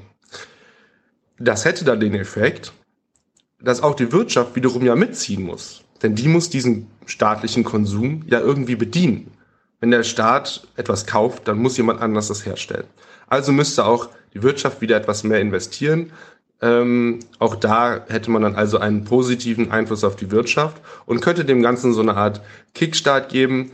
Aber dafür müsste man halt vielleicht Schulden machen. Das ist ja böse, wie wir wissen. Gut. Aber so wie eben ich beschrieben habe, dass die freie Wirtschaft, äh, die, dass die Realwirtschaft es eben nicht aus eigener Kraft schafft, hier wirklich Investitionen an den Start zu bringen, schafft, leidet auch wirklich das Finanzsystem unter dieser schwarzen Null. Denn einerseits ist sehr viel Geld im System durch die EZB und wenn man Finanzexperten zuhört, völlig zu Recht, da fällt dann das Wort TINA, there is no alternative. Es gibt keine Alternative zu dem, was die EZB tut. Aber wenn der Staat eben im gleichen Moment aufhört, Staatsanleihen auszugeben, dann gibt es für sehr vieles von diesem Geld überhaupt keinen Weg raus. Das heißt, es ist sehr viel Geld da, was irgendwie Rendite sucht. Und das führt zu völlig absurden Situationen. Zum Beispiel haben wir in Deutschland einen, äh, in Deutschland, in Europa einen riesen Batzen Unternehmensanleihen, die eigentlich von den Ratingagenturen auf Ramschniveau geratet sind, also hochriskant sind, die negative Zinsen zahlen. Weil so viel Geld im Umlauf ist, was irgendwie investiert werden muss, dass die im Zweifelsfall auch sowas kaufen. Und dann gibt es aber auch einfach andere, äh, andere Geldanlageinstitute zum Beispiel, die haben Regeln, die dürfen nur in Papiere bester Bonität anlegen, zum Beispiel deutsche Staatsanleihen. Die gibt es aber nicht mehr. Was machen denn solche Unternehmen zum? Eine Pensionskasse, die kann mit ihrem Geld einfach nicht mehr viel machen. Das ist ein riesengroßes Problem und deshalb sind die Renditen da auch so niedrig. Das ist für den Kapitalmarkt Gift und ähm, auch deshalb wäre es einfach gut, unabhängig davon, wofür der Staat es ausgibt, endlich wieder deutsche Staatsanleihen auszugeben wäre natürlich noch viel besser, wenn er es dann auch noch für etwas äh, wie Umweltschutz und ähm, Klima ausgeben würde. Da sind wir uns, glaube ich, alle irgendwie einig. Also, Ende vom Lied ist, nicht die schwarze Null schützt uns vor einer Finanzkrise und nicht die schwarze Null ist in irgendeiner Weise gut für die Wirtschaft. Sie ist Gift für die Wirtschaft im Moment und sie ist Gift für das Finanzsystem im Moment. Und genauso ist sie Gift für Umwelt und CO2. Diesen Gegensatz, den müssen wir einfach machen. alle, wirklich alle Systeme leiden im Moment darunter, dass der deutsche Staat eben diesem Framing und ich würde sogar sagen, schon dieser Lüge aufgesessen ist. Und da komme ich zum letzten Punkt. Ich finde es in Deutschland wirklich immer traurig, wenn man so herablassend über Großbritannien redet, wie dumm sie denn eigentlich sind, was sie denn da machen mit dem Brexit. Und naja, die Politiker haben eben jahrzehntelang behauptet, die EU ist an allem schuld, haben, haben das Volk mehr oder weniger belogen und alle haben irgendwie mitgemacht und jetzt erntet man es halt. Und genauso hat man in Deutschland eben erzählt, jahrzehntelang, Staatsschulden sind so böse. Und das kommt halt dabei raus. Also fürs Klima zählt das CO2, für die Wirtschaft und Finanzwesen zählt eben die Rendite. Und für die Politik zählen aber Wählerstimmen. Und wenn man einfach allen seinen Wählern in, erzählt, dass man eben keine Schulden aufnehmen kann, na dann wählen die halt einen dafür. Darunter leidet aber alles andere. Ähm, ja, und dafür ist man eben dann halt im Zweifelsfall auch bereit, sowas wie das Finanzsystem, die Wirtschaft und das Klima äh, gleichermaßen vor die Wand zu fahren, für die eine schwarze Null. Ähm, deshalb würde ich euch einfach nur bitten, dieses Framing nicht aufrechtzuerhalten, dass es da tatsächlich Wirtschaft gegen das Klima gibt. Es ist tatsächlich alles gegen die schwarze Null. Und ja, einige Unternehmen würde es vielleicht hart treffen, aber wir reden hier vom, oder ich rede hier vom System Wirtschaft. Und das passt sich wie in der Systemtheorie, glaube ich, äh, üblich einfach den Gegebenheiten an, die es von anderen Systemen aufgezwängt bekommt. Und die Politik könnte da die Rahmenbedingungen setzen und das System Wirtschaft würde sich da meiner Meinung nach sehr schnell anpassen. Da ist es immer sehr gut drin. Von daher, vielen Dank fürs Zuhören und ähm, genau, alle gegen die schwarze Null. Wiederschauen. Hallo ihr Lieben. Da Stefan jetzt immer wieder von dem Buch Die unbewohnbare Erde, Leben nach der Erderwärmung von David Wallace Wells erzählt hat, habe ich mir gedacht, dass ich mir das doch auch mal kaufen könnte. Und dann habe ich gesehen, dass man das nicht nur als Buch kaufen kann, sondern auch als Hörbuch. Und dann habe ich da natürlich gleich zugeschlagen. Als Hörbuch kann man es ja in doppelter Geschwindigkeit hören und beispielsweise beim Fahrradfahren oder beim Arbeiten noch nebenbei ein bisschen hören. Genau. Ich fand das Buch richtig super war echt erschreckend, was uns da alles noch so erwartet, beziehungsweise was schon im Gang ist. Und ich würde jetzt einfach mal die wichtigsten Punkte daraus aufzählen, dass das eben auch die anderen wissen, um was es da eigentlich geht in diesem Buch. Der erste Punkt Hitzetod. Ein Drittel der Weltbevölkerung ist schon jetzt mindestens 20 Tage im Jahr tödlichen Hitzewellen ausgesetzt. Bis 2100 könnten, es, könnten das bis zu drei Viertel der Weltbevölkerung werden. Hunger. Nach einer Schätzung der Vereinten Nationen werden wir 2050 fast doppelt so viel Nahrung benötigen wie noch heute. Und bereits heute sind rund 800 Millionen Menschen unterernährt. Das hat hauptsächlich mit dem Bevölkerungswachstum zu tun, weniger mit dem Klimawandel. Jedoch gilt gleichzeitig, dass die verbreiteten Getreidearten um jedes, mit jedem Grad Erderwärmung mindestens 20 Prozent an Ertrag einbüßen. Nach manchen Schätzungen sind es auch nur 15 Prozent. Ertrinken. Ohne eine Verminderung der Emissionen wird der Meeresspiegel am Ende des Jahrhunderts um 1,20 Meter bis 2,50 Meter angestiegen sein. Selbst bei Einhaltung des 2-Grad-Ziels könnte die Erhöhung immer noch 2 Meter betragen. Was wird denn dann noch zum Beispiel dieses Jahrhundert untergehen? Alle Strände, an denen ihr jemals wart die Firmenzentrale Facebooks, der größte Marinestützpunkt der USA, die Malediven, die Marshallinseln, ein Großteil Bangladeschs, Miami Beach, Venedig, das Weiße Haus. Jakarta wird zum Beispiel bereits 2050 komplett unter Wasser liegen, weil die Stadt zusätzlich noch sinkt. Das ist eine, übrigens eine 10 Millionen Einwohner Stadt in Indonesien. Bei ähnlich bleibenden Emissionen werden bis 2100 jährlich Schäden in Höhe von 14 bis 100 Billionen Dollar zustande kommen. Allerdings nicht nur durch das steigende Wasser, sondern auch durch die ganzen anderen Einwirkungen. Da hat sich dann wahrscheinlich auch erledigt mit dem Wirtschaftswachstum. Der Meeresspiegel steigt auch bei Einhaltung des 2-Grad-Ziels über Jahrhunderte und Jahrtausende hinweg weiter an, bis er irgendwann rund 25 Meter erreicht hat. Gemessen an der heutigen Bevölkerungszahl müssten dann rund 1,9 Milliarden Menschen fliehen. Die Schmelzgeschwindigkeit des arktischen Eises verdreifachte sich allein im letzten Jahrzehnt. 2016 ermittelten Klimaforscher, dass sich der Meeresspiegel innerhalb von 50 Jahren um mehrere Meter erhöhen könnte, wenn sich die Eisschmelze jedes Jahr jedes Jahrzehnt verdoppelt und aktuell verdreifacht sie sich nochmal. Als die Erde das letzte Mal 4 Grad wärmer war, wir steuern aktuell auf circa 3,7 Grad zu, lag der Meeresspiegel 80 Meter Höhe. 80 Meter höher.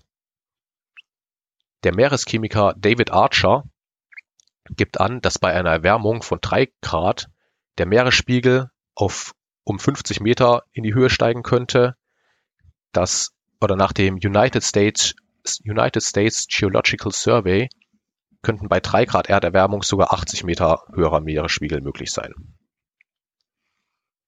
Flächenbrände. Dieses Jahr brannten auf der Nordhalbkugel laut Greenpeace 13,4 Millionen Hektar Wald nieder. Das ist circa ein Drittel der Fläche Deutschlands. Durch die entstandene Hitze wird das Auftauen der Permafrostböden deutlich beschleunigt. Das Ausmaß von diesem Teufelskreis ist noch nicht klar. Mit jedem weiteren Grad Erderwärmung könnte sich die Waldbrandfläche in den USA um das Vierfache vergrößern. Das heißt, bei drei Grad zum Ende des Jahrhunderts könnte es eine 16-fach größere Brandfläche bedeuten. Schon heute sterben weltweit zwischen 260.000 und 600.000 Menschen durch den Rauch, den die Waldbrände verursachen. Naturkatastrophen, die keine mehr sind. Die Größe von Hagelkörnern kann sich bis zu vervierfachen in einer 4 Grad wärmeren Welt. Zudem haben Forscherinnen der Universität Karlsruhe herausgefunden, dass die Zahl der Tage mit Hagelschäden heute rund fünfmal höher ist als noch 1986. Hurricanes vom Typ Katrina treten Erwartungen zufolge bis 2100 doppelt so häufig auf. Süßwassermangel In Indien leiden schon jetzt 600 Millionen Menschen unter hohen bis extremen Belastungen durch Wasserarmut. Indien wird bis 2030, in zehn Jahren, nur noch halb so viel Wasser haben, wie es eigentlich bräuchte. Die, UN warnen, dass 2050 fünf Milliarden Menschen nur eingeschränkten Zugang zu Süßwasser haben werden. Verpestete Luft. Wenn der Kohlendioxidgehalt 930 ppm erreicht, also mehr als das Doppelte, was wir heute in der Natur haben, schränkt das unsere kognitiven Fähigkeiten um 21 Prozent ein. Im inneren Gebäude von Gebäuden jedoch, wo sich das CO2 ansammeln kann, machen sich seine Auswirkungen deutlich stärker bemerkbar. Nach einer Studie beträgt der CO2-Gehalt in amerikanischen Grundschulklassenzimmern bereits jetzt durchschnittlich über 1000 ppm. Und da gehen die Kinder hin zum Lernen. 2017 war die Luftverschmutzung in Neu-Delhi so schlimm, dass das schlichte Atmen dieser Luft damit gleichzusetzen war, zwei Schachteln Zigaretten am Tag zu rauchen. Auch wenn das natürlich nicht nur mit dem Klimawandel zusammenhängt. Seuchenalarm. Nach einer Einschätzung der Weltbank werden 2030 3,6 Milliarden Menschen durch Malaria bedroht.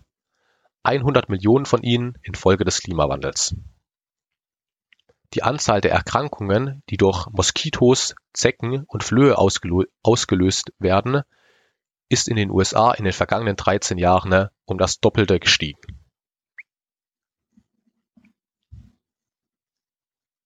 Wirtschaftskollaps. Hier könnte ich jetzt eigentlich nochmal das mit diesen äh, verursachten Schäden, die jährlich auftreten werden, nennen, aber das lasse ich mal weg. 2018 wurde ein Szenario veröffentlicht, in dem die Welt die Vereinbarung des Pariser Klimaabkommens größtenteils einhält und die Erderwärmung auf einen Wert zwischen 2,5 und 3 Grad begrenzt wird. Das ist nach David Wallace vermutlich das Beste, auf was wir hoffen können.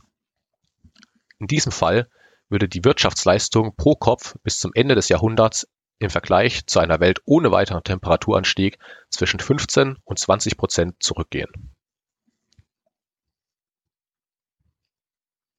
Klimakonflikte.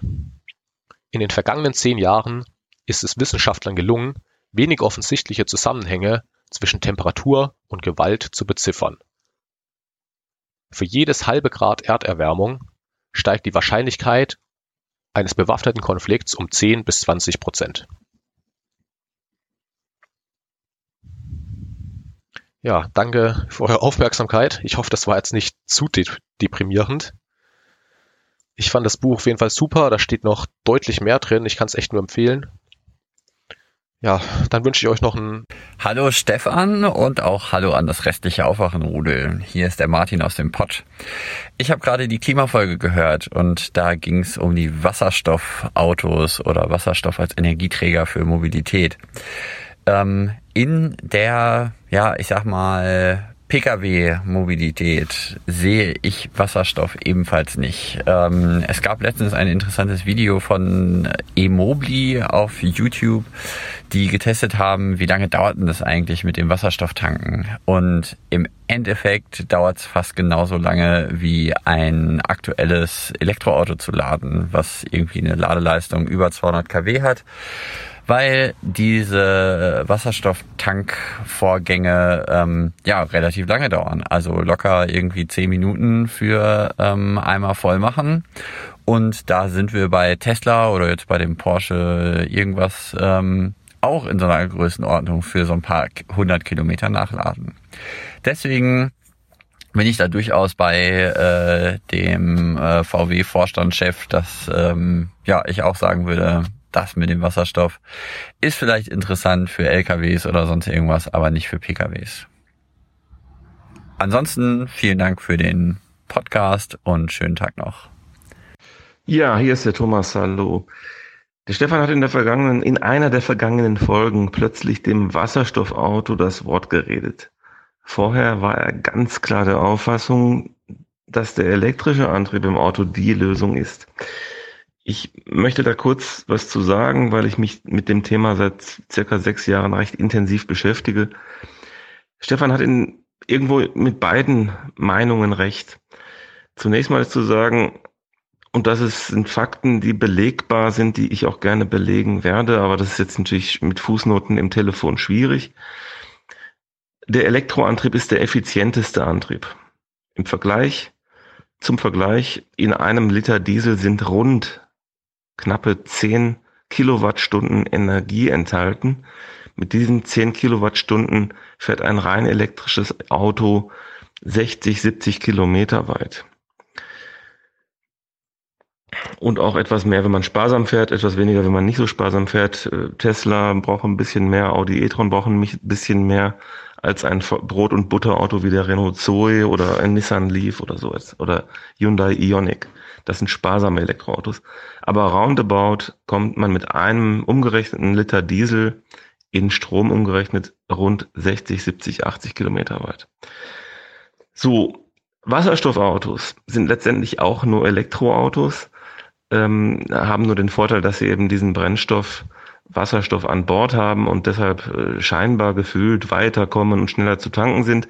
So viel weiter kommen die gar nicht, auch nur 400, 500 Kilometer weit. Und ähm, so leicht zu tanken sind die auch nicht. Natürlich geht's schneller, aber so ganz ohne ist das Ganze nicht, wenn da massenhaft Leute tanken wollten.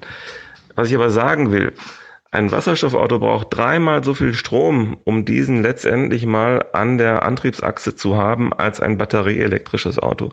Daher ist auch die Effizienz des Wasserstoffautos, was das angeht, nicht weit hergeholt.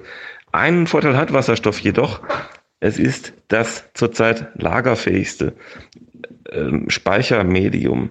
Es ermöglicht die langfristige Speicherung von Elektrostrom. Das ist zurzeit die Achillesferse des ganzen Stromsystems, dass wir keine Speichermöglichkeiten haben, die mittel- und langfristig gut funktionieren. Das kurzfristige Speichern im Akku geht gut. Wir versäumen es in diesem Land zurzeit und weltweit möglicherweise, Mittel-Langfristspeicher für Strom hinzukriegen. Das wäre die Lösung für vieles. So, deshalb nochmal kurz zusammengefasst. Elektroauto ist schon weiterhin das zu bevorzugende Ding. Wasserstoff eher in Großtechnologie drin. Das heißt, lass es äh, in Heizkraftwerken, äh, Heizungen für größere Wohnhäuser, ähm, in Lokomotiven, Triebwagen, Fähren und so weiter sein, aber nicht in einem Pkw millionenfach verbaut. Meines Erachtens nicht die Lösung, die funktionieren wird.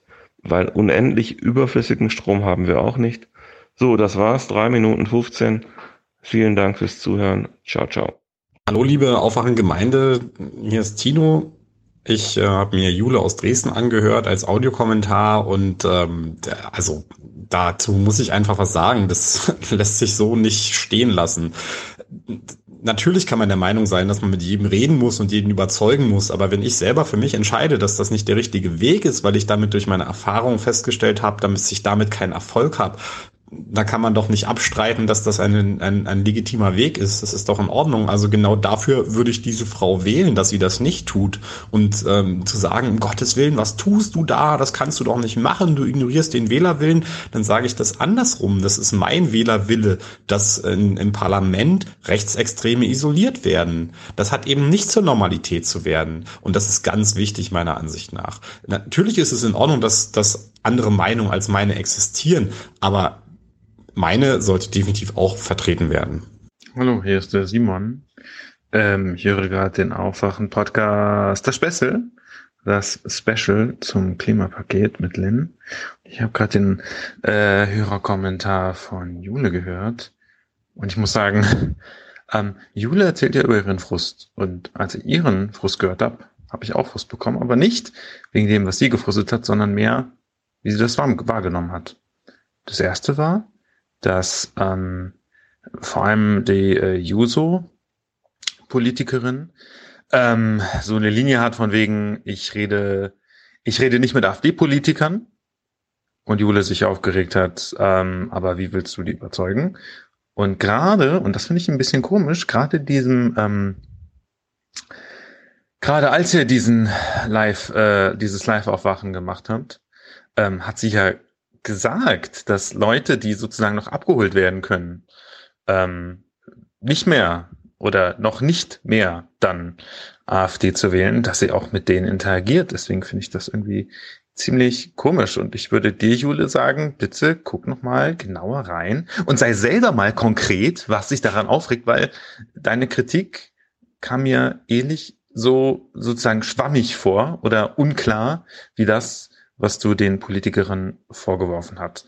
Und das Zweite, was ich finde, ist, was du alles von denen verlangst. Natürlich, die sind gewählt, aber die sind auch sehr jung. Und ich finde es unglaublich, mit was für einer harschen Kritik und einer Erwartungshaltung bei diesen jungen Menschen, die jetzt gerade erst angefangen haben, sich zu engagieren und dabei bisher auch Erfolg gehabt hatten, entgegenkommt. Also so eine Spitze gegen normale Politiker habe ich in diesem Aufwachen-Podcast bisher in den Hörerkommentaren nie gehört. Und ich finde das also ich finde das ungeheuerlich. Ich, ich, glaub, ich, ich glaube, wenn man so etwas hört in einem Hörerkommentar, würden sich wahrscheinlich Frauen, die, sich in der Politik engagieren wollen, das zweimal überlegen, bevor sie sich so einer Spitze aussetzen wollen. Deswegen fand ich das nicht gut.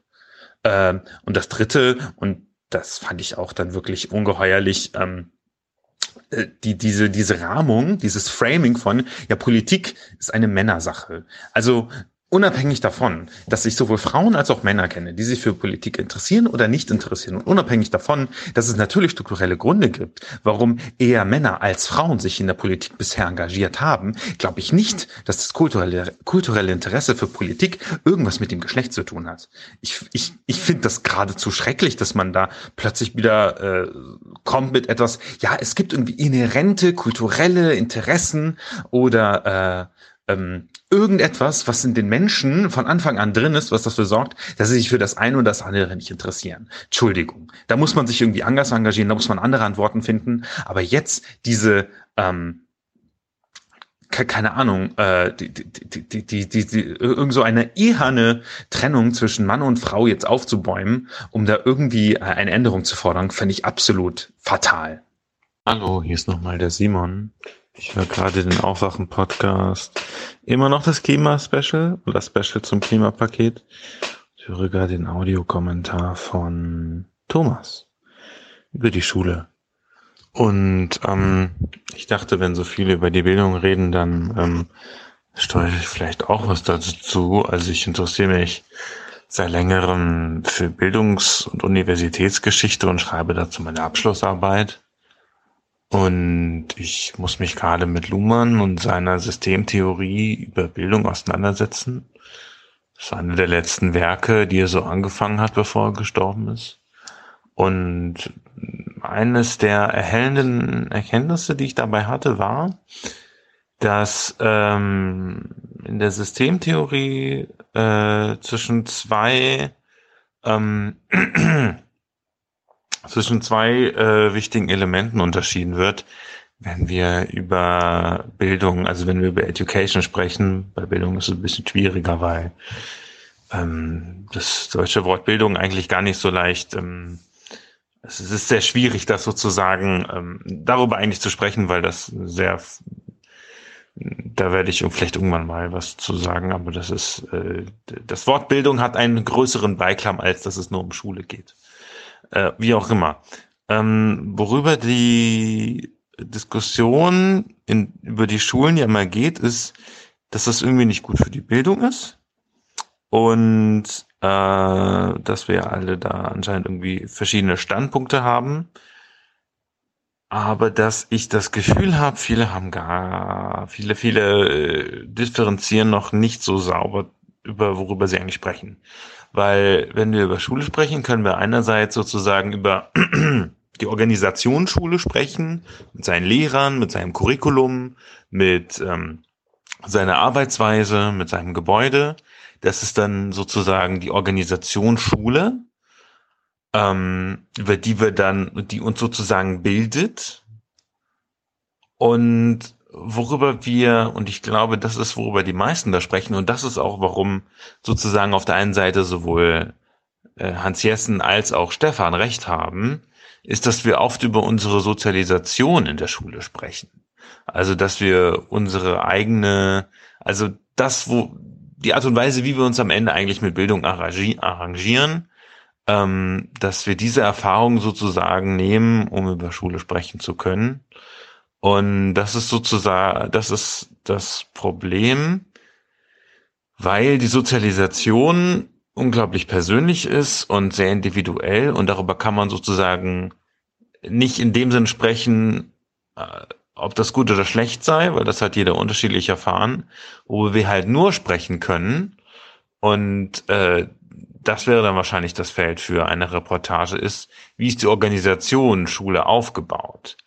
Aber sozusagen, ähm, wenn es sozusagen um die Wahl für die Schule meines Kindes geht oder um meine Bewertung über die Schule, ist ähm, eigentlich nur meine Sozialisation entscheidend. Und das ist dann auch das Problem, weil das kann sozusagen hat keine Aussage, keinerlei Aussagekraft für jemand anderen. Und das wollte ich eigentlich nur mal beisteuern und vielleicht den Anreiz geben, ähm, zu entscheiden, worüber man spricht, über das System, über die Organisation, Schule oder über die eigene Bildungssozialisation, die man in den Jahren dieser Schule erlebt hat.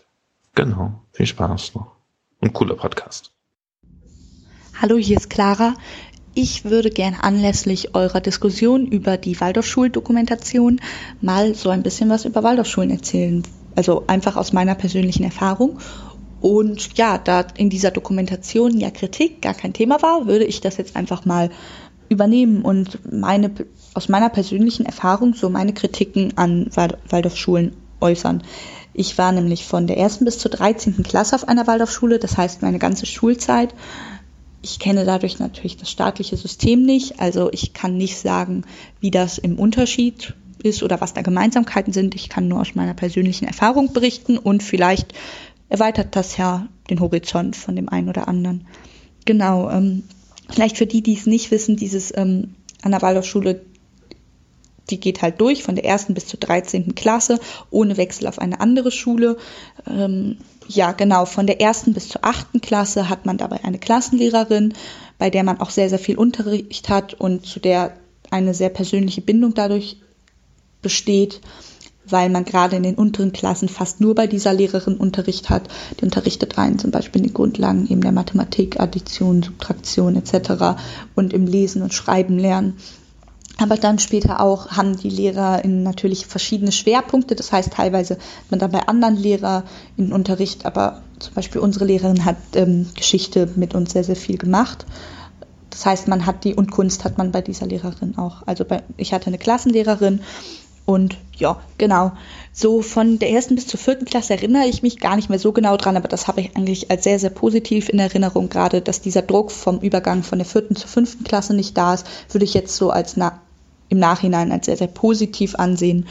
Und ja, deshalb würde ich da jetzt gar nicht so viel zu sagen. Vielleicht noch kurz, wir hatten ab der ersten Klasse Englisch, ab der, ich glaube, ab dem zweiten Halbjahr der ersten oder ab der zweiten Klasse Französisch auch. Das heißt zwei Fremdsprachen ziemlich von Anfang an.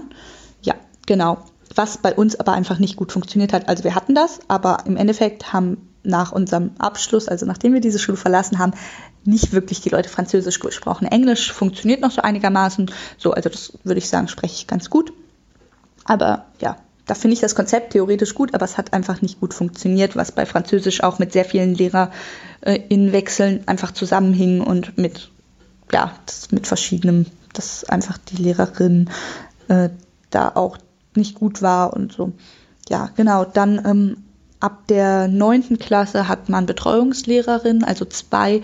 Wir hatten ähm, einen Betreuungslehrer und eine Betreuungslehrerin. Dabei hat man nicht mehr zwingend bei diesen Unterricht. Das heißt, ich hatte meinen Deutschlehrer, war mein Betreuungslehrer und ähm, eine Lateinlehrerin war unsere Betreuungslehrerin, bei der hatte ich aber gar keinen Unterricht, weil ich eben Französisch belegt habe. Man konnte halt der achten Klasse wählen, ob man dann mit Französisch weitermacht oder ob man sich für Latein entscheidet. Genau. Ähm, dann waren neunte und zehnte Klasse in meiner Erinnerung recht entspannt. Ich meine, wir hatten gar nicht so viele Stunden. dass äh, der Unterricht wechselt halt so ein bisschen, dass man äh, nicht mehr so viel auch in Bewegung lernt und so zeitlich frei, sondern eben mehr getaktete Stunden hat. Aber wir hatten einfach nicht so ein großes Stundenvolumen, sodass das alles recht entspannt ging. Dann so 11., 12., 13. fand ich sehr, sehr stressig, weil es da einfach aufgrund von zentralen Prüfungen in der 11. eben äh, haben wir die Realschulabschlussprüfung geschrieben, in der 13. das Abitur. Dadurch muss man natürlich in einer gewissen Zeit einen gewissen Stoff durchnehmen und ja, das ähm, ist aber nicht irgendwie da, dafür wird aber nichts vom Waldorfschulstoff gestrichen, sondern das ist additiv und dadurch wurde das Ganze auf einmal sehr, sehr zeitintensiv und gerade in der 12. Klasse steht in der Waldorfschule ein künstlerischer Abschluss an. Das heißt, man hat in dem Jahr sehr, sehr viel Musik, sehr, sehr viel Kunst, ähm, Plastizieren, Malen etc.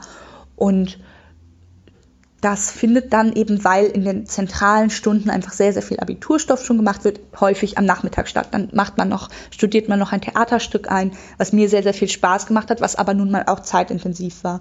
Und das sorgt einfach dafür, dass man gefühlt die ganze Zeit an der Schule ist. Und das hat mich wahnsinnig genervt, weil ich hatte da keine Lust zu. Ich wollte gerne meinen Hobbys weiter nachgehen und so. Und da war aber die Erwartung da, dass man ähm, doch auch nachmittags gerne noch zu einer Eurythmie-Probe, zu einem Unter Eurythmie-Unterricht bleibt und ähm, naja, wenn der halt ein bisschen länger geht als äh, eigentlich vorgesehen, dann hatte man das bitte auch so hinzunehmen und das bitte auch noch freudig, also mit sich darüber zu freuen, das zu machen und dann nicht irgendwie angepisst zu sein. Und das fand ich tatsächlich sehr bevormundend. Da weiß ich nicht, ähm, wie das von Schule zu Schule, von Lehrerin zu Lehrerin ist. Ähm, das kann auch mit unserer Lehrerin äh, da zusammenhängen, aber das, da fand ich einfach den Umgang mit unserer Zeit nicht wahnsinnig geschickt. Und das Verständnis dafür, dass wir vielleicht nicht so Bock darauf haben und ähm, war halt nicht so wirklich vorhanden. Ja, dann ähm, würde ich gerne so über so ein paar Punkte sprechen, äh, die mir so im Nachhinein klar geworden sind, die einfach bei uns an der Schule kein oder kaum ein Thema gespielt haben, wo ich im Nachhinein das als sehr, sehr kritisch sehe. Und zwar hatten wir keinen Politikunterricht und keinen Gesellschaftskundeunterricht oder irgendwas in dieser Form, außer dass man halt in der 13. Klasse als Wahlfach Sovi belegen konnte. Aber nun ja, ein Jahr Sovi und dann den zentralen Stoff ist nun mal nicht so viel und das auch nur als Wahlfach. Ich habe das nicht belegt und dementsprechend bin ich durch meine Schulzeit ganz gekonnt ohne jeglichen Politik- oder Sovi-Unterricht durchgekommen. Das Ergebnis ist, ich bin aus der Schule rausgekommen, ein Abitur und ähm, konnte, wusste nichts über unsere Demokratie, wusste wenig über einfach Politik, sowohl aktuelle als auch einfach dieses System, in dem wir leben. Und das finde ich wahnsinnig kritisch, weil ich habe mich danach, ähm, als ich dann wieder Zeit hatte, habe ich auf einmal gemerkt, das interessiert mich wahnsinnig und habe mich angefangen damit zu beschäftigen. Aber da war ich halt 19 und aus der Schule raus und jetzt ähm, bin ich politisch sehr engagiert. Aber das hat einfach in der Schulzeit überhaupt nicht stattgefunden. Und wenn ich jetzt so mitkriege von anderen Menschen, die das einfach so also ich war auf einer Bildungsreise in Berlin und ähm, ich hatte von dem Ganzen gar nicht so viel Ahnung und ähm, ein Freund von mir, der jetzt gerade Abitur macht, der meint halt, ja, das kennt er alles schon, das hatte er alles in der Schule und das habe ich alles noch nie gehört. Ähm, ja, das äh, finde ich wahnsinnig kritisch, weil ich interessiere mich jetzt dafür, aber es gibt ja auch Menschen, die sich dafür da nicht für interessieren und ich finde, da sollte Schule einfach eine politische, demokratische Grundbildung schaffen. Ja, eine weitere Sache, die an unserer Schule keine Rolle gespielt hat, war Inklusion und Integration ähm, hat auch kaum eine Rolle. Also Inklusion, wir hatten eben keine ähm, Menschen mit Lernbehinderung, mit geistiger Behinderung oder mit körperlicher Behinderung an unserer Schule. Das hing auch damit zusammen, dass unser Schulgebäude einfach nicht behindertengerecht war. Und ja, bei uns in der Stadt war das so, es gab drei Waldorfschulen, eben unsere. Dann gab es eine Waldorfschule für Menschen mit Lernschwäche oder Lernbehinderung, die ähm, dann einen Realschulabschluss nach zwölf Jahren gemacht haben. Und es gab eine Schule für Menschen mit geistiger oder körperlicher Behinderung. Die war dann behindertengerecht und mit sehr, sehr kleinen Klassen ausgestattet und Förderschullehrerin und ähm, ja, genau. Das Problem an der Sache sehe ich einfach darin, dass das separiert war und dass ähm, Menschen, die zum Beispiel am Anfang bei uns auf der Schule waren und wo dann festgestellt wurde, oh, die kommen nicht ganz so gut mit wie die anderen, die wurden dann halt auf die Schule für Menschen mit Lernbehinderung oder Lernschwäche geschickt. Und dadurch wurde ja unser Klassenverband auseinandergerissen. Das, was also die Waldorfschule immer sagt, so ja, wir wollen möglichst langes gemeinsames Lernen, wurde da einfach nicht umgesetzt. Und ähm, ja, ich sehe auch nicht das Problem darin, warum man das nicht an einem Schulcampus oder in einem, also das, ja, das finde ich wahnsinnig kritisch und auch zum Beispiel, dass an unserer Schule einfach kaum Menschen mit Migrationshintergrund waren, finde ich ähm, sehr schwierig tatsächlich. Und ähm, ja, unsere Schule, da war, würde ich sagen, war der Großteil einfach weiß. Ähm, ja, vom sozialen Milieu war das, glaube ich, zwar ganz gut durchmischt, aber ja, dass ähm, da einfach sowas wie Inklusion und, und Integration einfach nicht stattfand, das finde ich im Nachhinein auch wahnsinnig schwierig. Und ähm, ja, dann würde ich einfach nochmal so darauf eingehen. Also bei uns an der Schule wurde zum Beispiel nicht darüber reflektiert, warum, also was für eine Form der Pädagogik da angewendet wird. Auch Rudolf Steiner war immer nur so am Rande Thema und dann wurde so mit so einer Ehrfurcht von ihm gesprochen und ähm, in keinerlei reflektierter Form. Und ja, das ist gerade, finde ich, in Bezug darauf, dass Rudolf Steiner ja auch sehr kritische, einfach rassistische Meinung und menschenfeindliche Meinung vertreten hat, die, ähm, ja, das war halt bei uns gar nicht Thema. Da habe ich halt erst nach meiner Schulzeit, als ich was darüber gelesen habe, erfahren. Und ja, das ist einfach bei uns nicht Thema gewesen und das finde ich sehr schwierig, weil man ja eigentlich so zur Freiheit und zur freien Meinungsbildung erziehen will an einer Waldorfschule. Und wie soll man sich eine Meinung bilden, wenn man da einfach nicht ordentlich drüber was lernt und ähm, sich damit beschäftigt? Ja, dann war es an unserer Schule auch das Ding, dass äh, Technik sehr viel abgelehnt wurde. Also Handys waren ja prinzipiell böse. Ich bin halt 1998 geboren. Das heißt, ähm, meine Generation war so die erste, die da schon, würde ich sagen, die da schon recht früh mit in Kontakt kam. Und bei uns waren einfach Handys und Smartphones ähm, Thema und das wurde halt einfach so totgeschwiegen. Also Handys waren halt bei uns an der Schule verboten und da wurde einfach gar nicht drüber gesprochen. Und auch sowas wie Technik- oder Informatikunterricht hatten wir einfach nicht. Und ähm, ja, das finde ich auch im Sinne von zu einem reflektierten ähm, Menschen heranzuerziehen, was ja schon ein Anspruch einer Waldorfschule ist, finde ich das wahnsinnig kritisch. genau. Also ich würde sagen, dass es halt sehr häufig ganz gute Konzepte gibt, die aber sehr, ähm, die Umsetzung hängt aber einfach sehr von der äh, speziellen Schule ab, von den LehrerInnen, die dort unterrichten. Und deshalb ist das einfach sehr, sehr unterschiedlich. Also auch was ich von anderen SchülerInnen von anderen Waldorfschulen gehört habe, ist das einfach von Waldorfschule zu Waldorfschule so wahnsinnig unterschiedlich. Deshalb ist das auch so ein sehr, ist das einfach meine Perspektive, wie es an meiner Schule war. Und ja, genau.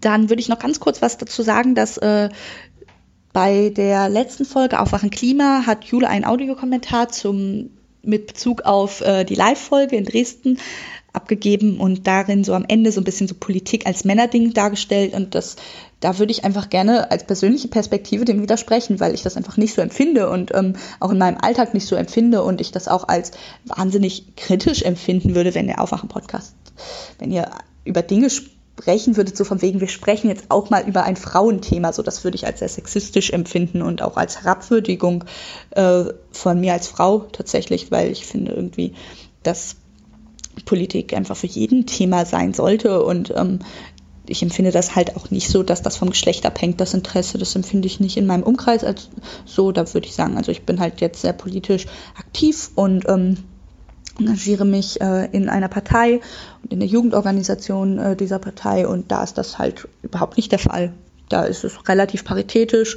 Ähm, mal sind es ein paar mehr Männer, mal ein paar mehr Frauen, aber ich bin da definitiv nicht die einzige Frau und ich erlebe das auch nicht so, dass das Interesse irgendwie ähm, von Frauen nur für bestimmte Themen da ist oder so.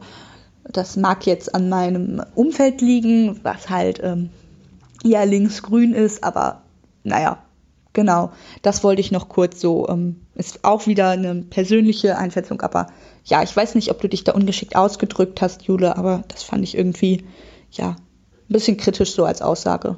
Ja, genau.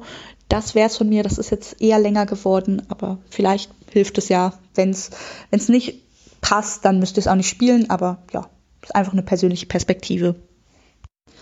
Dann würde ich mich einfach noch bedanken für den Aufwachen-Podcast. Ich verfolge den schon sehr lange und ja, höre ich immer sehr gerne zu, gerade auch den kontroversen Diskussionen. Das regt mich immer sehr zum Nachdenken an. Das sind meistens die Folgen, wo ich am meisten drüber nachdenke, wenn so die Meinungen aufeinander knallen. Aber ich finde auch eure Interviews und gerade, dass ihr euch die Zeit nehmt ähm, und nicht euch irgendwie auf 20 Minuten oder eine halbe Stunde. Guten Morgen, Benny hier. Ich habe eigentlich nur eine kleine Frage zu äh, Jojo, der sich ja so ähm, qualifiziert zum Thema Windkraft geäußert hat. Das fand ich einen sehr spannenden Beitrag. Vielen Dank schon mal dafür.